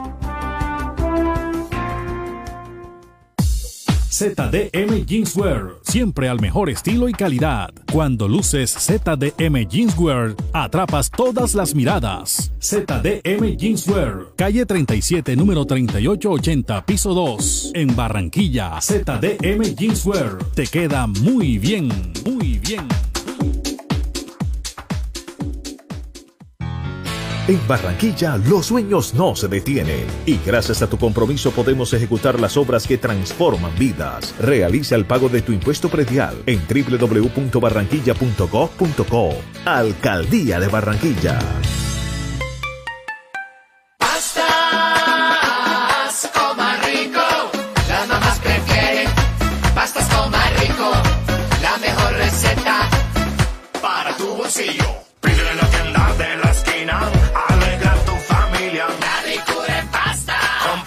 Rico, vas a la fija. Pastas coma rico, pastas coma rico, la mamá de todas las pastas. Pastas, pastas, coma rico. Tema del día en Noticias Ya. Bueno, tema del día, eh, Soledad que está requiriendo vacunas en plena campaña para inmunizar a mayores de 25 años, no hay dosis. Y es preocupante la situación, las dificultades con algunas comunidades religiosas que hemos dicho que atendiendo rumores o creencias se niegan a vacunarse contra COVID-19. Se suma ahora en Soledad la falta de primeras dosis para quienes sí quieren aplicarse el biológico. En este municipio del área metropolitana de Barranquilla, eh, Mayela Barrios, secretaria de Salud, ha lanzado una SOS, pues desde el pasado domingo se acabaron las vacunas para primeras dosis y aún no llegan las nuevas dosis. En Soledad no hay vacunas para primeras dosis de Pfizer, tampoco de Sinovac, tampoco de AstraZeneca, y las que hay de Pfizer se aplican a mujeres gestantes y a menores con comorbilidades. Las vacunas de primeras dosis se acabaron el mismo día en que en Soledad la Secretaría de Salud impulsaba una campaña de vacunación a mayores de 25 años. La mala publicidad, quizá los rumores de una baja efectividad de las vacunas, eh, ha llevado a la Secretaría de Salud a enviar mensajes incluso a las iglesias cristianas principalmente, eh, desde todos los credos del municipio de Soledad, para que acepten las jornadas nacionales de vacunación contra el COVID-19 las autoridades de salud dijeron tener conocimiento de estos rumores que circulan y que afectan la vacunación. Jenny Ramírez tiene más sobre este tema. Bueno, precisamente a esta hora tenemos a la secretaria de salud del municipio de Soledad, la doctora Mayela Barrios, que muy amablemente nos atiende a esta hora. Y una de las razones, entiendo, por la cual, por ejemplo, municipios como Soledad y Malambo no tienen esa vacunación masiva, porque es mucha la población también que cubren. Pero en este caso, doctora Mayela, que ustedes tienen, bueno, especificado para quién van dirigido en este momento la vacunación, no hay esos biológicos. Eh, ¿Cómo ha sido esto? Eh, hay personas que se han acercado, ha subido la vacunación en el municipio de Soledad. Buenos días. Muy buenos días para usted y su amable audiencia. Que Dios me los bendiga en esta hermosa mañana. El municipio de Soledad, desde el día mm, viernes, hicimos, el día sábado, hicimos la publicidad para nuestros jóvenes mayores de 20 a partir de los 25 años para aplicarse la vacuna de COVID-19, ya que nos autorizaron desde el Ministerio eh, apertura de esta etapa. Mm, oh sorpresa que como el resto del municipio del departamento del Atlántico, exceptuando Malambo y Soledad, unificaron todas las etapas y están vacunando a toda la población, el departamento se quedó sin biológicos para primera dosis a la población sana. Recordando que sí contamos con primeras dosis a las gestantes a partir de las 12 semanas y a la población con comorbilidad, niños de 12 a 18 años. Eh, nosotros recibimos 4.700 dosis de Moderna desde el 29 de julio y a la fecha nos quedamos sin el biológico el día domingo. Aprovecho este espacio para decirle a nuestros jóvenes y a la población en general que aún no se ha aplicado la vacuna mayor de 25 años, que estamos a la espera de la entrega de vacuna de parte del Ministerio al Departamento del Atlántico. Doctora Mayela Barrios, imagínese 4.700 vacunas que le entregó la gobernación, es decir, que fue masiva desde el 29 de julio, fue masiva la presentación, la participación de la comunidad. Sí, señora, fue masiva. ¿Y cuál es la inquietud que tienen ahora? ¿Qué les dice las comunidades? Por ejemplo, jóvenes están interesados en vacunarse en el municipio. Sí, los jóvenes nos han, escrito, nos han escrito, de hecho por eso te dije que les pedía disculpas porque nosotros hicimos toda la publicidad necesaria para que ellos acudieran y nos reclamaban por las redes sociales, que tanto que informábamos, que les decíamos, entonces por eso es que estemos atentos. Nosotros vamos a estar informando diariamente eh, a través de nuestras redes sociales la cantidad de biológicos para que así las personas vayan acercándose a los puntos y el día que nos quedemos sin biológicos se le estará informando a la comunidad porque quiero que sepan que nosotros no tenemos esas vacunas en nuestra red de frío, nos las van entregando y suministrando diariamente de acuerdo a la cantidad de vacunas que llega al departamento si nosotros, yo siempre he dicho que si nosotros nos llegara la cantidad de dosis de la población afiliada, Soledad hubiera avanzado más en tema de vacuna. Entonces, eh, decirle al ministerio que por favor mire hacia este lado y nos envíe a la Secretaría de Salud Departamental la cantidad de biológicos que se les solicita para la población y así cumplir con las coberturas de la misma. Estamos dialogando en noticias ya con la doctora Mayela Barrios, que es la secretaria de Salud del municipio de Soledad. Tengo para usted dos preguntas. Una, ¿cómo le ha ido con los pastores de las distintas religiones para, para que traten de persuadir a la feligresía eh, en que se vacunen, en que acepten vacunarse, que se inmunicen? ¿Cómo les ha ido? Bueno, la verdad es que este fin de semana nos tomamos por sorpresa de unos rumores desfavorables para, para que se cumpla con, con este deber de vacunarse pero no voy a generalizar, la verdad felicito a, a los pastores de otras iglesias a los cuales se han acercado a los diferentes puntos de vacunación de nuestro municipio a cumplir con esta eh, necesidad que tenemos para protegernos contra las complicaciones del COVID-19. Y de hecho, estamos haciendo acercamiento a aquellas personas que, que tienen la renuencia por su creencia, porque tienen el mito de que si se vacunan están teniendo la marca del diablo, porque si la vacunan estamos alterando el sistema inmunológico que Dios nos dio. Entonces es importante saber y decir que no podemos generalizar que son todas las iglesias que están eh, teniendo esta decisión de incentivar a sus feligreses a que no se vacunen. Y recordarle a la comunidad en general de los diferentes credos que la decisión es individual, que así como buscamos de Dios de manera individual, nosotros tenemos que buscar el tema de salud de manera individual que nos puede a nosotros beneficiar para protegernos. Secretaria Mayela Barrios, en un informe económico sobre las EP de las S, las empresas sociales del Estado, el Ministerio de Hacienda asegura que el Hospital Materno Infantil de Soledad no ha cumplido su programa de saneamiento fiscal. ¿Qué va a pasar? ¿Qué va a pasar? ¿Cuál es su punto de vista? ¿Qué se puede hacer? Bueno, no, mi punto de vista, eh, tenemos que esperar. Eh, esta información se la puede ampliar mucho mejor nuestro gerente, el doctor Juan. Eh, están en ese proceso, no tengo todavía nada en concreto, pero están trabajando sobre el tema. Bueno, muchas gracias a Mayela Barrios, que es la secretaria de Salud del municipio de Soledad, que ha hablado con nosotros aquí en Noticia Ya. Muy amable y buen día.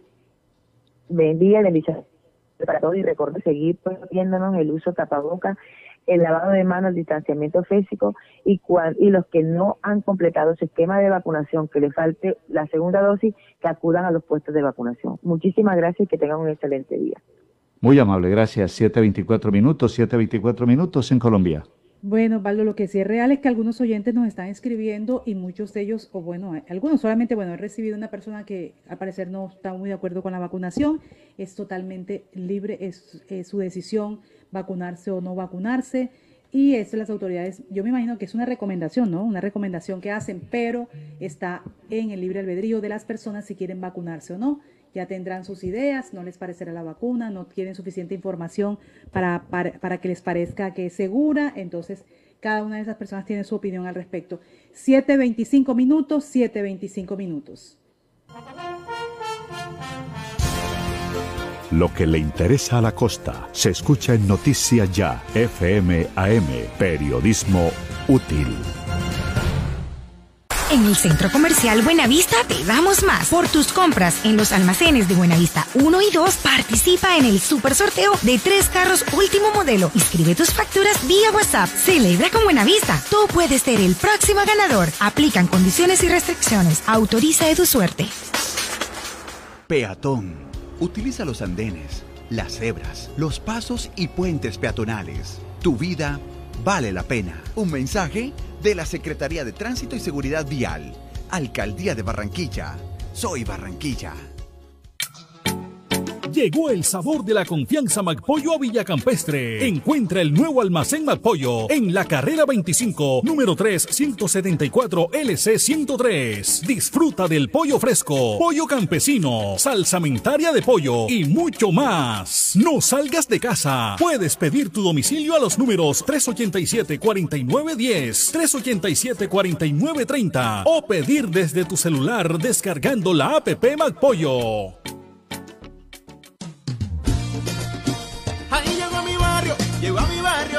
Energía que estaba esperando, con la que ahorro para seguir vacilando, todo el Caribe la estaba esperando. Conéctate con la energía que transformará tu barrio. Proyectos que mejorarán la calidad del servicio y te permitirán tener el control de tu consumo. Y sí, a la energía que cambiará tu vida sin costo alguno. Y yo soy puntual con aire, me acompaña noche y día, porque con aire disfruto la vida. Aire. Si necesitas polarizar tu carro instalar el sistema de bloqueo, alarma o elevavidrios y no quieres salir de casa, Speedway tiene para ti su servicio personalizado y a domicilio. Sí, a domicilio. Solo llámanos y llevaremos hasta tu casa nuestro servicio garantizado Speedway, tan exclusivo como tú. Con Energía Caribe, así comenzamos la construcción del proyecto Interconexión El Río 220 mil voltios, una obra subterránea y completamente segura entre Soledad y Barranquilla para transportar la energía eléctrica que necesita la creciente costa caribe y que ayuda a garantizar la confiabilidad y eficiencia del sistema de transmisión nacional. Para conocer más, acércate al Centro de Atención a la Comunidad Vía 40, número 36 135, Plaza de la Aduana. El Caribe trabajamos para crear conexiones que inspiran. Alianza de Medios, TVNet, su canal 8 y Noticias Ya se unen para ofrecerles la mejor información de lunes a viernes de 7 a 9 de la mañana. TVNet y Noticias Ya, más que televisión por cable. Premio de Periodismo Mario Ceballos Araujo, décima versión. Estos son los destacados jurados que enaltecen este premio. Salud Hernández Mora, Juan Roberto Vargas, Ricardo Galán, Omar Rincón, Maestro Henry Agudelo, Hinaldo Pérez, Diego Salazar Vargas, Alma Rosa Cepeda Romero, Antonio Robeda Hoyos. El 4 de agosto, en ceremonia especial que será transmitida en vivo y en directo por Facebook Live, YouTube, Instagram, Twitter y por todas nuestras plataformas digitales, se conocerán los nombres de los ganadores en las categorías prensa, radio, televisión, reportería gráfica, comunicación organizacional, mejor investigación realizada por estudiantes y el Gran Premio Vida y Obra. Universidad Autónoma del Caribe reverdece en sus 54 años generando ciencia para el progreso. Les esperamos. No pueden perdérselo. Un país avanza cuando se desarrolla kilómetro a kilómetro con energía. Cada vez que un nuevo proyecto es puesto en servicio, cada vez que una infraestructura llega a su punto de destino, cada vez que Transelca avanza de un punto a otro, lo hacemos todos. Transelca, filial del grupo empresarial ISA, más de una década contribuyendo al desarrollo del Caribe. En Noticias Ya, lo que la gente quiere saber. quiere saber eh, qué va a hacer o qué se puede hacer de cuando se aprovechó o cuando la juventud salió a las calles, protestó y presionó para cambios. Y esos cambios eh, se dieron en parte como la reforma tributaria. Hay una iniciativa, una plataforma que habla de Tenemos que hablar Colombia.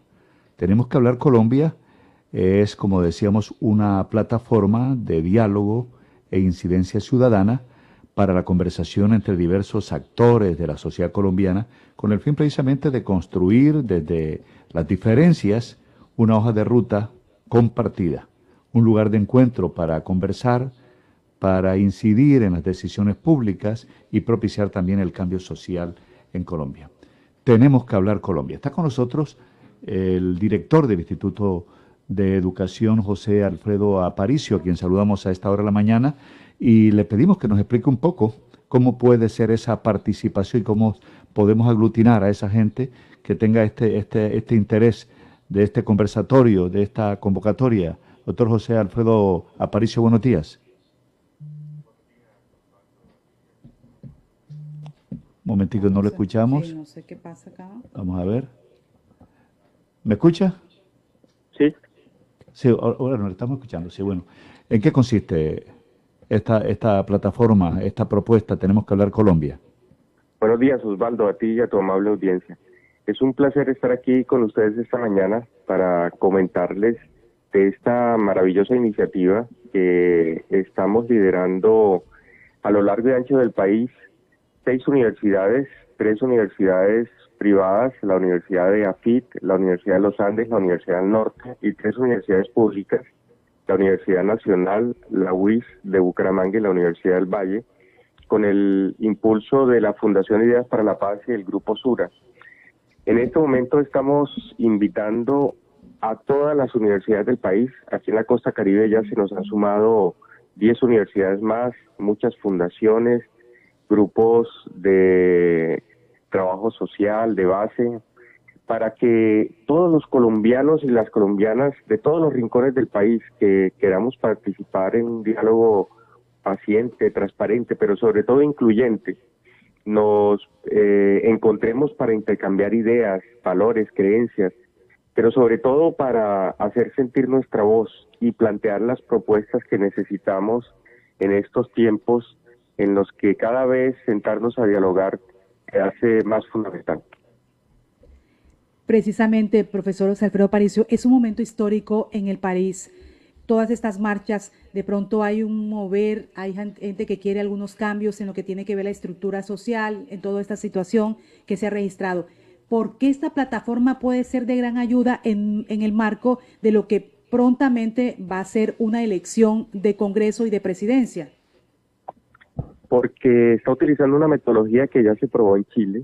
Ustedes saben que Chile es un país que ha tenido siempre un movimiento social muy fuerte desde hace un par de años, un par de universidades, la Católica y la Universidad de Chile, lideraron este proceso allí y realmente ya ellos, como una primera experiencia, probaron que tener un lugar donde la gente pueda sentarse a dialogar trabajando con una metodología como las que trabajamos dentro de las universidades, que es una metodología de investigación, con, un, con una sistematización y un proceso académico va a permitir tener la confianza y la transparencia para que, por un lado, todos estén representados, porque como en una investigación con una muestra se va a tener personas que representen toda la diversidad, en este caso de todo el Caribe, personas de diferentes géneros, de diferentes edades, de diferentes etnias, de diferentes niveles educativos, etcétera, con lo cual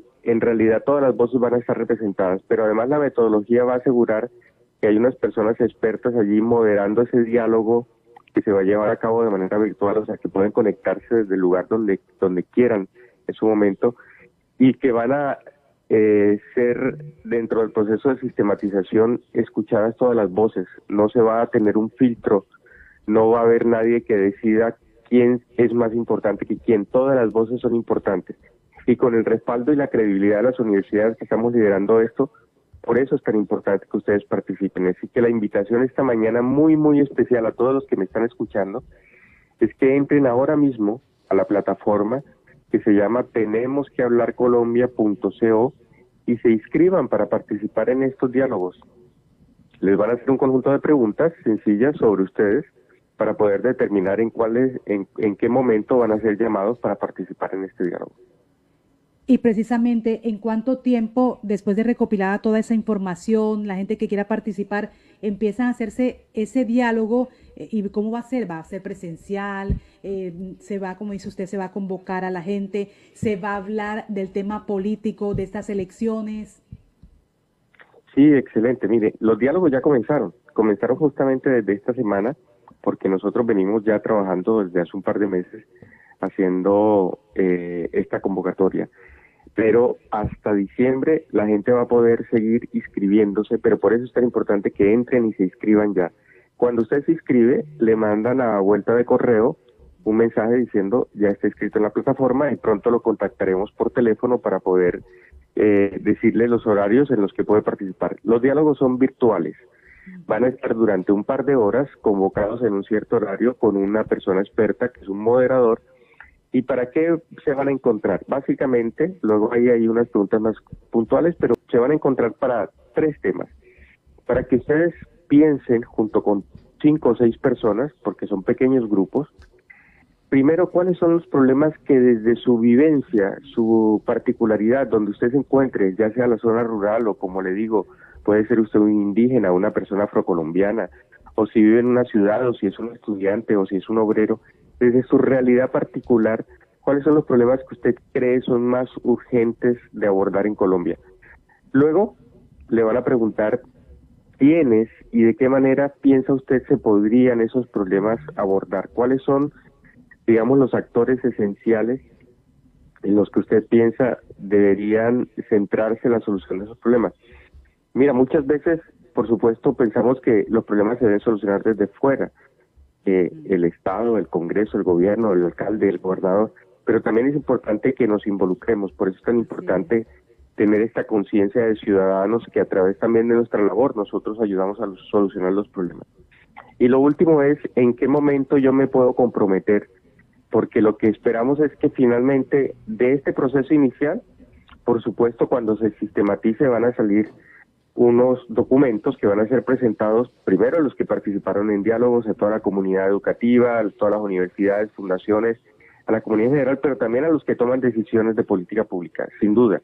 Por ejemplo, el año entrante a los posibles candidatos a la presidencia de la República, después más adelante a los que puedan ser también candidatos para el Congreso y demás. Pero lo importante de todo esto además es que empecemos a tomar muchas de esas ideas y hacerle seguimiento para que se vuelvan realidad, porque lo que necesitamos ciertamente es un cambio real. Mire, qué interesante es eh, esta plataforma de universitarios de nuestras universidades. Yo le pregunto porque le escuché inicialmente hablar de ese modelo que ustedes toman de Chile. ¿Qué logró ese modelo, esa plataforma en Chile, que se pueda rescatar y que se pueda aplicar? Sí, pueden, pueden mirarlo en la página de tenemos que hablar de chile.com, que ahí está, y están todos los procesos que se llevaron a cabo y la síntesis. Y mire, es tan importante que ustedes saben que en este momento en Chile están en un proceso de una asamblea constituyente. Pues dentro de esta iniciativa hay un grupo de consejeros a nivel nacional. Hemos seleccionado un grupo de 40 figuras muy, muy relevantes de la realidad nacional.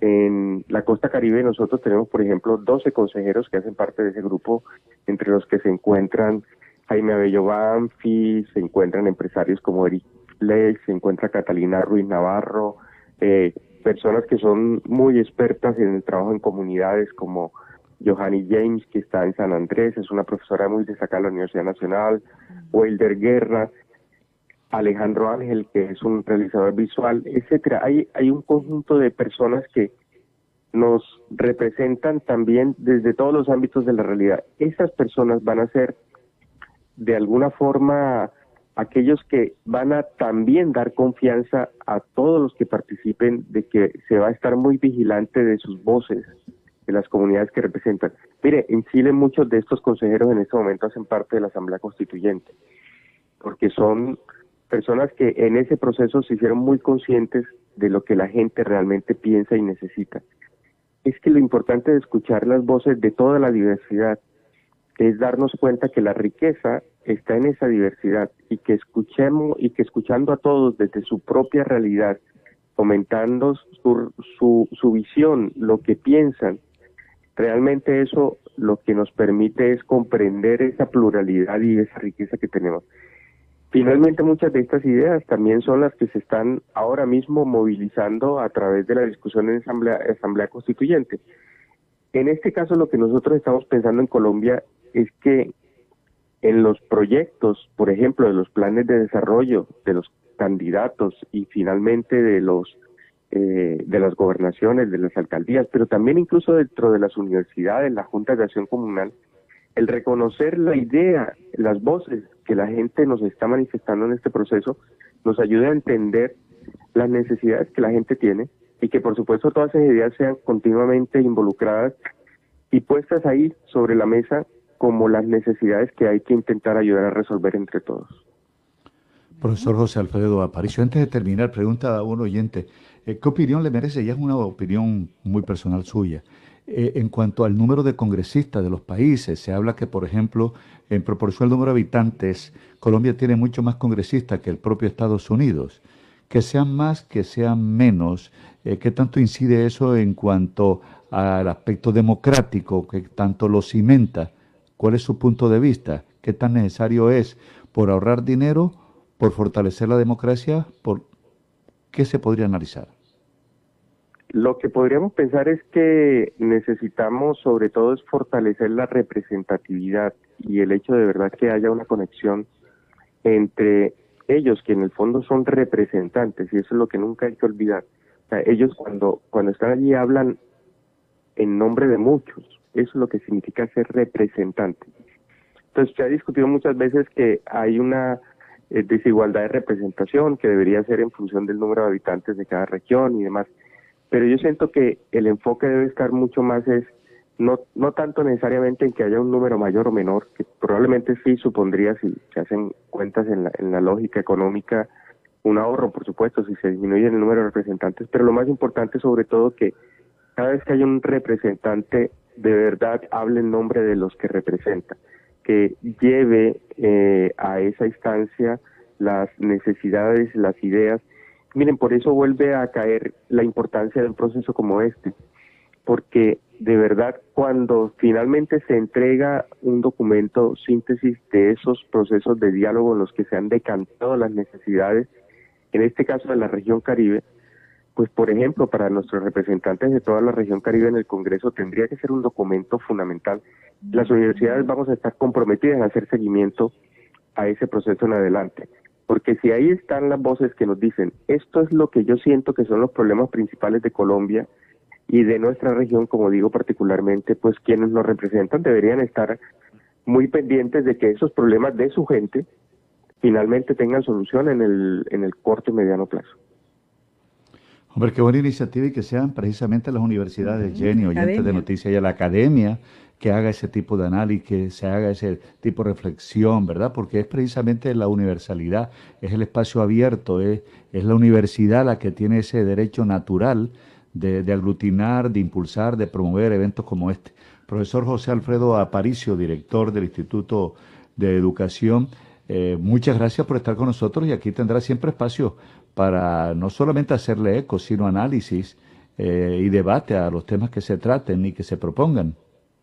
Así es, Osvaldo, y ustedes los medios de comunicación son fundamentales y realmente ustedes son una parte eh, clave de todo este proceso. Entonces, muchas gracias por la oportunidad y recordarles, por favor, entren ahora mismo, tenemos que hablar colombia.co, ahí hay un botón de inscripción, inscríbanse, participemos, eso es lo que necesita Colombia. Muchas gracias. Muy amable, doctor José Alfredo Aparicio. Siete de la mañana, 44 minutos, siete cuarenta cuatro minutos, periodismo útil.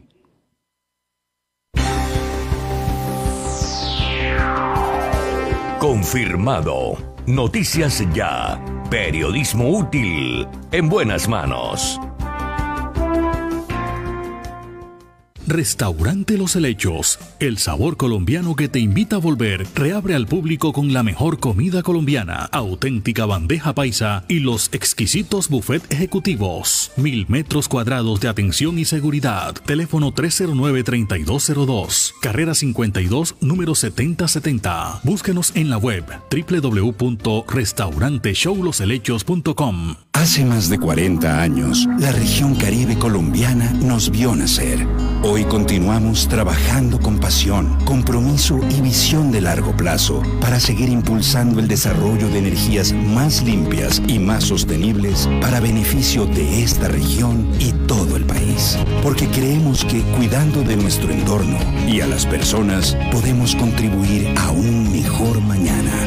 Promigas, energía que impulsa bienestar. Lo mejor de los últimos 35 años es que los mejores momentos de la vida permanecieron intactos. Cada paso que das siempre ha sido un motivo para celebrar. Comer sigue siendo uno de los mejores placeres de la vida. Sonreír siempre ha sido posible cuando estás junto a quienes más amas. Durante estos años hemos aprendido que protegerte vale la pena cuando logras disfrutar de esos momentos de tu vida que permanecerán para siempre. Central Colimitada, Los Olivos, 35 años brindando un homenaje al amor. Afuera. Adentro.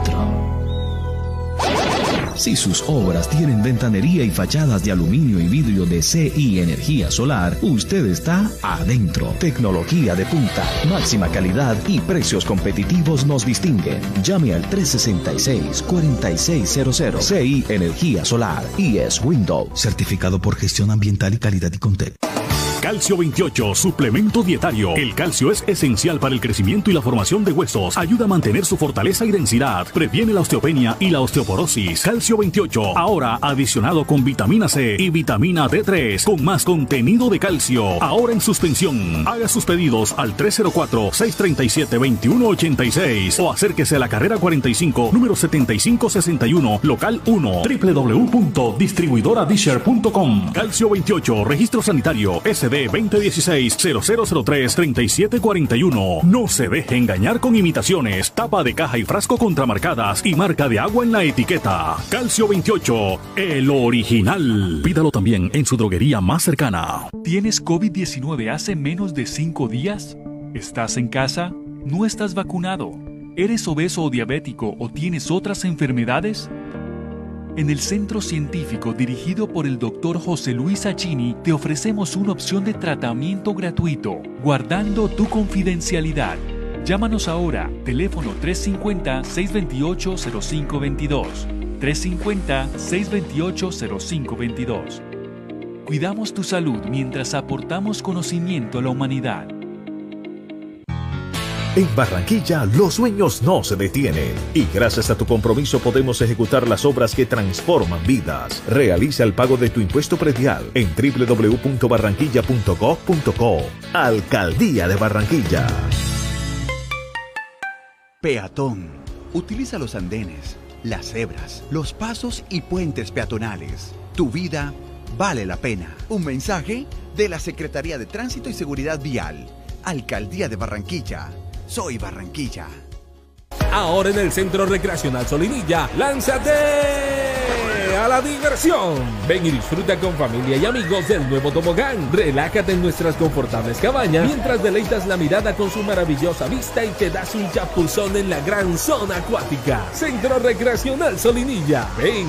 Te estamos esperando. Más información en nuestras redes sociales o en www.conbarranquilla.co. Con Barranquilla, creciendo juntos. Vigilando su subsidio.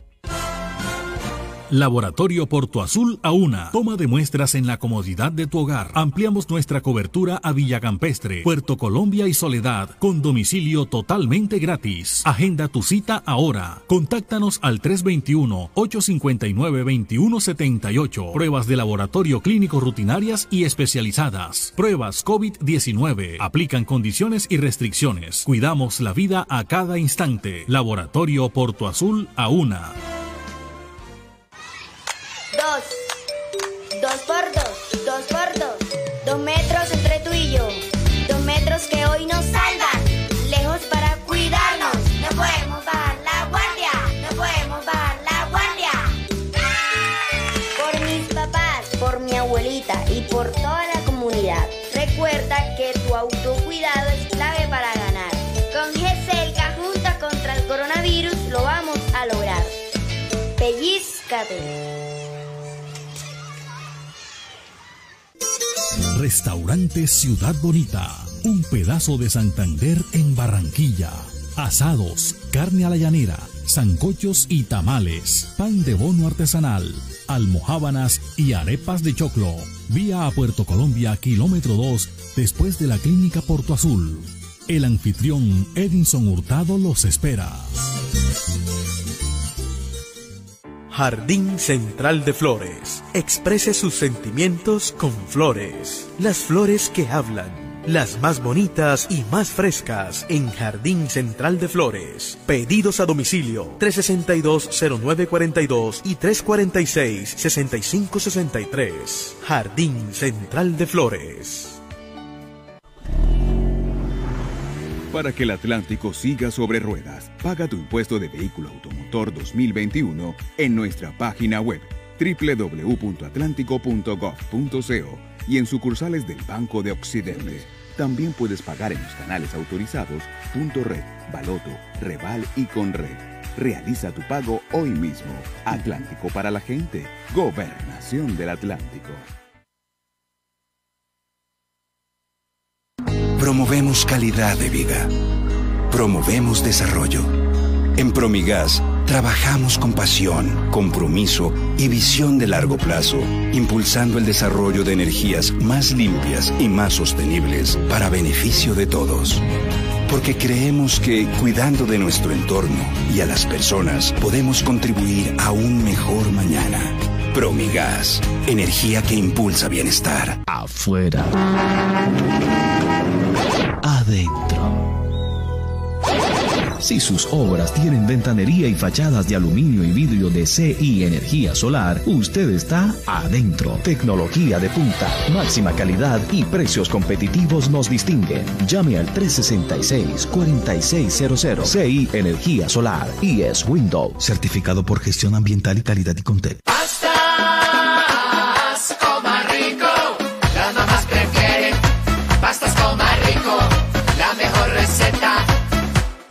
Tu bolsillo.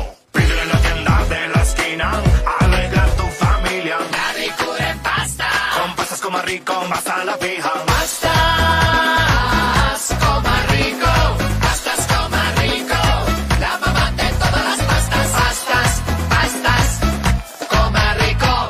Restaurante Los Helechos, el sabor colombiano que te invita a volver, reabre al público con la mejor comida colombiana, auténtica bandeja paisa y los exquisitos buffet ejecutivos. Mil metros cuadrados de atención y seguridad. Teléfono 309-3202, carrera 52, número 7070. Búsquenos en la web www.restauranteshowloshelechos.com. Bueno, a esta hora tenemos una oyente. Buenas, soy la caja de leche de Sebas. Bueno, ¿y qué canción vas a pedir? Extraño tus labios de Pipe Peláez. Y además decirle a Sebas que, que cuando va a volver, antes nos veíamos todas las mañanas y, y ni el queso lo ha visto. Y pues nada, te sigo esperando en tu nevera. No te pierdas de la leche, porque cuando lo haces, te pierdes de proteína de altísima calidad, vitaminas A y D y una fuente irreemplazable de calcio y zinc. Por eso, tómatela como y cuando quieras. Una campaña del Fondo Nacional del Ganado y Fedegan.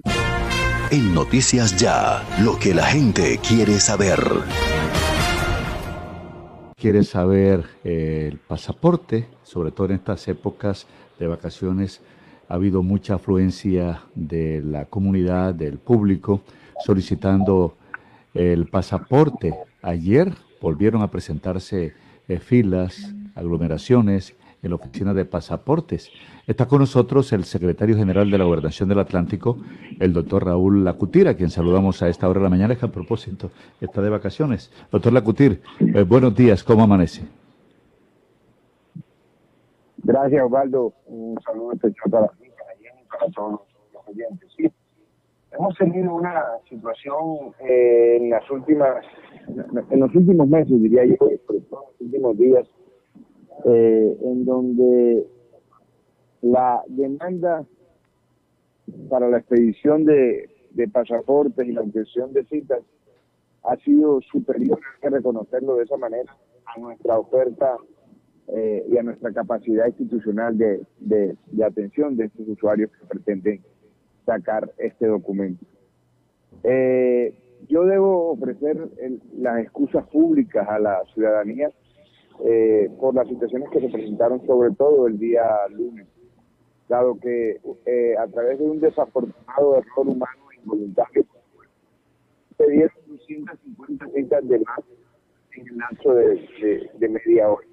Eh, evidentemente eso fue un error, no tenemos la capacidad para tener 250 personas en media hora. Y, y, Bueno, eso ocasionó algunas demoras, algunas algunas situaciones incómodas y por eso públicamente a través de tu medio eh, ofrezco las excusas del caso. Esa situación fue corregida. Ayer la situación mejoró muchísimo. Eh, ayer habían unas personas que estaban por fuera de la oficina, pero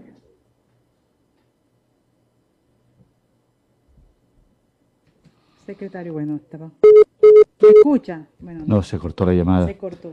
Estamos hablando con el doctor Lacutir, eh, secretario general de la Gobernación del Departamento del Atlántico, sobre el tema de la oficina de pasaportes. Habla que se ha incrementado el número de, de personas que están solicitando el pasaporte, que ayer hubo menos afluencia o mejor control para, para atender al público. Doctor Raúl Acutir, eh, retomamos el tema de, la oficina de pasaportes y que ayer eh, se logró controlar un poco más y mejor eh, la solicitud de este, de esta, de este- del pasaporte, esta, de esta forma de, de- utilizar a través del pasaporte la salida al país. Sí, bueno, sí, qué pena que se perdió la llamada. Eh, te decía que eh, de ayer fue eh, un poco mejor, mejoró notablemente la situación, aunque se presentaron algunos casos que tienen una explicación, es que la gente está llegando eh, una hora, incluso dos horas antes, a- de acuerdo con la cita que tienen prevista. Entonces ahí hacemos un llamado a que si la cita se le asigna a la Pero no hay dificultades. Sí, se cae la llamada. En todo caso, eh, lo que ha dicho el doctor Raúl Acutir es que admite, pues, que volvieron a presentarse colas en la oficina de pasaportes, pero que ayer eh, hubo menos y mayor control, hubo menos afluencia de público o mayor control por parte de quienes trabajan en la oficina de pasaportes. Y asegura que se han tomado medidas para atender precisamente esa gran demanda de usuarios en esta época. Sí, Osvaldo, mire, lo que queremos saber ahora es de qué manera o cuáles son las medidas que se van a tomar para la atención, cómo van, cuál es el mensaje que se le da entonces a los ciudadanos. Sí, a las sugerencias. Exacto, qué se le dice y qué se va a hacer por parte de la Gobernación del Atlántico en esta atención en la oficina de pasaporte, doctor Raúl Acutir. El mensaje a los ciudadanos es eh, acudir a los canales institucionales para pedir su cita. Eh, el mensaje a los ciudadanos es que no se dejen estafar de estos tramitadores que pretenden hacer su agosto ante esta, ante esta coyuntura. Nosotros tenemos claro que la mejor manera de contrarrestar cualquier amago de estas personas de actividades inescrupulosas es prestando un buen servicio. Por eso, nosotros hemos desde ya implementado acciones que nos permiten poder triplicar la prestación del servicio, el número de personas que estamos atendiendo. Fíjate tú que en el año 2019, por ejemplo, el mayor pico que teníamos daba cuenta de que atendíamos 3.500 personas mes. Hoy tenemos una capacidad para expedir pasaportes, para atender personas de más de 10.000 personas al mes.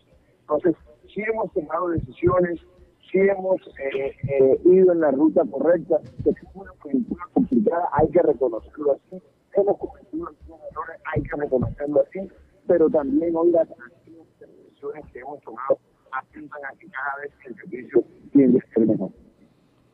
Secretario, las citas eh, por WhatsApp, por teléfono, ¿cómo se obtienen? No, no hay citas por WhatsApp ni hay citas por teléfono. Las citas son a través de la plataforma. Es decir, las personas tienen que entrar a la página web eh, de la Gobernación del Atlántico y ahí en el link de pasaporte puedes escoger el día y la hora que quieres asistir a nuestra consulta. Bueno, ya la pregunta que nos hace un oyente, eh, doctor Lacutir, ya para terminar, ¿por qué si no estamos en temporada alta de vacaciones, eh, la gente está acudiendo masivamente a solicitar el pasaporte? Osvaldo, porque tenemos un rezago importante del año pasado. El año pasado fue un año muy quieto en cuanto a la expedición de pasaportes. Y, y en esta época, eh, los, pues, las personas desean renovar por primera vez su pasaporte. Y precisamente, dado que se tuvo un año tan, tan, tan, tan lento en, en esta materia, pues ahora están concluyendo en una inusitada solicitud eh, que como, como tú bien lo pues, ha generado estas situaciones que estamos, que estamos comentando. Esa es la explicación. Lo que sucedió en el año 2020 se dejó acumular y ahora en el año 2021 estamos viendo esta situación. Doctor Raúl Lacotir, muchas gracias por estar con nosotros en Noticias, muy amable. Gracias a ustedes, un feliz día. Ocho en punto, son las ocho de la mañana. En Noticias Ya, primero la información, más noticias, todo el tiempo. Crece profesional y laboralmente con Cajacopi. Inscríbete antes del 21 de agosto en los tres cursos virtuales que diseñamos exclusivamente para ti. Excel básico, taller de cocina saludable y decorar con flores. Rápido y fácil. Adquiere nuevos conocimientos y anímate a crear tu propia fuente de ingresos. Todos a un precio increíble. Más información al 318-734-6869. 318-734-6869. Con Cajacopi es posible aprender más. Vigilado Super Subsidio.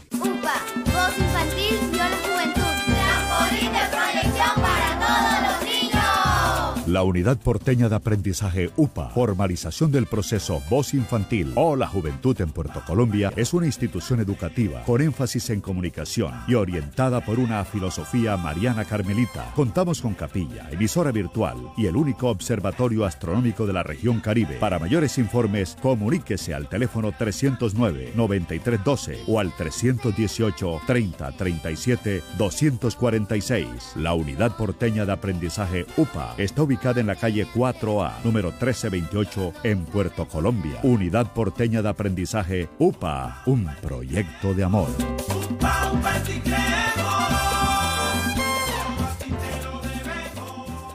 Alumbrado Público de Barranquilla. Informa los nuevos números de teléfono para reporte de daños 320-0055 y al WhatsApp 311-607-1509. La Renovadora, su lavandería de siempre en Barranquilla, ofrece su servicio en línea mediante WhatsApp 312-648-9532. El servicio se brinda dando cumplimiento al artículo 3 del decreto 531 de 2020, implementando acciones de bioseguridad. La Renovadora, carrera 44, número 5763, por el Mercadito de Boston. Cineland llega a Barranquilla con las mejores películas en estrenos, las mejores salas de cine y los mejores descuentos en la taquilla y dulcería, adquiriendo la membresía Cineland. ¿Qué estás esperando para ser parte del Club Cineland? Visítanos en Cineland Americano y en Cineland Panorama. Cineland, compartiendo experiencias. Bien tus ojos, no lo pienses más. Si aprendes inglés, tu vida pronto cambiará. El Colombo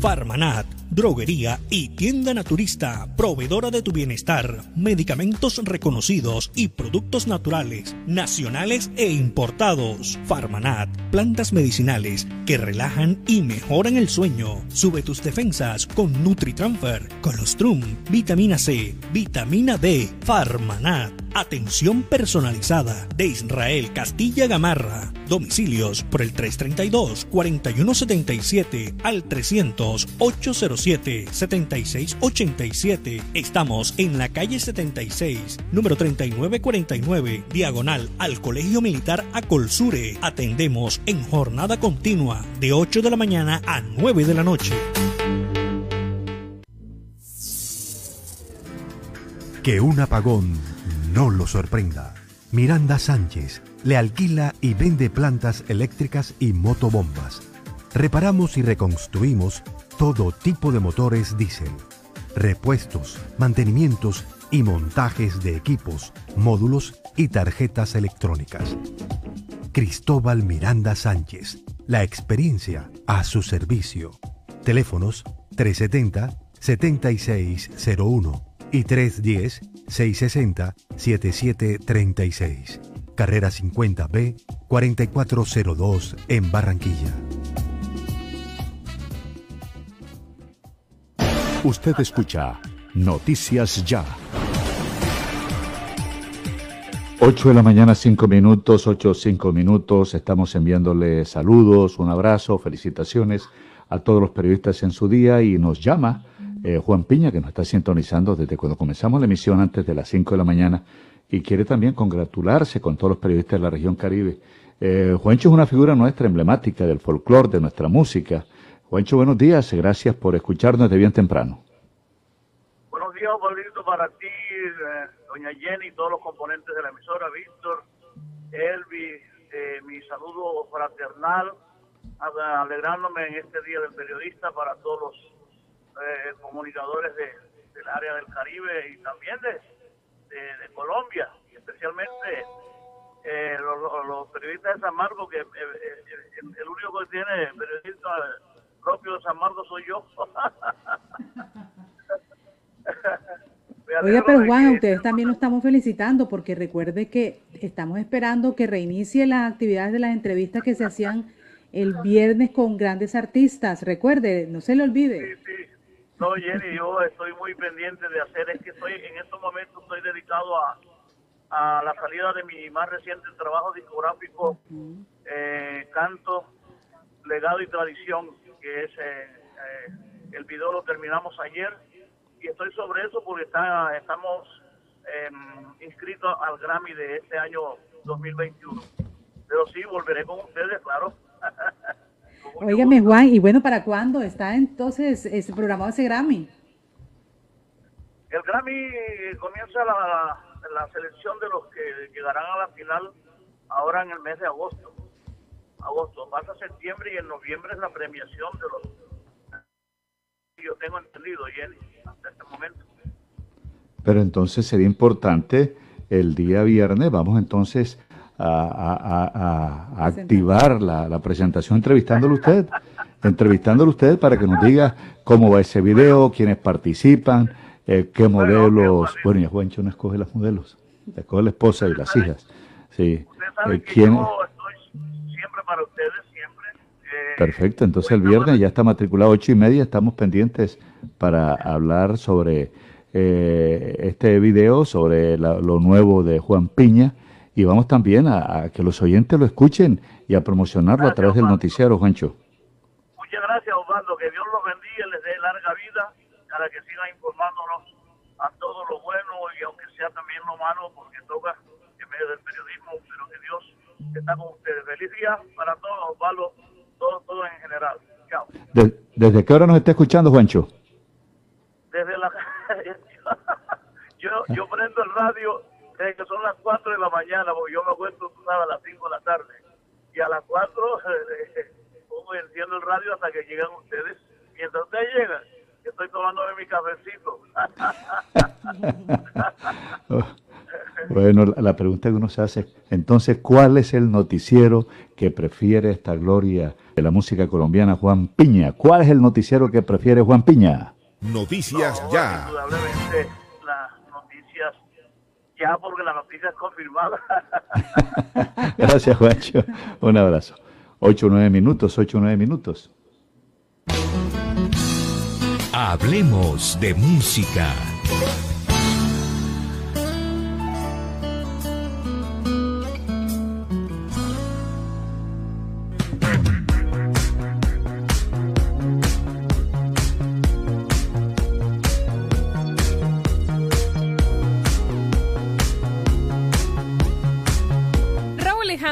Becky G actuarán en los Billboard. Billboard está preparando una semana de auténtica locura para la escena musical latina, con motivo de la ceremonia de entrega de los Billboard Latinos que se celebrará el próximo 23 de septiembre en Miami. El popular medio musical estadounidense ha organizado múltiples shows a uno y a otro lado del charco. En España podemos disfrutar de las actuaciones de Raúl Alejandro y Becky G será en el Parque Vega de Triana los días primero y 2 de octubre. El músico puertorriqueño será la cabeza del cartel del primer día, mientras que la estadounidense de origen mexicano encabezará el cartel del segundo día. El Billboard Latin Music Showcase contará con los shows de artistas tanto nacionales como internacionales que se irán anunciando en los próximos días. De momento, la organización de este evento en España no ha confirmado si el acceso a estos directos se producirá previa compra de entradas o si serán shows con acceso gratuito pero con aforo limitado y regulado. Soy Melanie Olaya. En Noticias Ya, hablemos de música.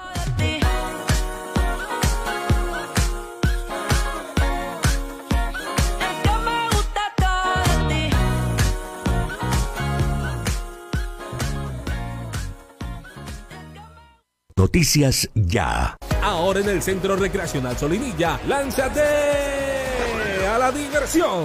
Ven y disfruta con familia y amigos del nuevo tobogán. Relájate en nuestras confortables cabañas mientras deleitas la mirada con su maravillosa vista y te das un chapuzón en la gran zona acuática. Centro Recreacional Solinilla. Ven. Te estamos esperando. Más información en nuestras redes sociales o en www.conbarranquilla.co. Con Barranquilla, creciendo juntos.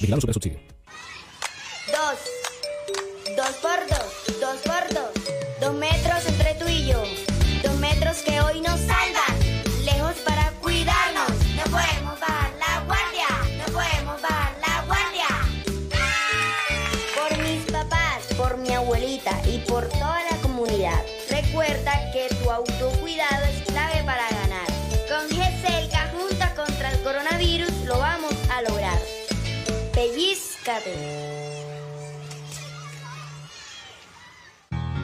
En Barranquilla los sueños no se detienen y gracias a tu compromiso podemos ejecutar las obras que transforman vidas. Realiza el pago de tu impuesto predial en www.barranquilla.gov.co. Alcaldía de Barranquilla.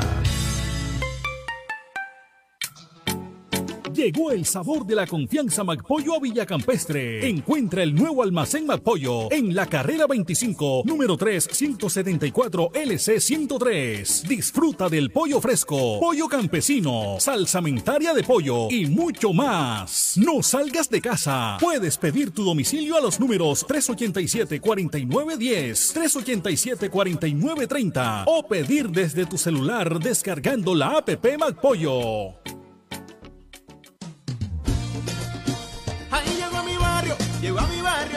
Energía que estaba esperando, con la que ahorro para seguir vacilando, todo el Caribe la estaba esperando. Conéctate con la energía que transformará tu barrio. Proyectos que mejorarán la calidad del servicio y te permitirán tener el control de tu consumo.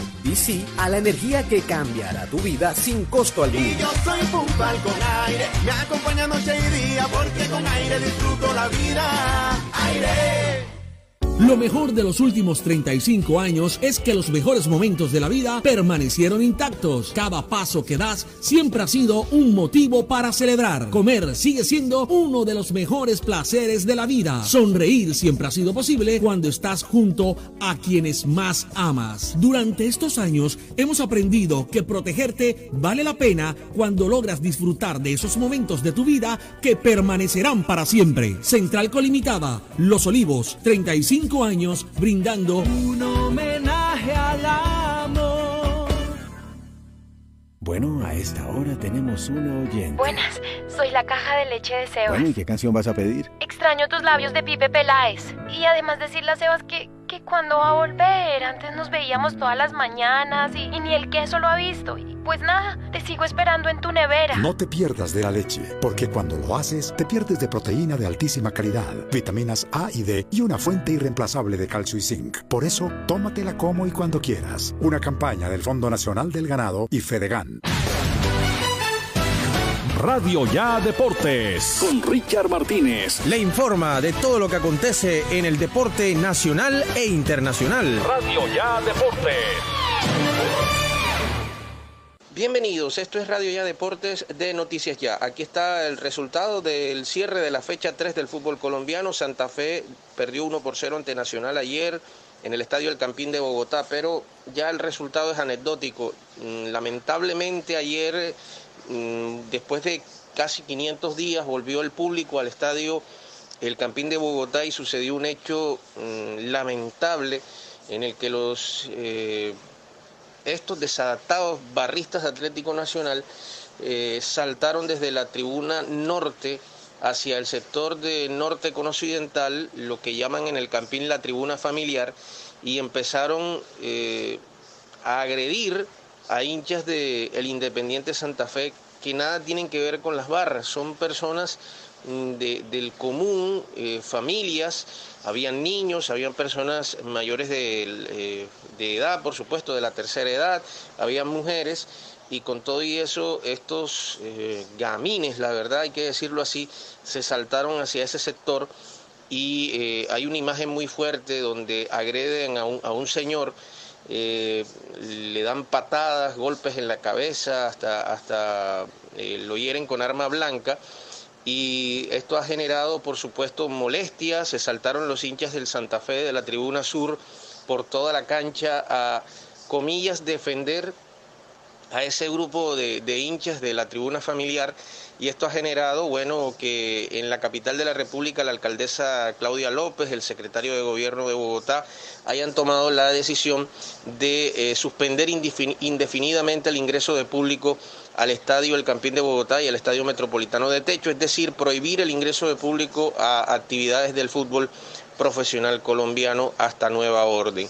Eh, siete capturados en total, según el reporte que, pudimos conocer. Eh, de esos siete, cuatro de ellos eh, fueron ya eh, puestos en libertad, estaban bajo sospecha, pero fueron puestos en libertad y hay tres capturados.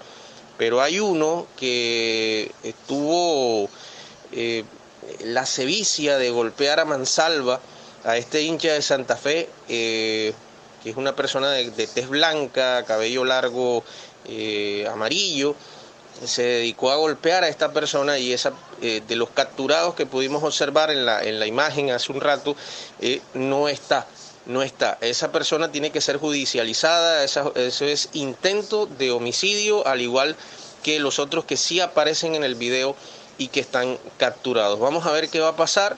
Eh, es repudiable lo que está ocurriendo. Ya los hinchas de Millonarios también habían tenido, tenido episodios de violencia o de agresiones en Orlando, Florida. Escuchen bien, en Orlando, Florida, en la Florida Cup, donde Millonarios estaba jugando contra el conjunto de el Everton. Eh, agredieron a un par de aficionados colombianos que como pareja eh, se fueron al estadio a observar el fútbol. Es muy típico en los Estados, en los Estados Unidos que hinchas de otros equipos colombianos vayan con las camisetas de sus equipos, muy indistinto a que juegue su equipo o no. Y agredieron a este par de hinchas estos desadaptados de millonarios. Estos mismos de millonarios causaron desmanes en la ciudad de Manizales el último fin de semana, en el partido ante Once Caldas. Y los de América también ya tuvieron eh, sus primeros tropiezos hace unos días. Eh, es una, una vergüenza definitivamente lo que está ocurriendo. Siempre son los mismos, los de Millonarios, los de América, los de Nacional, que se creen que el mundo de las barras es definitivamente de ellos. Yo por eso considero una vez más que ese tema de las barras deben de abolirlo definitivamente. Eh, hay una cantidad de situaciones que no están bien en ese sentido. Y bueno, eh, para completar este informe deportivo hay que decir que hoy vamos a tener el partido, los partidos de ida que queda pendiente de Copa Di Mayor de la tercera fase, Alianza Petrolera y Millonarios a las 8 de la noche, y los de vuelta también de esta fase 3 de Copa Di Mayor, porque Millonarios estaba participando en la Florida Cup precisamente, y hoy se pone el día con Alianza Petrolera en el partido de ida. El de vuelta de ellos va a ser el miércoles 18 de agosto en el Campín de Bogotá. En la fase 3, los partidos que se van a completar hoy, Real Santander ante Patriotas, la serie la gana Patriotas 1 por 0, y 11 Caldas y, el conjunto de Independiente Medellín que están empatados en la serie 1 por 1. Así que hoy vamos a tener esos dos compromisos, o tres compromisos, uno de ida, Alianza Petrolera Millonarios, Real Santander Patriotas y Once Caldas Medellín por la tercera fase de Copa Di Mayor. En la Libertadores, partidos de vuelta de los octavos de final, el partido que quedó pendiente entre Fluminense que le ganó 1 por 0 a Cerro Porteño.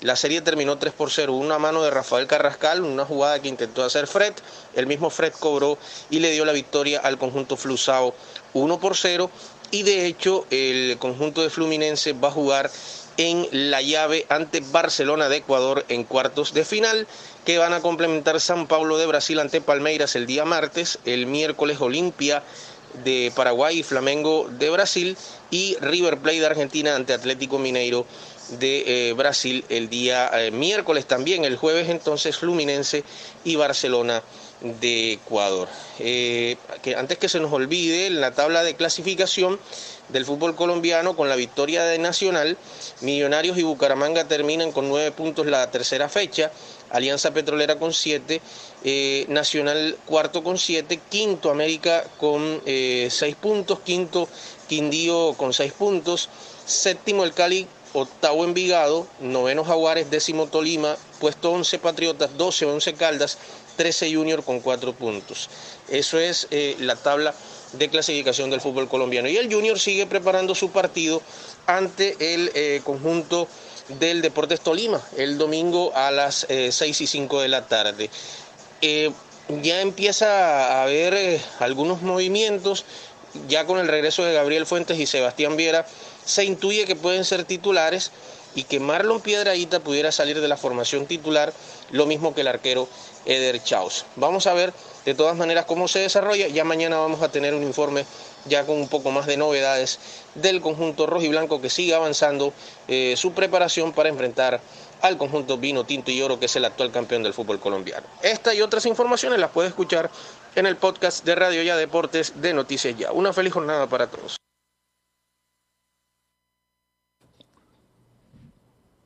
8, 21 minutos. 8 de la mañana, 21 minutos.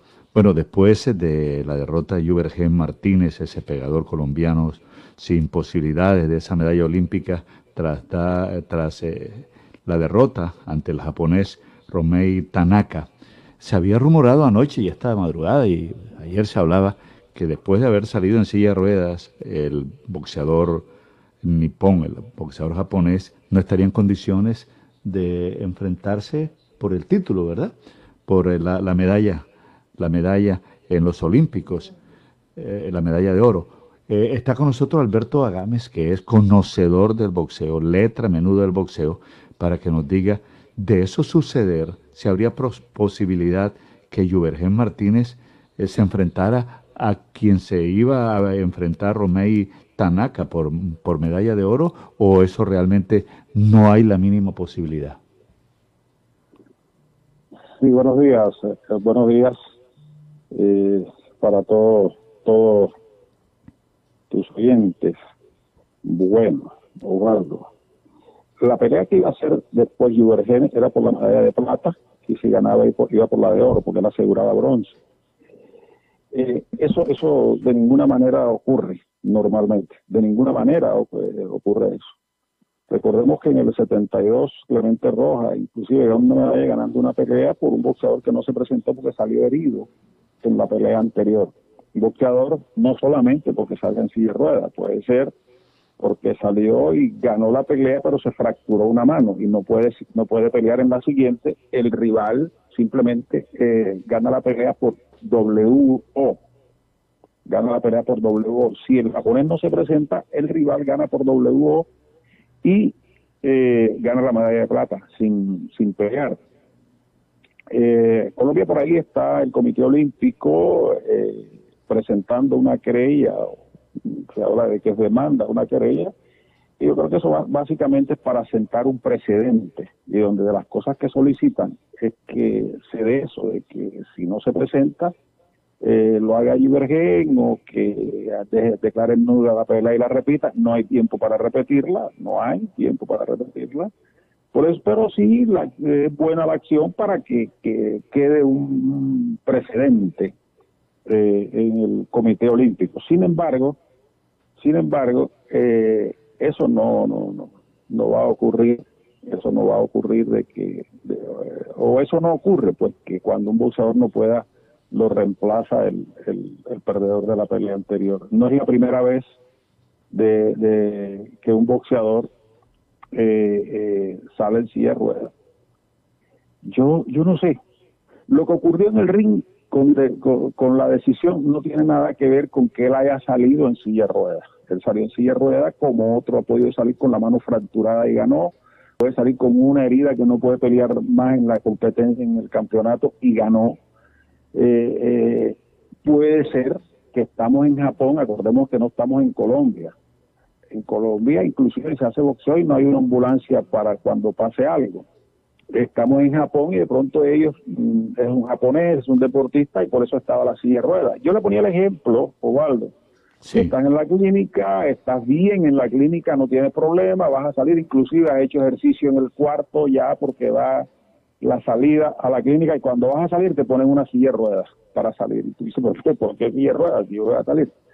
Eh, eh, recordemos que, que es Japón, no es Colombia, lo de la silla de ruedas. Él, él, saludó, iba saludando, no iba, no iba sin sentido ni nada de eso, saludó en la silla de ruedas. Entonces yo lo de la silla de ruedas no, no, no le doy el drama ni la connotación que se le está dando de que posiblemente no pueda perder por eso. Ahora, que él va disminuido, si llega a la pelea va disminuido, va a llegar disminuido. Como, como también si iba a la pelea, la otra pelea, Juvergen también iba a ir disminuido, porque es una pelea fragorosa y eso es normal. Eh, eh perdió la medalla de oro en Brasil porque llegó disminuido porque su pelea por medalla de plata fue una pelea durísima, dura, dura. Entonces eso, eso, yo, yo, yo no doy la connotación esa de que por la silla rueda, que no pelea, que sí pelea.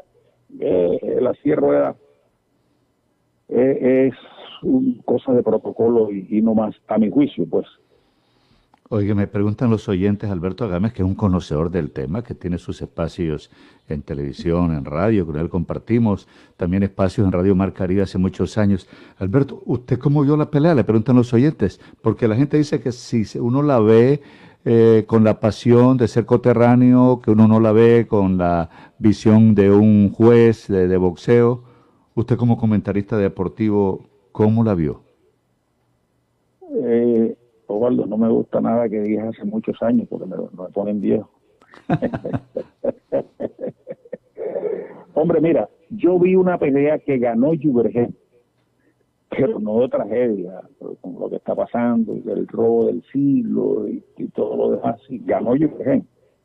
Y, hay que sentar el precedente, pero no, no es lo escandaloso la connotación que se está dando de que es una pelea abiertamente lejos de calle ganada por el colombiano. Fue una pelea dura, pareja, pareja, pero creo que ganó Juvergen. En rounds que ganaba apretado, pero ganaba Juvergen. Eh, eh, yo no sé, de pronto me decía alguien, me llamaba, dice, más lejos fue la, la pelea de Alfonso Pérez en, en Múnich y más lejos fue la pelea de Eliezer Julio en, en Seúl. Claro que también esa vez se, hizo el, escándalo cuando Eliezer Julio con Ristoch, con Ristoch, y ahora también es válido, somos colombianos, nos duele, nos duele, pero si, si somos más sesudos, si los que nos toca ponernos frente a un micrófono tenemos que decir, hombre, fue una ganó el colombiano, pero, pero no a nivel de tragedia, de, que es el robo del siglo, ni nada parecido. A eso es la, el, juicio que yo hago. Alberto, pero yo le pregunto lo siguiente, eh, las tarjetas marcaron 4-1, o sea, según esa tarjeta 4-1, ganó el japonés eh, por palizas, si se quiere, ¿o no? No, no, no, no, no, no significa que, que es que 4 puntos a 1 sino que cuatro jueces lo vieron ganar y uno lo vio perder. Cuatro jueces lo han podido ver ganar por un punto. Y como en efecto lo vieron ganar al japonés por un punto, cuatro jueces. Y uno lo vio perder. No significa que cuatro, que es que lo vio cuatro uno y que son cuatro puntos a uno, no. Cuatro jueces lo vieron ganar por un punto y un juez lo vio. Mire, en el boxeo, esto para los oyentes, que sé que son muchos, una pelea 5-0 no significa que es una paliza. Una pelea 3-2 y una 5-0 pueden ser peleas que para la, vista se vean, se vean igual. Y una 5-0, no, ¿qué significa el 5-0? Y hago esta aclaración por la pregunta que tú haces, que sé que mucha gente, a lo mejor por desconocimiento, se la está haciendo.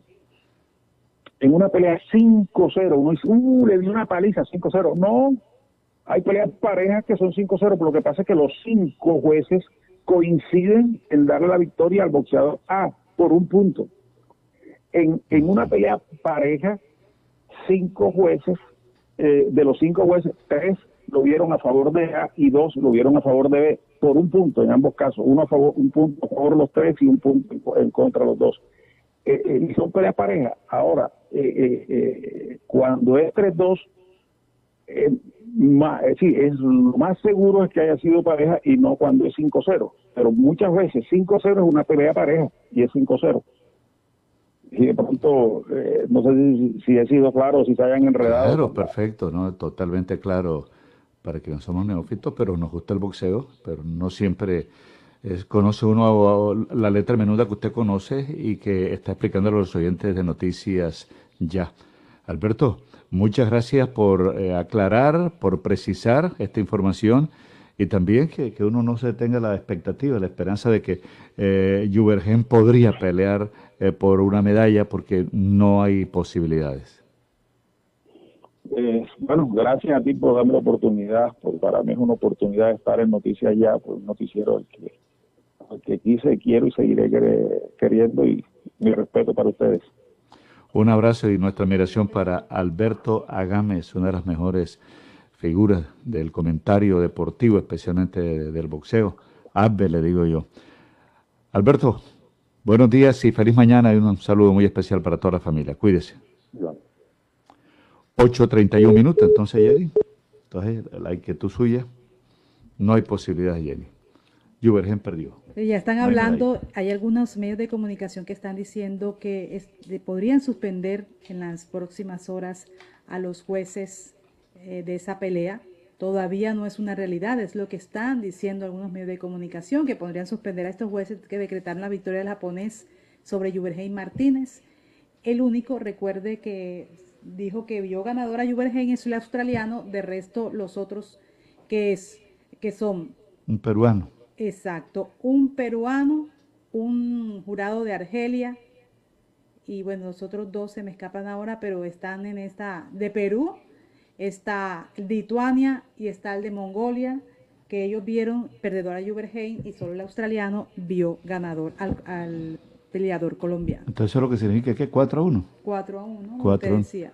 Es correcto, lo que decía Alberto. Entonces lo que se está diciendo es que de acuerdo con lo que ha dicho Tito Puchetti, que es uno de los periodistas que usted sabe que, bueno, no le da como confianza de Blue Radio, dice que los jueces que decretaron la victoria del japonés Ryomei Tanaka sobre el colombiano Yubergen Martínez en una polémica decisión serían suspendidos, pero todavía no es real. ¿Sabe cuántos jueces han sido sancionados por en este momento en los Juegos Olímpicos? 36 jueces han sido suspendidos por decisiones que no fueron claras en el desarrollo de los eventos deportivos de Tokio 2020. 8 de la mañana, 32 minutos, son las 8 de la mañana, 32 minutos en Noticias Ya. Credibilidad, el gran capital de Noticias Ya. Feliz Ferre Materiales Dawson, completo surtido de materiales para la construcción y ferretería en general. Ofrecemos créditos con precios de contado, sin fiador, para mejorar tu vivienda con Construya. Mayores informes en Barranquilla en la carrera 29, número 3832 y en los teléfonos 301-243-9876 y 332-3906. Ferre Materiales Dawson. Alianza de Medios TVNet, su canal 8 y Noticias Ya te unen para ofrecerles la mejor información de lunes a viernes de 7 a 9 de la mañana. TVNet y Noticias Ya, más que televisión por cable. La Corporación Educativa Formar te invita a ser un técnico laboral con conocimientos enfocados en principios prácticos de alta competencia formándote como una persona de éxito para el mundo laboral empresarial en el área administrativa. Crece profesional y laboralmente con Caja Copy. Inscríbete antes del 21 de agosto en los tres cursos virtuales que diseñamos exclusivamente para ti. Excel básico, taller de cocina saludable y decorar con flores. Rápido y fácil. Adquiere nuevos conocimientos y anímate a crear tu propia fuente de ingresos. Todos a un precio increíble. Más información al 318-734-6869. 318-734-6869. Con Caja Copy es posible aprender más. Vigilado Super subsidio. Premio de Periodismo Mario Ceballos Araujo, décima versión. Estos son los destacados jurados que enaltecen este premio. Salud Hernández Mora, Juan Roberto Vargas, Ricardo Galán, Omar Rincón, Maestro Henry Agudelo, Hinaldo Pérez, Diego Salazar Vargas, Alma Rosa Cepeda Romero, Antonio Robeda Hoyos, el 4 de agosto, en ceremonia especial que será transmitida en vivo y en directo por Facebook Live, YouTube, Instagram, Twitter y por todas nuestras plataformas digitales. Se conocerán los nombres de los ganadores en las categorías prensa, radio, televisión, reportería gráfica, comunicación organizacional, mejor investigación realizada por estudiantes y el Gran Premio Vida y Obra.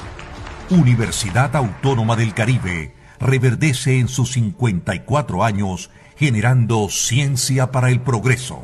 Les esperamos. No pueden perdérselo.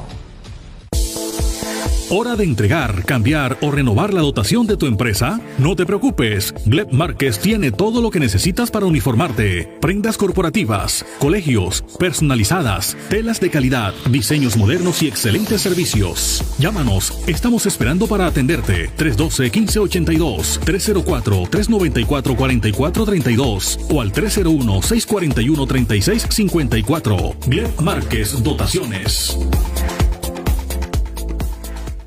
Cineland llega a Barranquilla con las mejores películas en estrenos, las mejores salas de cine y los mejores descuentos en la taquilla y dulcería, adquiriendo la membresía Cineland. ¿Qué estás esperando para ser parte del Club Cineland? Visítanos en Cineland Americano y en Cineland Panorama. Cineland, compartiendo experiencias. El sistema informativo de la hora. Noticias ya. Bueno, mucha atención porque seis facultades se levantaron el paro en la Universidad del Atlántico en una asamblea que se desarrolló ayer. Cuatro programas se declararon asamblea permanente y adoptaron unas condiciones. Está con nosotros eh, el estudiante Carlos Barceló, que es representante de la facultad del programa de nutrición y dietética, a quien saludamos a esta hora de mañana y nos presenta una síntesis de lo que ayer se acordó eh, dentro de esa asamblea. Buenos días al estudiante Carlos Barceló. Buenos días.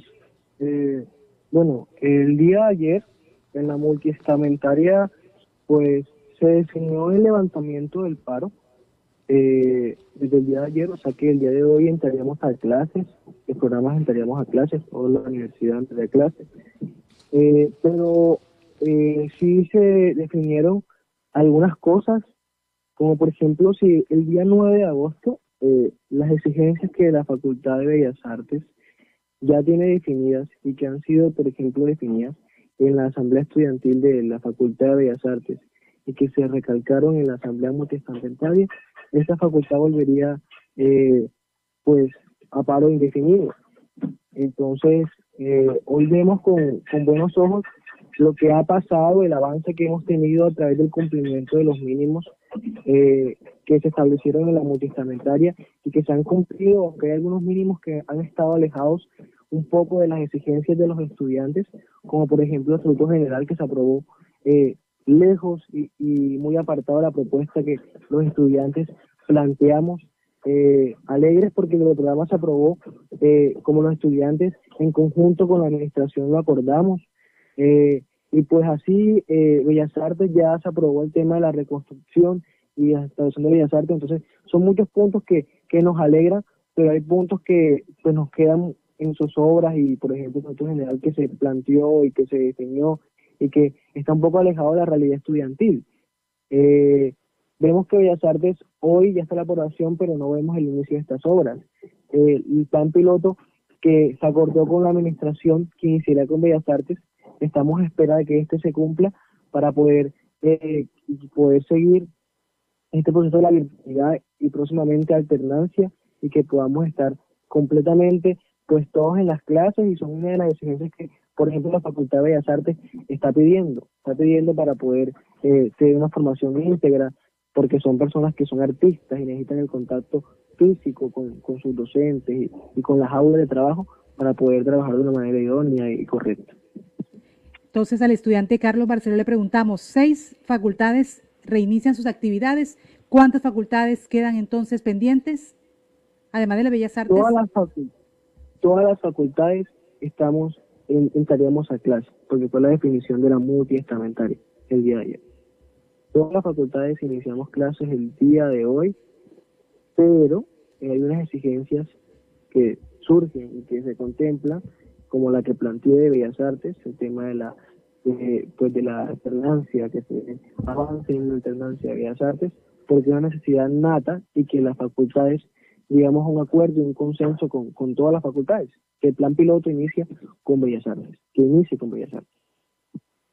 Bueno, a esta hora el diálogo era con Carlos Barceló, estudiante de la Universidad Atlántico, quien a esta está dando información sobre el regreso, el ingreso de las facultades de la Universidad del Atlántico a sus actividades por parte de los estudiantes. Eh, Carlos, que tenga un buen día. Gracias por informarnos y, por supuesto, en su intermedio también a las comunidades estudiantiles de la universidad. Listo, vale. Buen día. 8.40 minutos, 8.40 minutos, mucha atención. Se está esperando que se puedan desarrollar dos vacunas en Colombia, así lo ha dicho el infectólogo Carlos Álvarez. Este mes de agosto arrancará en el país el ensayo clínico Solidaridad. Este mes de agosto arranca este ensayo liderado por la Organización Mundial de la Salud y tiene como objetivo la identificación de nuevas vacunas contra la COVID-19. Precisamente ha dicho Carlos Álvarez, infectólogo y epidemiólogo, explicó que para este ensayo serán 11 las ciudades en las que se va a desarrollar las actividades con 40 mil voluntarios y habrán vacunas con diferentes plataformas para hacer seguimiento y evaluación. Así se tendrán más vacunas contra el COVID-19. Según el experto, el ensayo tiene como vacunas nuevas cinco el desarrollo de estas cinco, pero en el país solo se aprobarían dos tipos que ya han pasado por la fase 1 y 2. Si todo funciona bien, uno espera que entre tres y seis meses podría tenerse la nueva vacuna, ha dicho el infectólogo. Cabe destacar que para el ensayo los voluntarios no deben haber sido vacunados previamente con las vacunas que ya son conocidas. También otros temas del día para que ustedes estén enterados de lo que está ocurriendo en el país a esta hora y con respecto a los desórdenes que se registraron ayer en este estadio, el Campín. El presidente de la DIMAYOR reconoce que ordenó continuar con el partido en el Campín en medio de los disturbios. Fernando Jaramillo indicó que antes de tomar esa decisión le consultó a las autoridades las cuales le anunciaron que llegarían refuerzos. El presidente de la DIMAYOR, Fernando Jaramillo, reconoció que ordenó continuar el partido en medio de la batalla campal que se registró durante más de 25 minutos entre hinchas de Nacional y de Santa Fe. Durante más de 25 minutos se registraron los enfrentamientos entre seguidores de ambos equipos de la cancha, por lo que se aseguró que es decepcionante. Los, los, estos verdaderos hinchas del fútbol están muy tristes que esto haya sucedido pero eh, ha dicho que fue sorprendente lo que ocurrió después de más de 500 días de no llevarse a cabo ningún encuentro futbolístico en el estadio El Campín.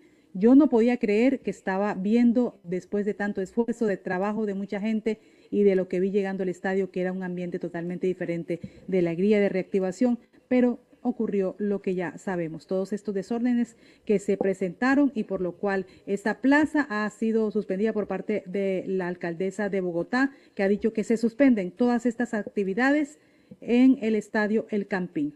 Y 8.43, noticias mucho más alentadoras y mucho más agradables.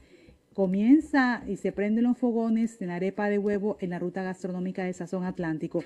Del 6 al 8 de agosto, estas deliciosas arepas del Uruaco van a llegar a Barranquilla y su área metropolitana a través de plataformas digitales y puntos de venta en la Plaza de la Paz. Es el mismo funcionamiento que han sido las otras, las otras, los otros festivales y desde hoy ya está habilitada la preventa del festival que va a beneficiar a más de 60 familias hacedoras gracias a esta estrategia que se está haciendo para poder reactivar en el Departamento del Atlántico este sector económico de las productoras, de estas matronas que se dedican a alimentar a los habitantes del Departamento del Atlántico. Durante el fin de semana en Uruaco se va a realizar este festival también ya ha sido anteriormente desarrollado el de la guayaba, el níspero, el Festival del Pastel, que también eh, vieron cómo la Plaza de la Paz se podía llegar y ahí también se podría comercializar estos productos de estos grandes trabajadores de los municipios del Atlántico. Entonces, este fin de semana,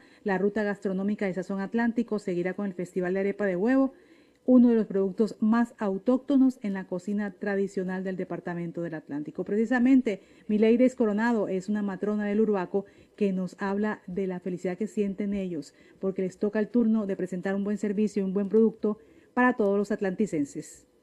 Por medio de la pandemia, todo esto fue, ha sido un éxito porque pensábamos de que esto no iba a surgir, esto no iba a tener sentido, pero sí me doy cuenta que desde el año pasado para acá que se hizo con la gobernación esta buena idea, porque para mí es una buena idea, eh, no nos quedamos ahí cruzadas de brazos. Y le damos gracias a la gobernación del Atlántico, a la alcaldía, por su apoyo, a la Secretaría de Cultura Departamental, que no nos ha dejado sola en este momento de pandemia. Para, por eso para nosotras ha sido eh, una expectativa nueva y vender eh, virtual. Gracias a ellos tenemos ese sustento, ese sustento que pensábamos de que no se podía seguir adelante. Bueno, aquí está una de las matronas que participa dentro de este Festival de la Arepa de Huevo, es la edición número 32. Las matronas le apuesten a la variedad para deleitar los comensales. Estamos hablando de un combo tradicional que va a ofrecer tres arepas de huevo, el combo sazón con tres arepas de huevo rellenas con carne de chicharrón y el combo lo quiero todo para disfrutar todos los sabores. Ya están los precios disponibles, está el teléfono de WhatsApp que les eh, estamos presentando para que ustedes puedan acceder como una especie de preventa. Los precios de los combos de arepas oscilan entre 10 mil y 15 mil pesos con preventa habilitada desde hoy a través del WhatsApp. Estén atentos, mucha atención. 324 24 95 794 324 249 5794 y el fin de semana por RAP. Igualmente, este 7 y 8 de agosto la gobernación va a instalar este punto drive-thru en Plaza de la Paz, donde también ustedes pueden acceder. El gobernador encargado del Atlántico, Miguel Vergara, que también es el secretario de Desarrollo del departamento. Vuelve esa zona Atlántico a todo el área metropolitana de Barranquilla, del 6 al 8 de agosto. Las deliciosas arepas del Uruaco. Esas deliciosas arepas que esperemos lleguen a cada uno de los rincones de este hermoso departamento para ayudar a muchas matronas en este festival de Sazón Atlántico.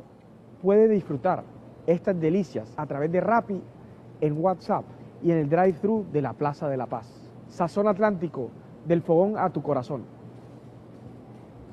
Ahí está el secretario de Desarrollo del Atlántico, Miguel Vergara, que también es el gobernador encargado. 8.47 minutos. Vamos al resumen de noticias con Elvis Payares. Elvis Payares Matute.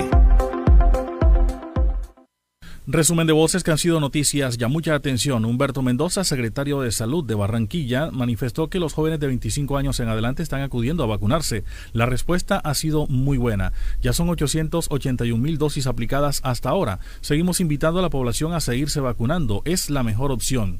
El funcionario también manifestó que el distrito garantiza la atención de usuarios asegurados en Comparta EPS, que está en liquidación. Los afiliados a Comparta se les garantiza que todos los que están en hospitalización están recibiendo y continuando su tratamiento. Indicó que han emitido circulares e instrucciones a EPS e IPS para estar pendientes y continuar tratamientos y no poner barreras en la atención. Dijo que a más tardar los usuarios serán asignados a una EPS nueva. A partir de allí tienen 90 días para decidir si se quedan en esa o se pasan a otra. Manifestó que el proceso de vacunación a partir de agosto podría ser abierto en todo el país. Hasta tanto no se supere, muy seguramente eh, a partir de agosto habrá una habrá apertura total al plan de vacunación. Es posible, es lo que esperamos todos en Colombia.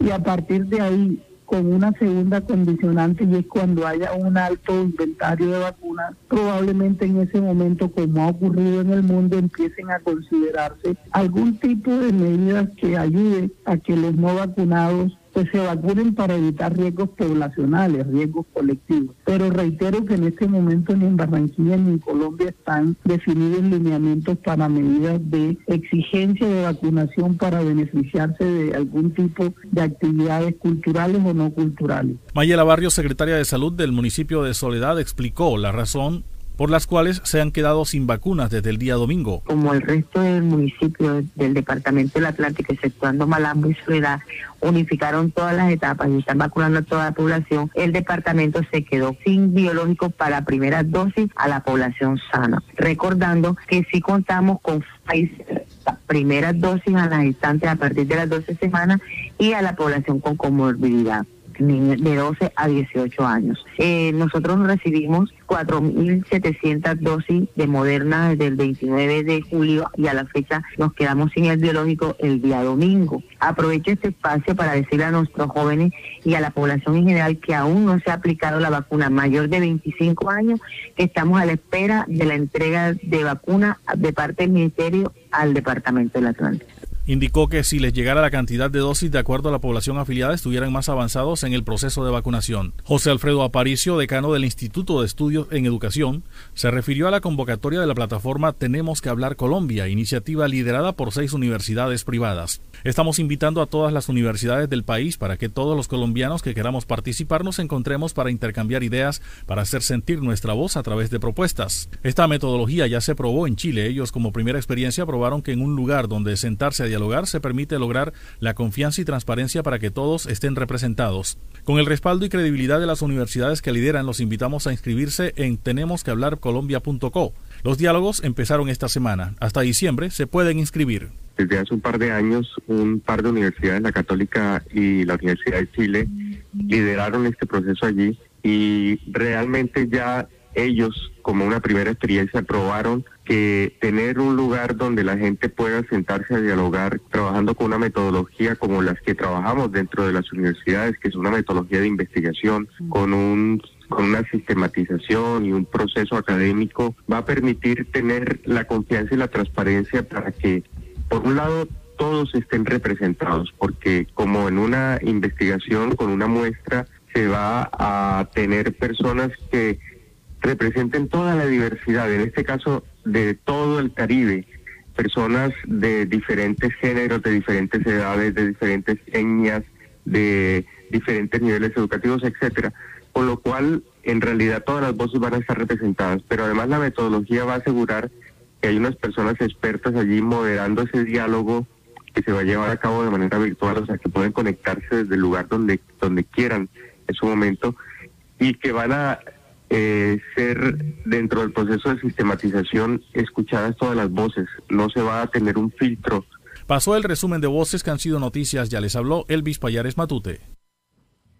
Noticias ya. Muchas gracias por la información. Esta noche se van a conocer los nombres de los nominados a los premios Mario Ceballos Araujo de la Universidad Autónoma del Caribe. Esté pendiente por todas las plataformas digitales. Va a estar transmitiendo nuestra universidad, nuestra emisora Uniautónoma 94.1. Están activados también para esta noche todos los canales virtuales y mañana será la gala en el Teatro Mario Sabio Sarujo. ¿Cuál es la programación, Jenny? La programación es muy especial. Hoy, miércoles 4 de agosto, se van a conocer los nominados y ganadores del Premio de Periodismo Mario Ceballos Araujo. Posteriormente, mañana jueves, con transmisión en vivo y en directo de Teatro Amira, eh, Mario Ceballos Araujo, se cumplirá la ceremonia de premiación. Entonces, una transmisión especial que se va a realizar de manera simultánea este jueves 4 de agosto a partir de las 8 de la noche por las plataformas YouTube, Facebook Live, Instagram y Twitter de la Universidad Autónoma del Caribe, Radio Cultural Unión Autónoma 94.1 FM Estéreo y CTV Barranquilla. Se van a conocer nombres denominados y ganadores del Premio de Periodismo Mario Ceballos Araujo en su décima versión.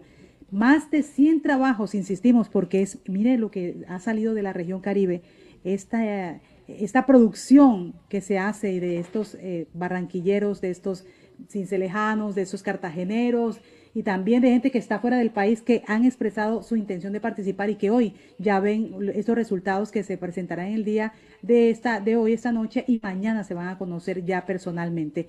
Más de 100 trabajos de distintas zonas del país y del exterior se presentaron para, para concursar en las seis categorías de este, de este concurso, de este premio, que son radio, prensa, televisión, reportería gráfica, comunicación organizacional, mejor investigación realizada por estudiantes. Bueno, están aquí enviándole felicitaciones, Jenny, a varios periodistas eh, en su día. 8.54 minutos a Jorge Humberto Cli. Están enviando nuestros oyentes saludos a Belinda García, a Dubis Coronado, a Divaluz Acuña. Bueno, todos los colegas un abrazo bien fuerte. Hoy la ministra de las TIC inaugura ahorita a las 10 y media de la mañana la nueva zona digital en el Gran Malecón del Río en Barranquilla.